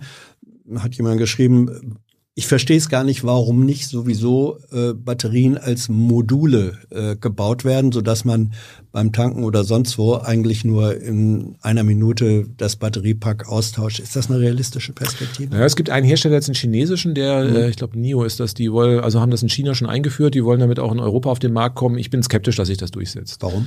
Ähm, also erstmal so eine Batterie ist ja jetzt nicht wie so ein Handy-Akku oder sowas, den ich da klack, klack rein. Also die wiegt ja ein paar hundert Kilo. Das heißt also, der, das kann ich, also brauche ich ja auch eine sehr aufwendige ähm, Wechselstation, die ja dann irgendwie das Auto anhebt, dann 300, 400, 500 Kilo Batterie rausnimmt, der andere wieder reinmacht und das soll ja auch innerhalb von fünf Minuten passieren. Also das sind dann irgendwie hochautomatisierte, sehr teure La äh, Wechselstationen. Und ähm, im Endeffekt, die Batterien werden auch, auch besser. Das heißt also, man hat heute schon bei den äh, Spitzenbatterien, bei den besten Elektroautos so Ladezeiten von 15 bis 20 Minuten. Ein Wechsel kostet, dauert auch fünf Minuten. Das heißt, ich spare zehn Minuten ein und die Batterien werden besser. Und dann um fünf bis zehn Minuten einzusparen, ein aufwendigeres System zu haben, was dann im Endeffekt, weil die Lade, also laden kann ich auch zu Hause, nicht? Also mhm. das ist einfach deswegen, aber ähm, die Möglichkeit tauschen, hat. tauschen nicht. Ja. Ähm, Nochmal Batterie. Äh Jemand sagt, fragte, gefühlt ist die Handybatterie nach zwei Jahren tot. Äh, wie ist denn das bei der Autobatterie, gerade wenn sie dann auch in den Zyklen heftig beansprucht wird? Naja, beim Handy habe ich ja so, die werden ja praktisch täglich gehen und entladen ja. Ähm, oder vielleicht sogar zweimal. Das heißt also, die haben dann im Jahr 365 Zyklen, nach zwei Jahren sind wir schon bei Richtung 1000 unterwegs. Ähm, wenn jetzt ein Auto 500 Kilometer mit einer Batterieladung schafft ja, und ich 1000 Zyklen habe, sind das ja schon 500.000 Kilometer. Mhm. Oder selbst bei 300 Kilometern sind es 300.000 Kilometer. Das heißt also, alleine die Zyklenzeit, die wir bei den Handy-Akkus erreichen, wären bei Autos schon ganz gut. Die Autos, Batterien sind aber besser. Also bei Handys werden halt auch sehr, sehr primitive und einfache, weil da weiß man auch irgendwo nach zwei Jahren kaufen sich die Leute eh ein neues Handy. Und äh, wenn es das nicht so ist, dann kaufen sie halt einen neuen Akku. Also das heißt, da ist das einfach eingepreist und da kauft man halt die günstigsten Akkus. Und bei Autos, äh, die Hersteller geben acht Jahre Garantie oder 160.000 Kilometer, das ist eigentlich derzeit Standard. Das heißt, wenn die Batterie vorher kaputt geht, dann wird das ja auch teuer für die Hersteller und deswegen werden da auch etwas bessere Batterien verbraut. Und deswegen sollte das auch kein Problem sein. Äh, ganz andere Frage, Ecke. Rayleigh fragt, wäre es nicht sinnvoll, AKW noch so lange zu nutzen, bis alle Kohlekraftwerke abgeschaltet sind? Das ist eine rein theoretische Frage. Das geht in Deutschland gar nicht mehr. Also wir haben hier ein Ausstiegsgesetz bei der Kernenergie. Die Energiekonzerne haben äh, die Kernkraftwerke so äh, von ihren Betriebszyklen und von den Personalzyklen äh, entsprechend gefahren auf Verschleiß. Das heißt also, wenn ich die jetzt weiterlaufen lassen wollte, muss ich die erstmal neu genehmigen lassen, äh, da Monate oder Jahre lange irgendwie Überholungen machen. Ich habe gar keine Brennstoffe. Das Uran ist gar nicht bestellt. Es gibt ja auch keinen Weltmarkt, wo ich sage, komm, die wir mal eine Kiste Uran. Und das Personal ist gar nicht da. Es geht gar nicht, die Kernkraftwerke in Deutschland länger laufen zu lassen. Deswegen ist es eine rein hypothetische Diskussion. Karl von Holly, ähm, die großen Energiekonzerne, RWE, ETC, sind die im Hinblick auf die Energiewende eigentlich eher Bremser oder Beschleuniger? Sie wandeln sich. Also bis vor fünf Jahren, würde ich mal sagen, haben die mit beiden Füßen auf der Bremse noch gestanden. Vor allem RWE, die halt also irgendwie ihre Zukunft in der Kohle gesehen haben. Ähm, das hat sich jetzt auch mit dem Kohleausstieg verändert. Das heißt also, ähm, zumindest mal 2038 ist eingepreist. Äh, ich glaube, den Energiekonzernen ist auch klar, dass der Kohleausstieg wahrscheinlich früher kommen wird. Und äh, man sucht sich, hat sich jetzt auch schon sehr schnell neue Geschäftsmodelle gesucht. Allerdings spielt jetzt Gas relativ eine große Rolle. Mhm. Also das heißt, der Gasausstieg wird das nächste Problem sein und da werden wahrscheinlich nicht alle, aber einzelne Energiekonzerne auch noch sehr, sehr stark bremsen. Ähm, Nochmal eine kritische Frage zu AKW von Elias. Die Umstellung äh, der Primärenergie auf regenerativen wird noch Jahre dauern, das ist mhm. richtig. Äh, während der Umstellung gibt's Kohle, Gas, Öl, Nuklear. Warum wird Nuklear eigentlich als erstes weggenommen? Naja, Nuklear hat natürlich nicht nur Klimaschaden, sondern es hat auch andere äh, Risiken, nicht? Also wenn ein Störfall, also so der GAU in Deutschland passiert und der Wind blöd steht, dann haben wir irgendwie, können wir halb Deutschland vergessen. Mhm. Fukushima hat ja noch Glück gehabt, weil der Wind also im Prinzip also einen Großteil des Drecks aufs, auf offene Meer geweht hat. Also insofern irgendwie sagen jetzt alle, ja, Fukushima, gut, da sind 70.000 Leute irgendwie, äh, dann haben ihre Heimat verloren, aber das ist ja egal. Aber wäre der Wind blöd gestanden, hätten wir Tokio vergessen können. Das muss man den Leuten einfach mal sagen. Also so eine Megacity wie Tokio wäre dann irgendwie wahrscheinlich irgendwie unbewohnbar gewesen oder mit einem Mega-Aufwand zu, zu dekontaminieren gewesen. Deswegen ist es eine Hochrisikotechnologie, das muss man immer dazu sagen. Und deswegen ist es sinnvoll rauszugehen, zumal die heutigen Kernkraftwerke auch gar nicht in der Lage sind, sinnvoll mit Erneuerbaren zusammenzuarbeiten. Die wurden gebaut, dass ich die rund ums, ja. um die Uhr durchlaufen lasse. Ich habe sehr bald Tag und Nacht, tags habe ich Sonne, nachts nicht. Ich müsste die morgens ausschalten, abends nicht, geht technisch gar nicht. Und deswegen sind schlecht regelbar. Genau. Also ja. wir werden in zwei, drei Jahren eh, eh an dem Punkt, wo ich sie sowieso aus technischen Gründen stilllegen müsste. Und insofern ist der Abschaltzeitpunkt einfach auch gut und sinnvoll. Äh, Nochmal kritische Frage zu Energie und Ressource von Erich Ehrenmann. Private PV-Anlagen werden meist mit Stromspeichern verkauft. Zerstört deren CO2-Footprint eigentlich die CO2-Ersparnisse der Eigennutzung oder reduziert sie sie? Also wir haben es mal durchgerechnet. Also ähm, sie kann gleich bleiben, sie kann sich leicht verschlechtern und leicht verbessern. Das hängt ein bisschen davon ab. Ähm, der Vorteil ist, dass so ein Speicher verschiebt ja Strom von Tag in, in, in die Nacht. Und ähm, wir wissen, dass tagsüber der Strom weniger CO2-Bilanz hat, also weil da im Wesentlichen Solarstrom halt im Netz ist. Nachts haben wir Kohlestrom. Das heißt, der Speicher nimmt Solarstrom und ersetzt auch nachts Kohlestrom dadurch. Das heißt, wir haben einen leicht positiven CO2-Effekt, aber wir haben natürlich die Herstellung des Speichers. Wenn ich die mit reinrechne, also ein Speicher erzeugt keine Energie, das heißt, ich habe hier immer eine negative CO2-Bilanz, aber sie ist vertretbar. Mhm. Ähm, gibt es, will Sebastian B. wissen, gibt es Berechnungen, wie viel Prozent an Energie man einsparen, schrägstrich erzeugen könnte, wenn die Industrie so viel PV-Anlagen auf ihren Dächern installieren dürfte, wie es ginge? Ja, also wir werden, äh, ja, was können wir denn installieren? Also wir werden vielleicht äh, auf allen Gebäuden so um die 200 Gigawatt, also Wohngebäude und Industrie installieren können. Was können wir damit machen? Vielleicht 10, 15 Prozent der, der Stromversorgung in Deutschland. Das machen die Dächer. Das heißt, wir werden Wind brauchen und wir werden auch einiges an Solar auf der Freifläche brauchen. Aber das ist dann schon irgendwie doch, ein, also muss man machen, weil die Dächer sind einfach da und dann muss ich nicht auf die Grünfläche rauf. Also ist es sinnvoll. Äh, nochmal so eine Basisfrage, die glaube ich aber doch noch sehr verbreitet ist, auch in der Gesellschaft. Ähm, Senija Kanuta, abgesehen von Wasserkraft sind die Erneuerbaren ja eben doch nicht dauerhaft verfügbar. Welches sind die besten Konzepte für Speicher? Um äh, Nacht- und Windflaute abzudecken. Das Beste ist ja erstmal die Verlagerung, also Speicher, die eh schon da sind. Also die Autobatterie, dass ich einfach ja. die dann lade, wenn ich Überschussstrom habe, dass ich Wärmeanwendung habe. Also Gebäude können auch was speichern, das ist den meisten gar nicht klar. Also wenn ich tagsüber einfach die Heizung laufen lasse, das Gebäude aufheize und nachts ausschalte und ich eh eine Elektroheizung habe, dann kann ich also sehr viel machen. Problem Nummer eins, erstmal diese Möglichkeit nutzen, die sind schon mal sehr, sehr gigantisch. Nummer zwei wären dann Batterien, die einfach einen Tag vielleicht abpuffern können. Und äh, dann werden wir noch kombiniert sehen, wenn wir mal eine Woche ohne Strom haben, das haben wir auch in Deutschland, dann äh, werden wir Power to Gas machen müssen. Also da dann den Champagner wieder ins Spiel bringen, aus den Überschüssen Wasserstoff erzeugen, aber halt nur da, wenn wir mit allen anderen Möglichkeiten am Ende sind. Ähm, Rapids SWGF. Wie wichtig wie wichtig ist der Winkel der Sonneneinstrahlung bei Solaranlagen? Konkret produziert eine Solarzelle am Äquator mehr Energie als eine am Südpol, wenn an beiden Orten die Sonne scheint. Äh, Südpol, na gut, am Südpol muss man schauen, da scheint ja ein halbes Jahr lang gar nicht die Sonne und wenn sie scheint, dann steht sie nur bei 23 Ja gut, aber, aber die genau, Frage ist... Genau, also wir äh, vergleichen es mal ja. mit Deutschland, das ja. ist vielleicht interessanter, mhm. also Deutschland und Sahara, da muss man sagen, im Sommer sind die Unterschiede gar nicht groß, also im Juni haben wir in Deutschland etwa ähnlich viel, was aus einer Solaranlage rauskommt, wie eine, die in Kairo steht. Tatsächlich. Im Dezember sind die Unterschiede natürlich mhm. gigantisch weiß man auch, wenn man Dezember irgendwie in den Süden äh, einen Urlaub macht, dann ist da halt einfach viel Sonne. Den gibt's halt bei uns nicht. Also im Dezember sind die Unterschiede gigantisch, im Juni nicht. Übers Jahr gesehen führt das dazu, dass man in der Sahara ungefähr doppelt so viel, nicht ganz 80 bis 100 Prozent mehr Solarstrom aus einer Solaranlage rauskriegt, wie in einer in Deutschland. Nitsut Kaisim, wie wäre deiner Meinung nach eigentlich der ideale Ablauf der Energiewende? Wie sollte der Prozess moderiert werden, aktiv durch den Staat oder mit Hilfe von Marktanreizen? Na, beides, denke ich mal. Also ähm, Energiewende heißt ja, dass am Ende auch alle mitmachen. Also es hilft ja nichts, es ist wie bei einer Ampel, nicht? Also die Ampel sagt ja, also irgendwie alle müssen halten. Du sonst, sonst, die Verkehrsampel. Die Verkehrsampel, stimmt. gibt ja noch eine andere. Nee, ähm, also bei der Verkehrsampel müssen alle halten, sonst, sonst kann ich kann ich vergessen, nicht? Also wenn nur die Hälfte sagt, ich halte irgendwie, dann kann ich mir die Ampel auch sparen, also die Verkehrsampel. Und äh, das gleiche ist bei der Energiewende. Das heißt, wir müssen natürlich irgendwie, es müssen einige anfangen, klar, also irgendwie, aber wir müssen schauen, dass wir es insgesamt umsetzen. Deswegen brauchen wir halt natürlich irgendwie Anreize, aber wir müssen auch politisch am Ende, äh, dürfen wir nicht davor zurückschreien, auch da, äh, scheuen, dann für alle Regeln umzusetzen, die auch von allen befolgt werden müssen, wie im Verkehr auch, wo es ja gar kein Problem ist. Keiner würde über Freiheitsbeschränkungen durch eine Ampel jetzt diskutieren. Verkehrsampel wohl. Aber du sagst schon, es, es müssen beide, also sowohl die Marktanreize als auch die äh, politischen Vorgaben müssen da sein. Klar, wobei wir haben ja schon Marktanreize, also ähm, Solaranlage rechnet sich ja schon, trotzdem ja. sind nicht alle Dächer voll, das sieht man dann. Also ähm, das heißt, entweder muss, also bei Marktanreizen muss ich am Ende sehr, sehr stark anreizen.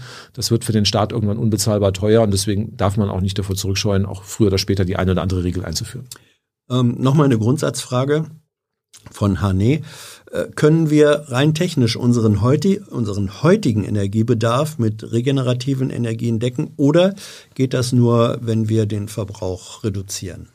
Wir reduzieren den Verbrauch schon automatisch, wenn wir auf elektrische Anwendung gehen. Also in dem Moment, wo ich den Dieselmotor durchs Elektroauto ersetze, geht der Verbrauch um, um, zwei Drittel zurück. Wenn ich die Gasheizung rausschmeiße, eine elektrische Wärmepumpe einbaue, geht der Verbrauch auch um zwei Drittel zurück. Das heißt, in allen Szenarien ist ein Rückgang des Verbrauchs eingepreist, dass wir also versuchen, möglichst effizient damit umzugehen. Wenn ich bei Öl und Gas bleibe, dann wird es nicht möglich sein. Und wenn ich das effizient mache, dann funktioniert es auch. Das zeigen alle Berechnungsszenarien, die wir eigentlich sowohl wir als auch andere gemacht haben. Anschlussfrage, Sound P. Als zukünftiger Häuslebauer, na, welche Maßnahmen empfiehlst du, um möglichst nachhaltig zu bauen bzw. CO2-freie Energieversorgung sicherzustellen? Also erstmal weg vom Beton, das hatten wir vorhin ja schon. Ja. Also möglichst viel mit Holz bauen. Also ja. das ist äh, Nummer eins, weil also alleine, wenn ich ein Gebäude baue, ein Einfamilienhaus, da hängen schon mal 40 Tonnen CO2 drin. Nicht? Also alleine durch den Bau dieses Hauses. Das kann ich durch Holz deutlich reduzieren. Ähm, dann muss man natürlich gucken, eine möglichst große Solaranlage aufs Dach, weil also eine Solaranlage spart. Also eine einzige Photovoltaik, wenn ich das ganze Dach voll mache, kann ich so bis zu 10 Tonnen CO2 einsparen. Also das ist schon richtig viel. Und ähm, natürlich optimal dämmen, dass wir also möglichst wenig Wärmebedarf haben und dann auch keine Öl- und Gasheizung einbauen. Das, ähm, noch so ein paar Fachfragen in der Richtung. Mhm. Anemone möchte wissen, was hältst du von Infrarotheizung statt Wärmepumpen? Kommt aufs Haus drauf an, sage ich mal. Also ähm, eine Wärmepumpe hat halt immer diesen Faktor, diesen Hebel, den Faktor drei, was ich vorhin gesagt habe. Ich kann immer, ich nehme eine Kilowattstunde äh, Strom und habe dann drei Kilowattstunden Wärme.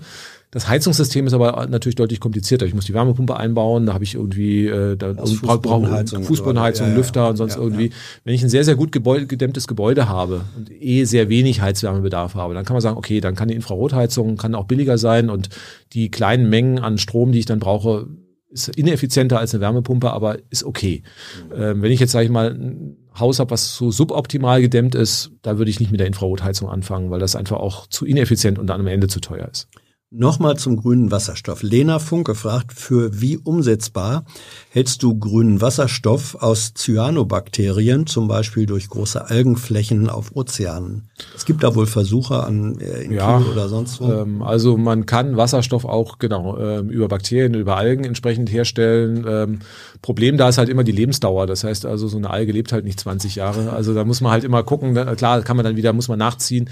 Am Ende werden das die Kosten entscheiden. Also es ist eine Möglichkeit, auch da brauche ich natürlich große Flächen, weil was machen die Algen? Die machen ja auch nichts anderes, als dass sie Solarenergie umwandeln in Wasserstoff und den muss ich halt auffangen. Ähm, vermutlich ist der Flächenverbrauch, oder nicht vermutlich, also der Flächenverbrauch durch Solarenergie, also Photovoltaik, ist kleiner. Ähm, natürlich Algen sind irgendwie natürlich auch irgendwie, ist da auch was Biologisches, ist, ist okay. Also man sollte weiter dran forschen.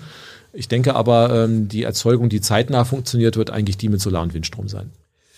Wir kommen zu den letzten Karten. Äh, Boris Konopka, was hältst du vom Klimageld? Äh, wäre so eine Pro-Kopf-Rückzahlung nicht eigentlich die sozial gerechteste Art, höhere CO2-Preise politisch zu ermöglichen? Weil dann eben die ähm, sogenannten Einkommensschwachen äh, nicht den Preis dafür zahlen müssen. Ja, das stimmt auch nur teilweise, nicht? Also ähm, jetzt sage ich mal, ich habe jemand, der einkommensschwach ist, Hartz IV oder irgendwie knapp drüber, ähm, der hat jetzt eine äh, Mietwohnung, die halt irgendwie billig ist, dann ist da meistens ein schlecht gedämmter Altbau. Ne? Und dann habe ich einfach auch eine sehr, sehr hohe äh, Heizkostenrechnung. So, jetzt irgendwie der gut verdienende äh, ja, Mittelklasse-Mensch hat gerade ein Einfamilienhaus gebaut, was super gut gedämmt ist, der hat halt kaum Heizkosten. Und wenn ich jetzt einfach die CO2-Steuer erhöhe, dann wird natürlich der arme Mensch in der Mietwohnung deutlich mehr getroffen. Wenn ich jetzt eine Rückvergütung pro Kopf mache, mhm. ja, Klar, also ähm, es, es ist okay, weil natürlich äh, diejenigen, die wenig Geld haben, auch weniger konsumieren und dadurch auch weniger ausstoßen. Also insofern würden sie da auch einsparen, vielleicht auch gar kein Auto haben und also da auch entsprechend einsparen. Also derjenige, der mehr Geld hat, der verursacht in der Regel auch mehr CO2, aber ähm, es wird trotzdem soziale Härten geben. Und deswegen glaube ich schon, dass wir dieses Energiegeld Warum macht man es nicht einkommenabhängig? Ne? Dass man einfach mhm. sagt, also die ärmere Hälfte der Bevölkerung kriegt das Energiegeld und die reichere Hälfte nicht. Da hat man wieder Angst, dass dann wieder sagen, ja, der Nachbar, der irgendwie kriegt das aber und ich nicht. Sagen wir so, diese Gerechtigkeitsdebatte. Ich hätte da gar kein Problem damit. Ich habe ein gut gedämmtes Haus. Ich habe auch irgendwie, sage ich mal, ein Einkommen halt im Mittelklassebereich und dann würde ich sagen, okay, dann kriege ich halt die 150 Euro nicht. Aber für niedrige ja. Einkommen wäre es richtig. Ja, oder man muss halt wirklich das äh, vielleicht auch nicht nach dem Gießkannenprinzip, ich denke auch das Wohngeld einfach zu erhöhen. Also es ja. gibt halt einfach viele, die jetzt auch gerade jetzt auch schon mit den Gaspreisen, das, das hat ja gar nichts ja, mit der Energiewende zu tun. Wir reden ja immer, dass also jetzt die Energiekosten hochgehen, weil wir Energiewende machen, stimmt mhm. ja gar nicht. Das heißt, da ist ja irgendwie äh, die, der, der, der Konflikt mit Russland dran schuld. Ja. Und ähm, auch die haben jetzt schon ein Problem. Das heißt, wir müssen gucken, dass wir den armen Menschen, die einfach jetzt schon Probleme haben, ihr Leben zu gestalten, dass wir denen bei steigenden Energiekosten unter die Arme greifen. Und die, die sich leisten können, muss man schauen. Wir müssen ja auch mal gucken. Also so eine Stromrechnung bei, beim Einfamilienhaus, die liegt irgendwo zwischen 1 und 2000 Euro. Das sind 100 bis 200 Euro. Jetzt muss man mal einfach da sagen, okay, das ist, ist zwar, wenn das mal um 10 Prozent teurer wird, für einige ärgerlich, aber das ist dann auch noch. Ja, wir hatten jetzt aber auch Preissteigerungen um 40 Prozent. Klar. Ne? Also bei Neuabschlüssen, bei, ja, bei Altverträgen nicht. Also bei jo. Neuabschlüssen, ähm, das tut dann schon weh. Aber ähm, weil wir für den Mittel- oder den oberen Mittelstand kriege ich wahrscheinlich ganz viel Prügel dann draußen im Endeffekt. Aber natürlich, die Energiewende hat sehr, sehr hohe Kosten. Und wir haben einen Lebensstandard uns aufgebaut, der auf Kosten vor allen Dingen auch der armen Länder geht. Ja? Also das mhm. heißt, ähm, wir können unseren Lebensstandard nur so haben, weil irgendwelche Sklaven irgendwo in Entwicklungsländern Rohstoffe für unter unwürdigen Bedingungen für uns rausholen, damit wir halt billige Produkte bekommen. Das müssen wir uns einfach auch mal klar machen. Und deswegen ist einfach die Frage, also wo setzen wir die Ersparnis ein? Warum muss, muss ich dann immer, wo wir eh schon einen Lebensstandard haben, der dir für diesen Planeten nicht verträglich ist, warum muss ich dann immer noch mehr Geld und was zurückkriegen? Das ist natürlich klar, weil wir niemand will gerne was wegbekommen bekommen, aber wir müssen auch einfach mal akzeptieren, den Gürtel vielleicht ein bisschen enger zu schnallen, um die Zukunft unserer Kinder zu retten und das muss man vielleicht auch mal vermitteln. Pilgerfuchs fragt, ist es möglich oder wäre es möglich, Energiekooperativen oder Kooperationen mit einem Land oder mit Ländern auf der anderen Seite des Globus äh, abzuschließen, so dass die Tagesproduktion des einen den Nachtbedarf des anderen mit abdeckt. Theoretisch ja, praktisch nein. Also es gab schon mal die Idee des sogenannten Global Grid. Ja. Das war einfach so irgendwie wie so ein Netz ganz um den Globus, einmal von Ost nach West, dann habe ich einen Ausgleich von Tag-Nacht und von Nord nach Süd, dann habe ich einen Sommer-Winter-Ausgleich und überall irgendwo scheint immer die Sonne. Nur diese Leitungen wären halt einfach so, so abartig teuer ja, und würden, würden, würden ein paar hundert Jahre dauern. Ja. Also insofern funktioniert das nur theoretisch, praktisch wird das nicht realisierbar sein. Okay, Johannes Grabenbauer, warum werden Solaranlagen auf 70 Prozent Einspeisung begrenzt? Die vorhandene Energie könnte doch für Batterie äh, und oder kleine Wasserstoffkraftwerke genutzt werden. Okay, hier muss man auch technisch ein bisschen ausklären. Also es gibt im äh, aktuellen Gesetz, darf eine Anlage nur 70 Prozent der möglichen Leistung einspeisen. Also wenn eine Anlage 10 Kilowatt hat, darf sie nur 7 kW ins Netz einspeisen. Das heißt aber nicht, dass man 30 Prozent des Solarstroms verliert. Sondern? So, sondern es sind zwei, drei Prozent, weil natürlich, äh, wir haben, wir haben in Deutschland nur sehr, sehr wenige Tage, wo ich volle Sonne habe. Mhm. Und dann muss die Solaranlage auch noch perfekt ausgerichtet und sauber und sonst irgendwie sein. Also, und ich darf den Strom nicht selber verbrauchen. Das heißt also, ähm, nach unseren Berechnungen verliert man damit zwei bis drei Prozent der Energie in einem äh, Einfamilienhaus. Dafür kann ich aber 30 Prozent mehr Solaranlagen ans Netz anschließen. Mhm. Und ähm, insofern kann man sagen, ja, also ähm, also in kann man, man kann drüber, ist, ja. genau, man kann drüber diskutieren, aber ich sehe die Regel jetzt nicht als so super dramatisch an. Mhm. So, ähm, Ernst Stavro Blofeld, den Namen kenne ich irgendwoher, ähm, ist nicht äh, oder ist nicht ein dezentrales Netz sinnvoller, nämlich wenn jeder Haushalt Solarzellen aufs Dach packen muss, wenn Zwischenspeicher im Keller da sind, wenn Windräder etc. gut übers Land verteilt sind? Also äh, dezentral ist natürlich besser. Also ist immer die Frage, wie de also dezentral ist ja, ja, irgendwie auch ein dehnbarer Begriff. Also das Dezentralste wäre, jeder kappt seine Stromleitung und macht eine Anlage aufs Dach und erzeugt sich Wasserstoff im Keller und äh, speichert, macht sich dann komplett unabhängig. Das wäre dann aber wahrscheinlich die teuerste Art der Energieversorgung. Und ähm, das Preiswertere ist halt immer auch ein Ausgleichseffekt zu haben. Wenn ich Solarstromüberschuss habe, der Nachbar hat gerade ein Defizit, mhm. dann äh, gleicht man aus, dann brauche ich halt auch weniger Speicher. also es sind keine fundamentalen Gegensätze. Entweder das traditionelle, völlig zentralisierte äh, Netz mit den äh, Großkraftwerken der alten, äh, der alten Art und auf der anderen Seite sozusagen die Ameisenstraße der Energieerzeugung. Das genau. sind keine fundamentalen Gegensätze, naja. sondern sie passen zusammen. Ja, ähm, wir müssen ja gucken, also wir sollten so viel wie möglich dezentral machen vor Ort, äh, den Strom vor Ort machen und auch vor Ort verbrauchen. Das ist mhm. immer gut, weil dann brauchen wir keine Leitung, keine Speicher.